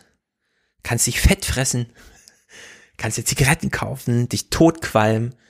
Aber eine AstraZeneca-Impfung gegen Corona, nee, das können wir nicht freiwillig machen. Das geht nicht. Da muss die Bundesregierung entscheiden, weil das wird ja gespritzt. Anders als der Rest, den man isst. Ja. Also hier liegt auch, auch eine Schieflage vor. Ich bin mal gespannt, was Corona daran ändert. Ob wir hier vielleicht wie bei Medikamenten, ja, wenn du einmal krank bist, kannst du dir alle Therapien ausdenken und auf Befehl dir verordnen lassen. Aber wenn du nicht krank wir hatten bist, ja vorhin, wir hatten ja vorhin das amerikanische, das amerikanische äh, äh, Impfregime und dann hieß es ja so Drugstores und so, ne? Mhm. Das ist, ist, weißt du, wie das so aussieht in den USA? wie ein Drugstore da aussieht. Ja, ja, also, also wo man, wo da, wo, wo du da so klassischerweise deine Medikamente beziehst. Ja, ja, also wir in Deutschland gehen in die Apotheke, wo alles glänzt und die Regalmeter alle beleuchtet sind. Der Drugstore ist üblicherweise noch so ein Holzkabuff in der Ecke vom Supermarkt, wo man noch mal kurz abbiegt, um für überteuerte Genau. Preise. Kennt man aus vielen Genau. Filmen und sowas. Es ist wirklich so sieht das da aus. Ich hab das Ja, ja, gesehen. also du gehst, gehst in, du gehst da, du gehst da halt irgendwie in Walgreens oder so, ja. Und dann nimmst du dir vorne deinen Salat mit und dann kriegst du hinten irgendwie deine Schmerztabletten und wenn du fünf Minuten wartest, kriegst du auch so eine Spritze am Arm gejagt. Ja. Ja, impfen kann so viel besser laufen. Karl Lauterbach verweist hier mal, das habe ich vorhin kurz angesprochen, auf die sozialstrukturelle Komponente des bisherigen Impfens in Deutschland. Aber wir haben den Impfstoff, weil die, die STIKO hatte ja entschieden, dass der Impfstoff nur für Jüngere eingesetzt wird, haben wir den Impfstoff auch sehr viel stärker bei Frauen verwendet. Mhm. Wir haben den verwendet quasi Ach in so. der ersten Gruppe bei Lehrerinnen, bei Erzieherinnen Ah, okay. äh, und bei Pflegekräften. Somit der, die überproportionale also Impfung von Frauen war in Deutschland der Grund, weshalb man auch erwarten würde, dass mehr Frauen trifft. Haben wir hier mal wieder festgestellt, dass die Gesellschaft vor allem von den Frauen getragen und gemanagt wird. so nebenbei irgendwie. Das Ja, aber- erstaunlich. Aber woher willst du das denn wissen, wenn du öffentlich-rechtlichen Rundfunk guckst? Ja, Ja, weil da ja, ist es ja. nicht Thema, da, Da wird es müssen wir ja britischen. Rundfunk genau, gucken. Genau, genau. Ganz genau, da wird das thematisiert. Hier ein Clip, der ist für dich. Äh, Maischberger hat Lasche zu Gast. Lasche, das ist so unglaublich, hat ein unterirdisches 20-Minuten-Ding da abgeliefert. Das sind eines CDU-Chefs wirklich nicht würdig.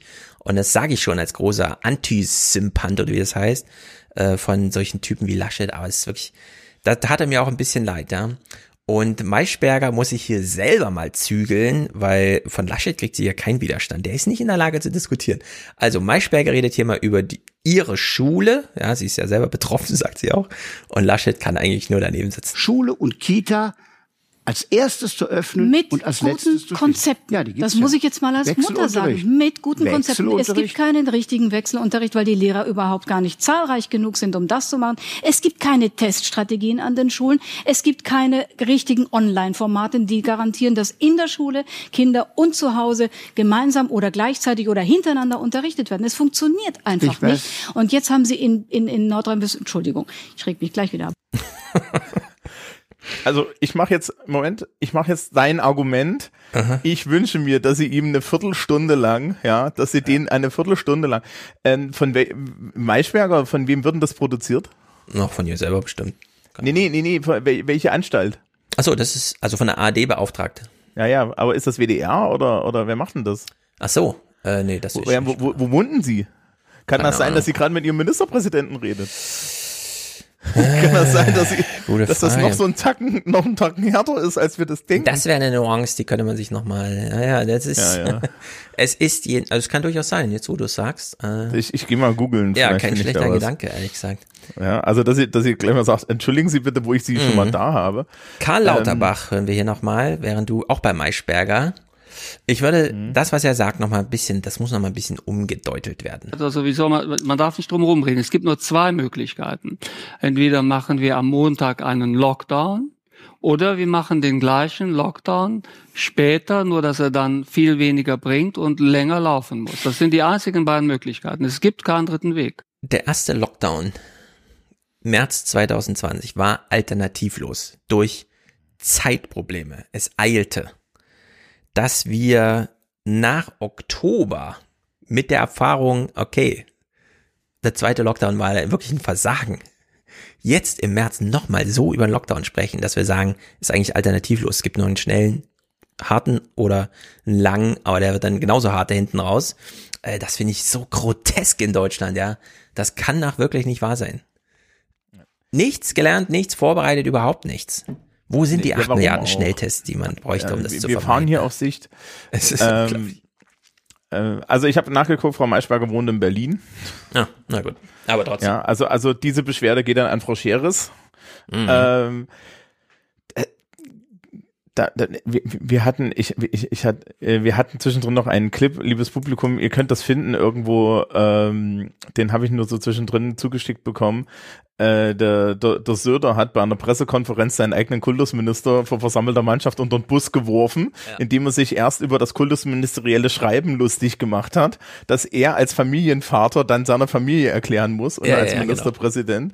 Ja, und der Piazzolo dachte noch, das sei ein Witz und er so, nee, ganz ehrlich, ich will dich gegen jemanden ersetzen von der CSU, der weiß wenigstens, wie ich ticke. Ja. Mhm. So, also da, da brennt jetzt ja auch schon die Hütte. Ah, Das Problem ist wie folgt. Die, das Bund-Länder-Treffen trifft eine Entscheidung. Die Ministerpräsidenten lokalisieren das irgendwie für ihr Bundesland, dann geht das aus an die äh, Schulen über die Schulämter, die zuständig sind, und dann an die Lehrer, äh, äh, dann an die Eltern über die Elternvertretung. Das heißt, die Elternvertretungen haben irgendwie in ihren WhatsApp-Gruppen so dreiseitige PDFs, die sie mit dranhängen. Ja? Die klickt aber keiner an, weil keiner will DIN A4 PDFs, weil sonst keiner kommunizieren kann, äh, auf einem kleinen Bildschirm lesen. Also verständigt sich die Elterngruppe untereinander darunter, was jetzt die Sachlage ist. Und zwischendurch geht man immer mal auf hessenschau.de gucken, in unserem Fall, was ist denn jetzt hier Sachstand und so. Und äh, es ist keine politische Kommunikation. Ja? Das ist einfach ein Durcheinander, ein Rückfragen die ganze Zeit. Elternvertreter wissen natürlich auch nicht weiter. Und ich bin hier mit einer Elternvertreterin verheiratet, sogar in zwei Schulen. Ja, und es ist nur ein Durcheinander. Hier kommt niemand zurecht. Also Maischberger hat sich hier völlig zu Recht darüber aufgeregt. Und dass Söder da mal eine öffentliche Ansage macht mit, das äh, geht hier nicht, finde ich auch nicht so verkehrt. Ja, das ist in der Hinsicht so mal, naja. Ähm, also ich kann kurz schildern, wie das bei uns ist. Ähm, der, der Chef kriegt das sogenannte KMS, das kultusministerielle Schreiben, das ja, äh, Zitat Söder, das ein, ein Elaborat höchster, höchster Staatskunst. Ich könnte jetzt Mhm. auch aus meinen E-Mails welche raussuchen, weil ich habe die natürlich. ich Äh, hab das sind gerne so Lords-Dinger ja drei- alle gelesen. Das sind, das sind, das sind so dreiseitige Sachen mit Ja, Wappen ja, genau. oben dran und unten drunter bedankt sich Herr Piazzolo für unseren stetigen Einsatz an der Front. Ähm, und die, das schickt, also meine Schulleitung fasst es dann grob zusammen. Ne? Die macht also die sogenannte KMS-Exegese. Mhm. Ja, und das, und dann schickt die, dann schickt er das aber noch rum und ich krieg das dann mit einer kleinen Exegese und lese es dann aber nochmal und dann kriegt das, dann kriegen das alle Schülerinnen und Schüler, weil wir haben nämlich keine Elternvertretung für viele Ja. unserer Schülerinnen und Genau, Schüler, weil die sind zu schon alt, ja. erwachsen. So, und, und, ähm, dann hast du aber auf dem Handy, ne, also wir haben so so einen Messenger, also es ist wie ein wie WhatsApp, nur es ist intern, also es ist eine andere Software. Ja, und dann kriegst du so anderthalb Bildschirmseiten, Zusammenfassung von Jeff und unten noch so ein PDF. Mhm. Das- Ja. Es ist grotesk. Du stehst du so fassungslos daneben, ja. Aber wir haben Wahlkampf, der läuft schon und es ist auch wunderbar, denn wir haben einen Wahlkampf innerhalb der CDU, CSU. Denn wir haben zwei Aspiranten auf den Kanzlerkandidatenposten, Markus Söder, CSU aus Bayern und Armin Laschet, sagen wir mal, NRW, um ihn auch nur lokal zu verorten. Äh, da möchte gerne der CDU noch was werden. So, und jetzt haben wir die Sachlage, dass die beiden sich natürlich stellvertreterkriegsmäßig irgendwie dann doch mal begegnen auf dem Kampffeld Corona-Maßnahmen. Und wir hören hier mal, wie Armin Laschet bei Maischberger darauf reagiert, dass Markus Blume, also der Generalsekretär der CSU, das Feld bereitet, äh, um Söder in Stellung zu bringen, indem er die CDU, nämlich Jens Spahn, angreift und sagt, die CDU kriegt es irgendwie nicht hin, wir von der CSU schaffen es vielleicht besser. Und Laschet fällt nichts ein, aus den schlechtesten Abwehrversuch überhaupt zu fahren. Er wurde allerdings, haben wir ja bei Maischberger eben gehört, auch schon in Grund und Boden geredet, und zwar nicht vom politischen Kontrahenten, sondern von der Moderatorin der Sendung. Und wer muss Verantwortung übernehmen? Äh, Es gibt den Kollegen Markus Blume, CSU, Generalsekretär, also ihre eigene Union. Der sagt, es wurde zu spät, zu langsam, zu wenig bestellt. Man muss deutlich sagen, es sind wohl Fehler im Bundesgesundheitsministerium passiert. Also Jens Spahn ist verantwortlich. Wie soll er sich seiner Verantwortung stellen? Nicht hilfreich? Das ist ein Merkel-Satz, ne? Was? Nicht hilfreich? Ja. Ja, es ist aber auch nicht hilfreich. Und wer zu spät bestellt hat, äh, war nur nicht Jens Spahn. Warum macht er das dann, der Herr? Das weiß ich nicht. Das ist ja ein Parteifreund von Ihnen eigentlich. Ja, ich find's nicht gut. Find's nicht gut. Das weiß er aber. Laschet. Armin. Maischberger kann es nicht fassen, Ja. oder? Die kann das doch nicht. alle, die diese Sendung interessiert gucken, kennen diese Kräfteverhältnisse hier. Ja, nur weil Maischberger die nicht explizit anspricht, sondern im Dunkeln lässt, heißt das nicht, dass das Publikum blöd ist. Ja, und er versucht jetzt, äh, keine Ahnung. Also, Also, wirklich grotesk. So wird man nicht Es Kanzler. ist, äh, doch, doch. Also meine, meine Voraussage ist immer noch, so wird man Kanzler. Ah, nein, gut, also er wird nicht Kanzler, nein. Also er wird, er wird. Finanzminister. Ja. Ja, Ja, er wird ja. Vizekanzler. Weil, weil Söder, also es ist mittlerweile, ich glaube, Söder hat sich diese ganze, das, das Ganze angesehen. Ja, er hat sich auch die Skandale in der CSU angesehen. Und Söder, Söder hat sich wahrscheinlich jetzt schon dazu entschieden, passt mal auf, liebe Leute, diese Bundestagswahl ist nicht zu gewinnen. Meinst du? Ja. Oh, das ist natürlich eine These. Ja, diese Bundestagswahl ist zumindest nicht als, als führende Partei Ah. zu gewinnen, Mhm. sondern, ja, äh, das werden die Grünen machen.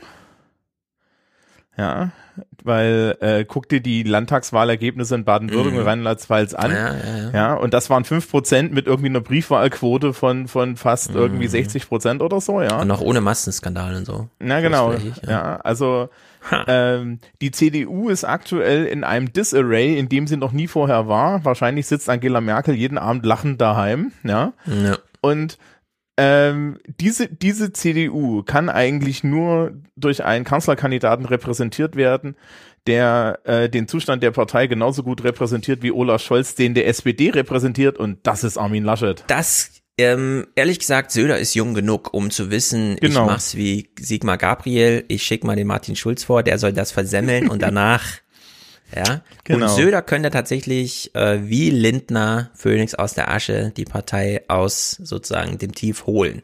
Aber, und da, das glaub ich unterstützt dann die These, das erfordert, dass er gerufen wird und zwar richtig. Und dazu muss sich die CDU selber verbrennen und das schafft sie mit Armin Laschet, glaube ich, ganz wunderbar.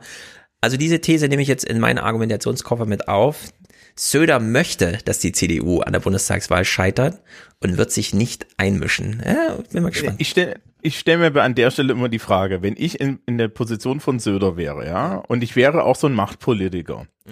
würde ich mir das jetzt alles angucken aus der Staatskanzlei in München, ja, der Mann, der, der Mann schafft es regelmäßig, dass ich, ne, und ich bin jetzt als mhm. CSU-Wähler komplett ja, ja, unverdächtig, dass ich dastehe und mir denke, ich fühle mich ja ausreichend gut regiert. Ich, ich sympathisiere mit diesem Gedanken, weil das denke ich manchmal auch, wenn ich Volker Bouffier hier sehe, mit seinen 100 Jahren und so. Dann doch lieber so jemanden wie Söder, der dann auch zwar nicht aus innerer Überzeugung, aber so ein Bienenschutzgesetz dann doch mal irgendwie durchdrückt, weil er denkt, ne, der Kampf ist halt verloren, stelle ich mich vorne an, ja, und macht das dann in deren Sicht, warum nicht? Na gut, nehmen wir das mal mit auf. Also das ist ein sehr guter Gedanke. Letzter Clip. Äh, Markus Lanz quält Tillmann Kuban, Chef der Jungen Union. Oh, das zum war Thema, auch oder? Zum also, also super, das war super krass. Äh, du musst dir vorstellen, bei Markus Lanz sitzen Lauterbach, noch irgendwer, der sich auskennt, Kekulé selbst vielleicht, sind die sich begegnet, da keine Ahnung. Ist jedenfalls eine richtig krasse Runde.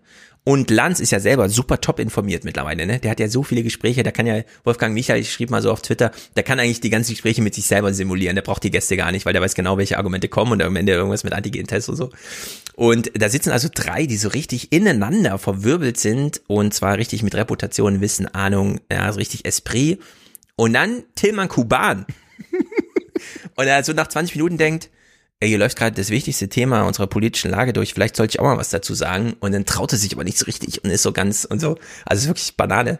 Und als er dann endlich angesprochen wird, weil Markus Lanz ist ja höflich und gewährt dann doch mal jedem seiner Gäste noch so die letzten fünf Minuten, äh, soll Tilman Kuban Jens Spahn verteidigen. Und wir wissen, Tilman Kuban, die junge Union, die ist ja total äh, eigentlich auf diesem Spahn nicht so sehr jetzt durch März getrübt, aber so Spahn macht irgendwas mit Ausländer und Pipapo und so. Die sind ja eigentlich, das ist der Spanzug. So, und äh, auch Tilman Kuban ist am Ende seiner Erklärungsfähigkeit, ja, so wie wir Armin Laschet gerade schon gehört haben, Tilman Kuban auch, die totale Implosion. Ähm, es wurden in Apotheken Masken verkauft für sechs Euro das Stück. Das hat der Bund erstattet. Wie kann es zu dieser Art von Wahnsinn kommen? Habe ich auch nicht verstanden.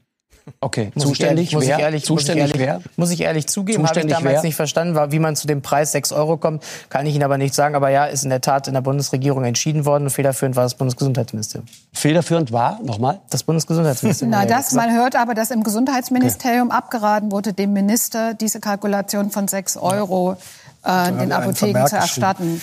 Die eigenen Beamten haben dem Minister abgeraten. Wie kann es zu sowas kommen? Wie, wie kann es dazu kommen, dass ein, ein Berliner Apotheker ein Interview gibt, in dem er sagt, ich habe allein im Dezember durch diese Art von, von Irrsinn 170.000 Euro mehr Umsatz gemacht und sagt, für uns ist das bestens gelaufen. Nachfrage, was meinen Sie denn damit? Antwort, okay, ich sag's Ihnen mal, wie es ist, wir haben uns dumm und dämlich verdient. Auf Kosten des Steuerzahlers. Zwei Milliarden Euro. Wie kann sowas sein? Für etwas, was 1,20 Euro, 1,22 Euro kostet. Und es geht noch weiter. Dann kommt eine Unternehmensberatung, Ernst Young. Die werden damit beauftragt, Preise zu sondieren. Und die gucken dann bei Check24, bei idealo.de, bei äh, resterampe.de oder was es alles gibt. Bitte? In der Presse gucken Sie auch In der Presse gucken nach. Das heißt, Offensichtlich gibt es im Gesundheitsministerium niemanden, der mal googeln kann, was FFP2-Masken kosten. Warum muss man dafür eine externe Beratungsfirma beauftragen? Ja, da müssen Sie das Bundesgesundheitsministerium fragen. Ich meine, ich stehe jetzt hier gerade unter, Nein, ich unter weiß, dem Feuer ja, von ja, allen von ja, Ihnen. ja, Sie aber sind- ich, bin, das ich, so? bin am Ende, ich bin am Ende Vorsitzender wollen- Sie der Jungen Union Deutschlands. Aber Sie wollen Und Kanzler werden- werden, deswegen muss ich will Sie jetzt Kanzler fragen. ist ja so wollen wir- so Ich wollen wir den nicht Ja. Oh, zum Glück bin ich in meiner Karriere noch nicht so weit fortgeschritten. Ich habe mit dem nichts zu tun. Das ist nicht meine Partei. Ich bin hier nur der junge Vertreter. Ich, also, also, äh, ich stimme, haben wir jetzt Mitleid mit ihm? Nee. Nee, gut. Nee, nee, nee, nee, nee. Nee, also, nicht. Pff, äh, also, äh, wirklich. Äh, Ich muss ja, ich muss ja vor allen Dingen sagen, der Apotheker, ne, wir haben uns dumm und dämlich verdient. Der Mhm. Apotheker hat da ja überhaupt keine Schuld dran. Dem wurde das ja, dem wurde, dem wurde ja dieser Gewinn aufgezwungen. Ja, eben. Äh, Ja, was also soll er was soll machen? er- ne? Ja, also der, der hat auf einmal so Gutscheine für 6 Euro. Ja, also was will denn der Apotheker tun? Ja, Ja, der kauft wird die ja für nicht- 1,35, äh, könnte die verschenken und bekommt trotzdem noch 6 Euro überwiesen. Ich werde allerdings zu meiner Apotheke gehen beim nächsten Mal, wenn ich wieder da bin und sagen, äh, ich wollte noch mal gratulieren, 8,50 Euro. Ich hoffe, Sie können sich alle einen tollen Urlaub davon, äh, Sie gönnen sich einen tollen Urlaub, denn auf die 6 Euro noch mal 2,50 Euro draufzulegen, Wobei ich nicht mal in die, also die haben wirklich mich abgezockt, ja. Ich kam ja nicht mit Berechtigung durch die Bundesdruckerei mit so einem Zettel, sondern die haben von mir wirklich 8,50 Euro abgezockt, wohl wissend jetzt, ja, dass es, dass die selber für 1 Euro da einkaufen. In der Hinsicht finde ich das schon, das ist echt mal ein mega Scheißding, ne? Also insgesamt, Tja. naja. Aber dafür ist es, dafür ist es ein, ein gesichertes Medizinprodukt. Ähm, das stimmt. Äh, das stützt übrigens, ne, Tilman Kuban stützt auch meine CDU-These. Ist denn eigentlich von dem brennenden Scheiterhaufen, der die CDU aktuell ist, noch irgendjemand übrig? Ich meine jetzt außer der Kanzlerin. Äh, ehrlich gesagt, ich habe mich das auch schon gefragt. Wie sind die eigentlich personell gerade aufgestellt? Die Was müssten ja erstmal ganz neue Leute aufbauen, hier irgendwelche Staatssekretäre oder so, die erstmal medial bekannt machen. Denn derzeit sind ja wirklich alle durch. Wie ist mit Philipp Amthor? Ja, Philipp Amthor hat das Ding, das kriegt er ja nicht los. Das ist ja völlig. Das war auch Amthor kannst du jetzt nicht zu Land setzen, ohne dass da nicht 20 Minuten über das Zeug geredet wird. Weißt du, der ist ja nicht, äh, also das ist. Ja, ja, das ist. Es ist äh, wirklich verloren. Äh, ich, weißt du, weißt du, wer auch gerade lachend im Innenministerium sitzt und sich denkt, ihr Pfeifen, Horst Seehofer. Ja, der hält sich jetzt ein bisschen raus. Und Ja, vielleicht, äh, hier, äh, was ist denn mit Altmaier? Naja, Seehofer ist aber auch durch diesen Alterhaus oder wie der heißt. Nee, nee, ja. Ein bisschen mitgefangen. Die waren ja echt dicke Buddies. Oder? Ähm, äh, ja, also Seehofer, will- Seehofer will ja auch nur noch, der geht ja dann in Rente, das ist eigentlich Ah ja, schon offenes der ist Geheimnis. Ähm, was ist mit Altmaier? Ich glaube, Altmaier hat keinen Bock auf irgendwas. Nee, Altmaier ist auch zu arrogant und ist ja auch als, Altmaier wird ja auch nachgesagt, ohne Corona wäre äh, weg gewesen. Weil die waren so unzufrieden mit ihm. Keine Ahnung, wie substanziell das ist. Und Ah, ob das schlecht den- ist, wenn die deutsche Wirtschaft unzufrieden mit dem Wirtschaftsminister Den können wir doch als ist. Fraktionsführer ins Europaparlament schicken. Ja, in der Hinsicht. Komm, wir gucken noch einen letzten Clip, 30 Sekunden. Die Psychologin aus Erfurt, Cornelia Beetsch, Mhm. die ja den seit Anfang, seit März, den psychischen Zustand der Deutschen regelmäßig abfragt, so eine schöne Studie macht, die hat hier zwei schöne Zahlen. Wie viele Leute erwarten den Lockdown und wie viele Leute denken, es ist ja unglaublich, dass es einen Lockdown gibt. Die dritte Welle erwarten über 80 Prozent der Leute. Also das ist tatsächlich verbreitet.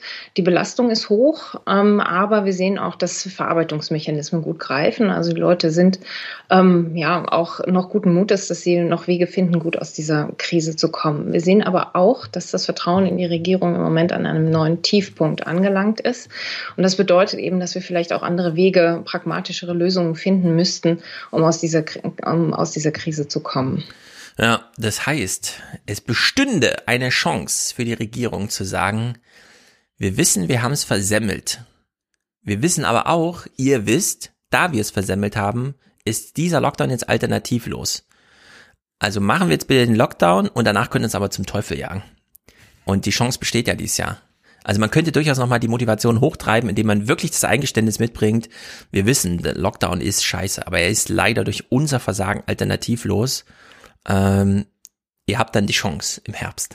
Ja, gut, also ne, das ist ja ein Szenario, das ist jetzt rein hypothetisch. Aber absolut, Ähm, äh, das wird ja, nicht so also, passieren. das- Morgen wird es wieder große Feierstunden geben äh, und Pressekonferenzen. Mir, mir fiel, mir, mir fiel jetzt bei, bei ihrer, bei dem, was sie referiert hat, fiel mir ein schönes bayerisches Wort ein, was eigentlich die Einstellung der Bevölkerung gut zu treffen scheint.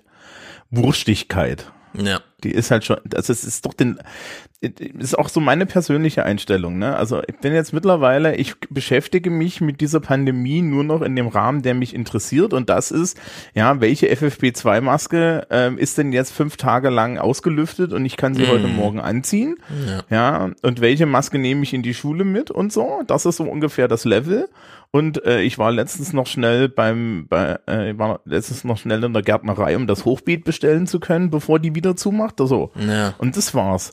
Und äh, ansonsten ist mir das alles egal. Also das ist halt wirklich so, ja, äh, diese, diese KMS, von denen wir vorhin geredet haben, Mhm. wir nehmen das nur noch hin. Ja. Ja. also du hast halt auch nur Lehrkräfte, die stehen dann in so einem, in, in, in, in, die stehen dann halt irgendwie in so einem Lehrerzimmer und sagen sich, aha, was ist jetzt durchgekommen? Ja, okay, Schulterzucken, fertig. Und ähm, wie gesagt, ne, wenn ich, ich mach, morgen ist ja irgendwie hier große Bund-Länder-Runde. Mhm. Morgen wird wieder verkündet. Ja, naja, also, also ich habe ja mittlerweile festgestellt, dass sie pünktlich, pünktlich zu den zu, zu 20.15 Uhr zum Brennpunkt äh, Ja, also genau, zu, ja, ja, das ist da werden sie dann immer irgendwie alle fertig, ja, und dann kannst Ja. du halt mal vorbeigucken und dann lassen sie so noch eine Viertelstunde warten und dann, ja, und dann wird hier irgendwie erzählt. So, und dann einigt man sich darauf und dann, ne, und dann heißt es halt hier in Bayern, ja, äh, das Kabinett berät sich am Dienstag und dann berät sich das Kabinett am Dienstag. Und im Kultusministerium hat man sich irgendwie am Mittwoch dann mal mit sich selbst geeinigt, was das denn jetzt bedeutet. Ja. Und das heißt, am Freitag haben wir ein Schreiben, was wir dann vielleicht am Montag machen. Hm. Und ja, es wird jetzt ein bisschen resigniert auch. Wenn Schullockdown kommt, ja, also wenn Schulschließungen kommen, dann hat man es natürlich gut hingekriegt, weil bei uns sind Osterferien und das heißt, wir nehmen jetzt die Osterferien mit und nach den Osterferien, da kann ich dir übrigens auch aus persönlicher Erfahrung sagen, wir werden die kompletten Osterferien nicht wissen, wie es nach den Osterferien Ja, das nervt weitergeht. mich auch schon wieder. Das war letztes Jahr ja auch. Da hieß es ja drei Wochen von Osterferien. Wir machen mal bis zu den Osterferien zu. Und dann war schon klar, ja genau, ihr macht nach den Osterferien wieder auf. Und dann so am Freitag, ja, aber dann gesagt, na, leider machen wir nicht wieder auf. Und so schleppte sich ja das immer von bis dann irgendwann, ah, als ich im, als ich in der, äh, als ich im Presseclub war, war ja kurz vorher auch wieder so ein Bundesländer, da haben wir ja noch fünf Minuten vor der Sendung die Pressekonferenz geguckt, wo Michael Müller noch sagte, ja, wir wollten ja den Leuten auch zwei Tage Vorbereitung geben, ja, für die Schulschließung. Deswegen verkünden wir es heute schon mal. Weißt du? Und denkst, er hat zwei Tage Vorbereitung. Genau das ist der Rhythmus, in dem da gedacht wird. Das zwei Tage Vorbereitung nämlich viel ist, wenn man was sagt, was dann erst in zwei Tagen gilt. Naja, ich meine, Streeck hat dieses Ampelsystem vorgeschlagen. Da könnte man einfach nachgucken, ja. Ist am Montag Schule, naja, die Inzidenz ist 100, also nicht. Aber nein, Ja, es aber ist äh, du- grotesk. Äh, du weißt doch, du weißt doch jetzt mittlerweile, wie das funktioniert. Wir haben diese Mhm. Inzidenzenampel, die haben, wie, die haben wieder eine beschlossen. Und dann ist eigentlich die Presse die ganze Zeit voll mit irgendwelchen KommunalpolitikerInnen, die sich Ja. dann halt äh, sagen, ja, hier gibt's ein geltendes Gesetz. Aber wir haben entschieden, dass, man, wir, dass wir uns nicht Mhm. daran halten. Ja, Wo ja, ich dann genau. auch mal sage, also liebe Leute, wir sind ein Rechtsstaat. Ja, das ist dann bitte mal verwaltungsrechtlich zu verfolgen. Mhm. Ja. Also, das, wenn ich, äh, ne, wenn, wenn ich, hier, hier liegen jetzt keine Arbeiten rum, aber ich habe hier noch so eine, so eine Arbeitensimulation. Hier, so, das, äh, so sieht eine Arbeit aus, ja. Wenn ich die verliere, bin ich am Arsch, da kriege ich Mhm. Ja. schon mal Ärger. Ja, ja, wenn ich die, ist- wenn ich die nicht nach Regeln korrigiere, ja, dann, dann, dann, äh, schützt mich niemand vom Außer du bist. Laschet. Da kannst du die Noten ausdenken. Wenn du schon in der Politik angekommen bist, kommst du damit durch. Ja. Aber d- wie der performt, haben wir ja gesehen. Ja, ja, ja. Den kannst du ja nicht vor Kinder stellen. So, ja, ich darf damit nichts machen. So. Da, weil da kriege ich nur Ärger, ne? Du kennst die, du kennst das ja auch von Jenny, ja? Die sagt ja Mhm. da genau dasselbe, ne? Wenn die irgendwas falsch macht, dann wird sie auch gleich geköpft. Mhm. Wir kleinen Beamten werden alle geköpft. Und dann hast du irgendwelche politischen Beamten, irgendwelche gewählten Politiker, Da ja, ist plötzlich alles die sich möglich. nicht an Ja. den Rechtsstaat halten. Ja, das ist grotesk. Aber jetzt ist auch 23 Uhr, das heißt, wir Genau. verabschieden uns jetzt hier in, denn morgen ist Montag, da müssen wir alle wieder munter Ja. sein. Ja, oh Denn- Gott, ich habe einen langen Tag. Richtig, genau. Und äh, jetzt kommt Unterstützerdank. Nächsten Monat bitte Hinweise, ja. Wie kann man BBC-Nachrichten oder irgendwas Britisches gucken? Also schon mehr die öffentlich-rechtlichen, das wäre nicht schlecht. Das mit dem iPlayer, das ist doch wirklich alles so ein bisschen, ich weiß auch nicht. Muss ich hier echt noch so ein Dings laufen lassen, das den iPlayer dann Screen Capture-mäßig durchlaufen lässt oder so? Naja. Tipps willkommen. Äh, und dann können wir nämlich hier im April dann mal gucken, wie es jetzt mit der EU da aussieht. Das ist nämlich, das ging schon gut los jetzt mit diesem Vertragsverletzungsdings da Bums. Naja, dann wünschen wir dir eine schöne Woche, Thomas. Und Ja, euch auch. gehen hier zum Unterstützerdank. Macht's gut. In der Pole Position, ich wurde wieder korrigiert, das heißt nicht Pool Position, sondern Pole, ja doch, ist heute im Chat bekannt als 8 Watt, hier als Jörg mit 111 Euro und 11 Cent. Sehr gut, da der März, in Anführungszeichen mit E geschrieben, schlecht läuft für die neue Cam oder sonst was, Grüße 8 Watt. Ich hoffe ja, die Cam funktioniert. Ich weiß nicht genau woran, ich habe noch mal ein bisschen an allen möglichen Sachen gerüttelt, digital und analog, die man so schütteln kann. Und ich hoffe, es hat durchgehalten heute. Also herzlichen Dank an dich, Jörg. Das ist spektakulär, vor allem auch, weil es so schnell war. Ich habe das letzte Mal gesagt, März läuft nicht so gut und zack, wie schon bei Deed die Woche oder zwei Wochen davor. Sehr, sehr, sehr, sehr, sehr gut. Marius schickt auch 100 zu meinem Geburtstag. Ein überfälliger Beitrag zu meinem Lieblingspodcast. Danke für tolle Infotainment. Wir brauchen mehr Mick. Grüße aus Dedorf. Richtig, wir brauchen mehr Mick. Ich muss ihn wieder einladen. Im April fällt ja wegen Ostern eine aus. Da bin ich tatsächlich mal verreist. Privat. Aber Mick wird hier schnellstmöglich eingeladen. Sehr, sehr, sehr gut. Stefan schickt auch 100 nach 100 gehörten Alias-Stunden und Platz 1 in meiner Podcast-Statistik gibt es einen Teil meiner Abfindung aus dem alten Job. Ja, ich hoffe, du hast auch einen neuen. Sehr gut. Sehr gut, ihr drei, Jörg, Marius, Stefan. Äh, ich hoffe, weibliche Zuhörerinnen finden das Programm auch gut. Ich weiß, es gibt nicht allzu viele, aber das war schon immer so bei dieser Podcasterei. Dann gibt es wieder Podcasts, die werden nur von Frauen gehört. Das ist ganz interessant, wenn man sich das mal genau anguckt.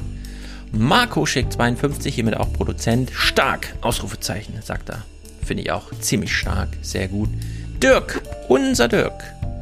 Schon zweimal hier gehört, hat mir via Sprachnachricht einen ausführlichen Gruß geschickt. Sehr gut, er hat sich sehr gefreut.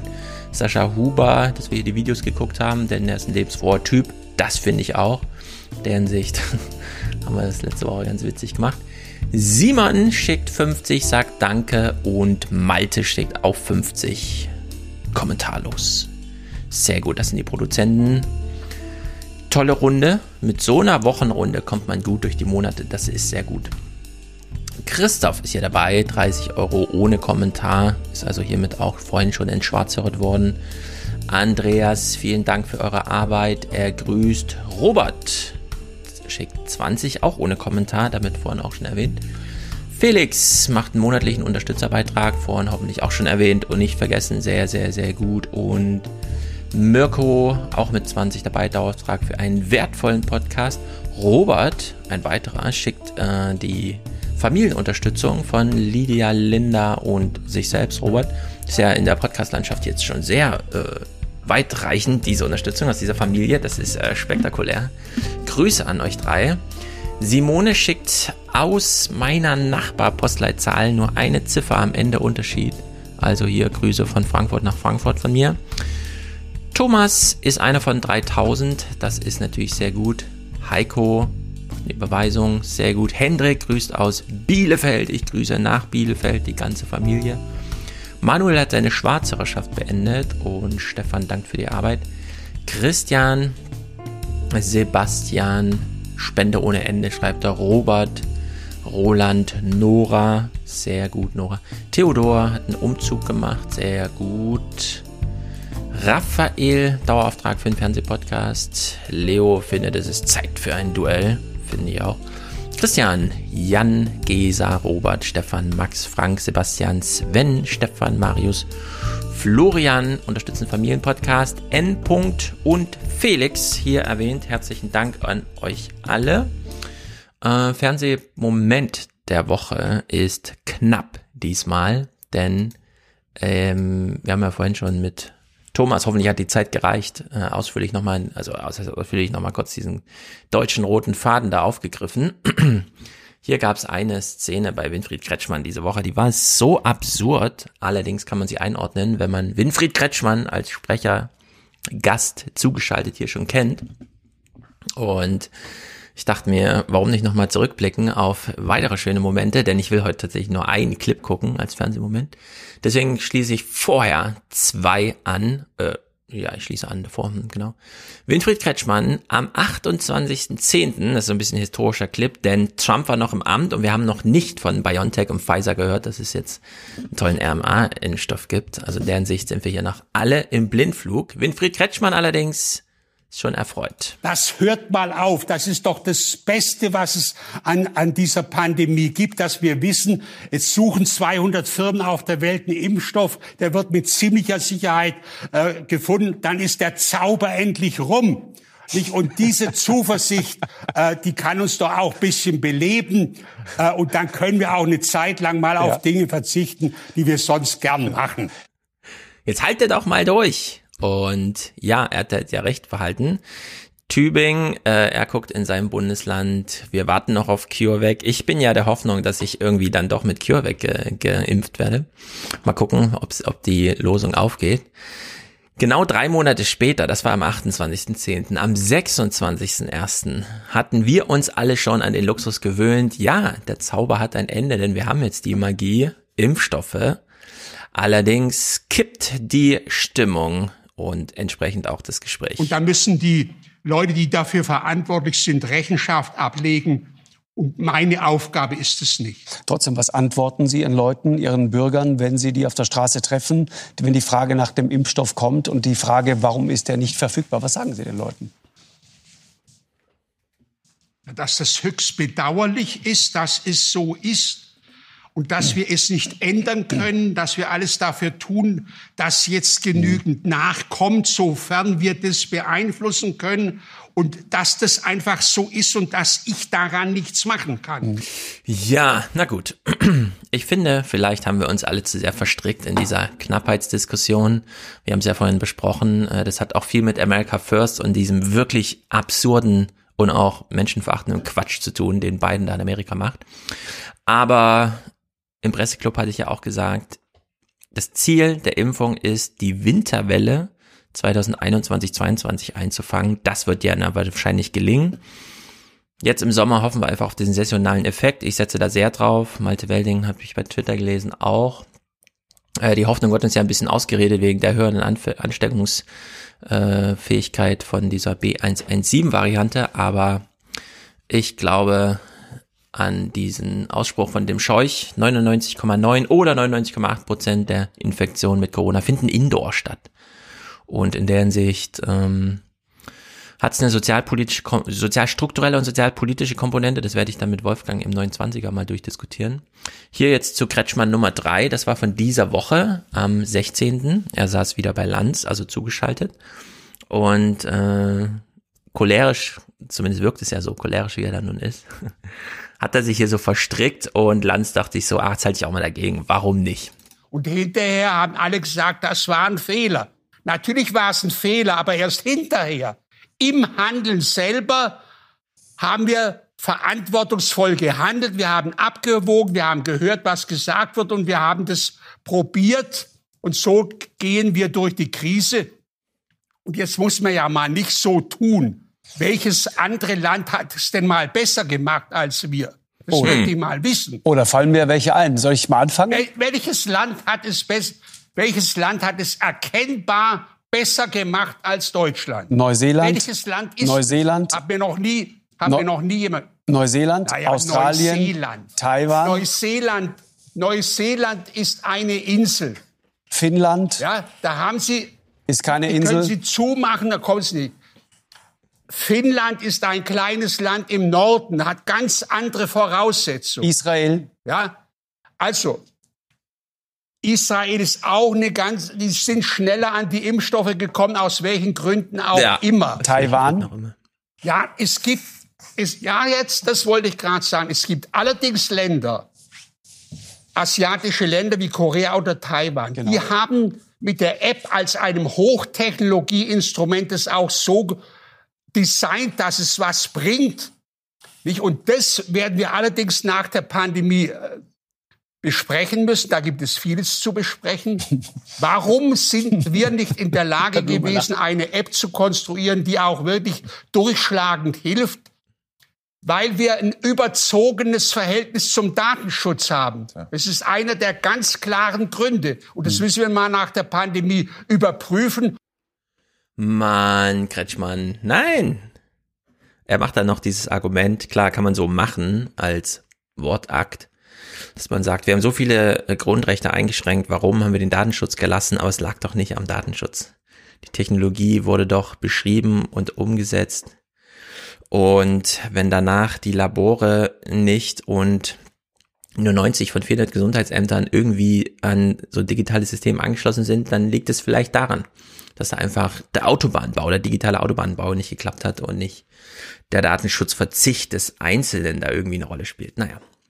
Sehr gut. Matthias hat heute die Musik ausgewählt, für letzte Woche schon, da habe ich ihn noch übertrumpft, aber heute gilt hier der, die Entscheidung des Feuilleton-Chefs und danach, sofern verfügbar, ich weiß es zu diesem Zeitpunkt gar nicht, Audiokommentare, sicher sehr gut und nächste Woche dann endlich mal wieder politikfrei in einer etwas größeren Runde zu viert nächste Woche. Aber wird schon gut gehen.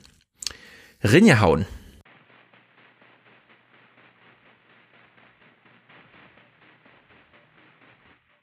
Professor Chomsky, could we start by uh, listening to explain what the propaganda model, as you call it, is?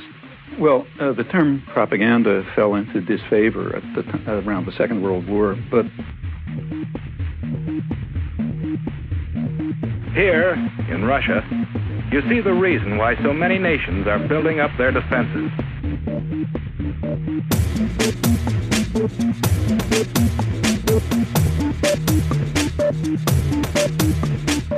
Here, in Russia, you see the reason why we are spending billions of dollars in defense production.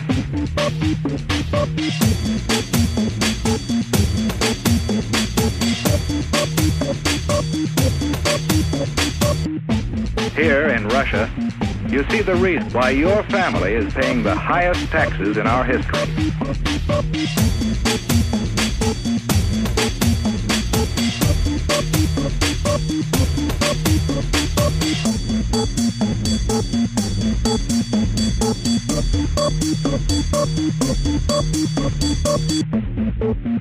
Ever hear of Karl Marx? In his mind, communism was born more than a hundred years ago, divided into two classes, workers and capitalists. In the Communist Manifesto, he called upon the workers, the proletarians, to rise up and overthrow their capitalistic masters. He cried, The proletarians have nothing to lose but their chains. They have a world to win. Working men of all countries, unite. This was the promise and the challenge of communism. This was the promise and the challenge of communism. This was the promise and the challenge of communism.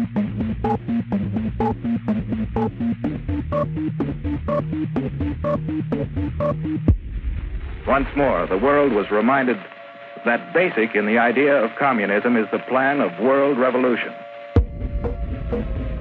In Iran, the communists have incited rioting and have preached hatred and distrust of the Western nations. In Eastern Germany, they have openly opposed the West. In China, the communists have established their own puppet government. In Korea, communist aggression has come into actual combat with forces of the United Nations. And with the most deadly of all weapons available to the Russians, no peoples in the world can feel secure against this aggression.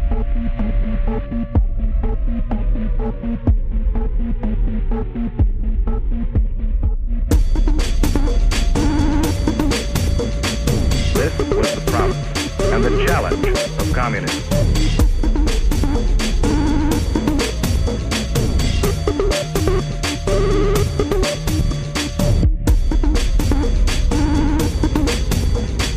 This was the promise and the challenge of communism.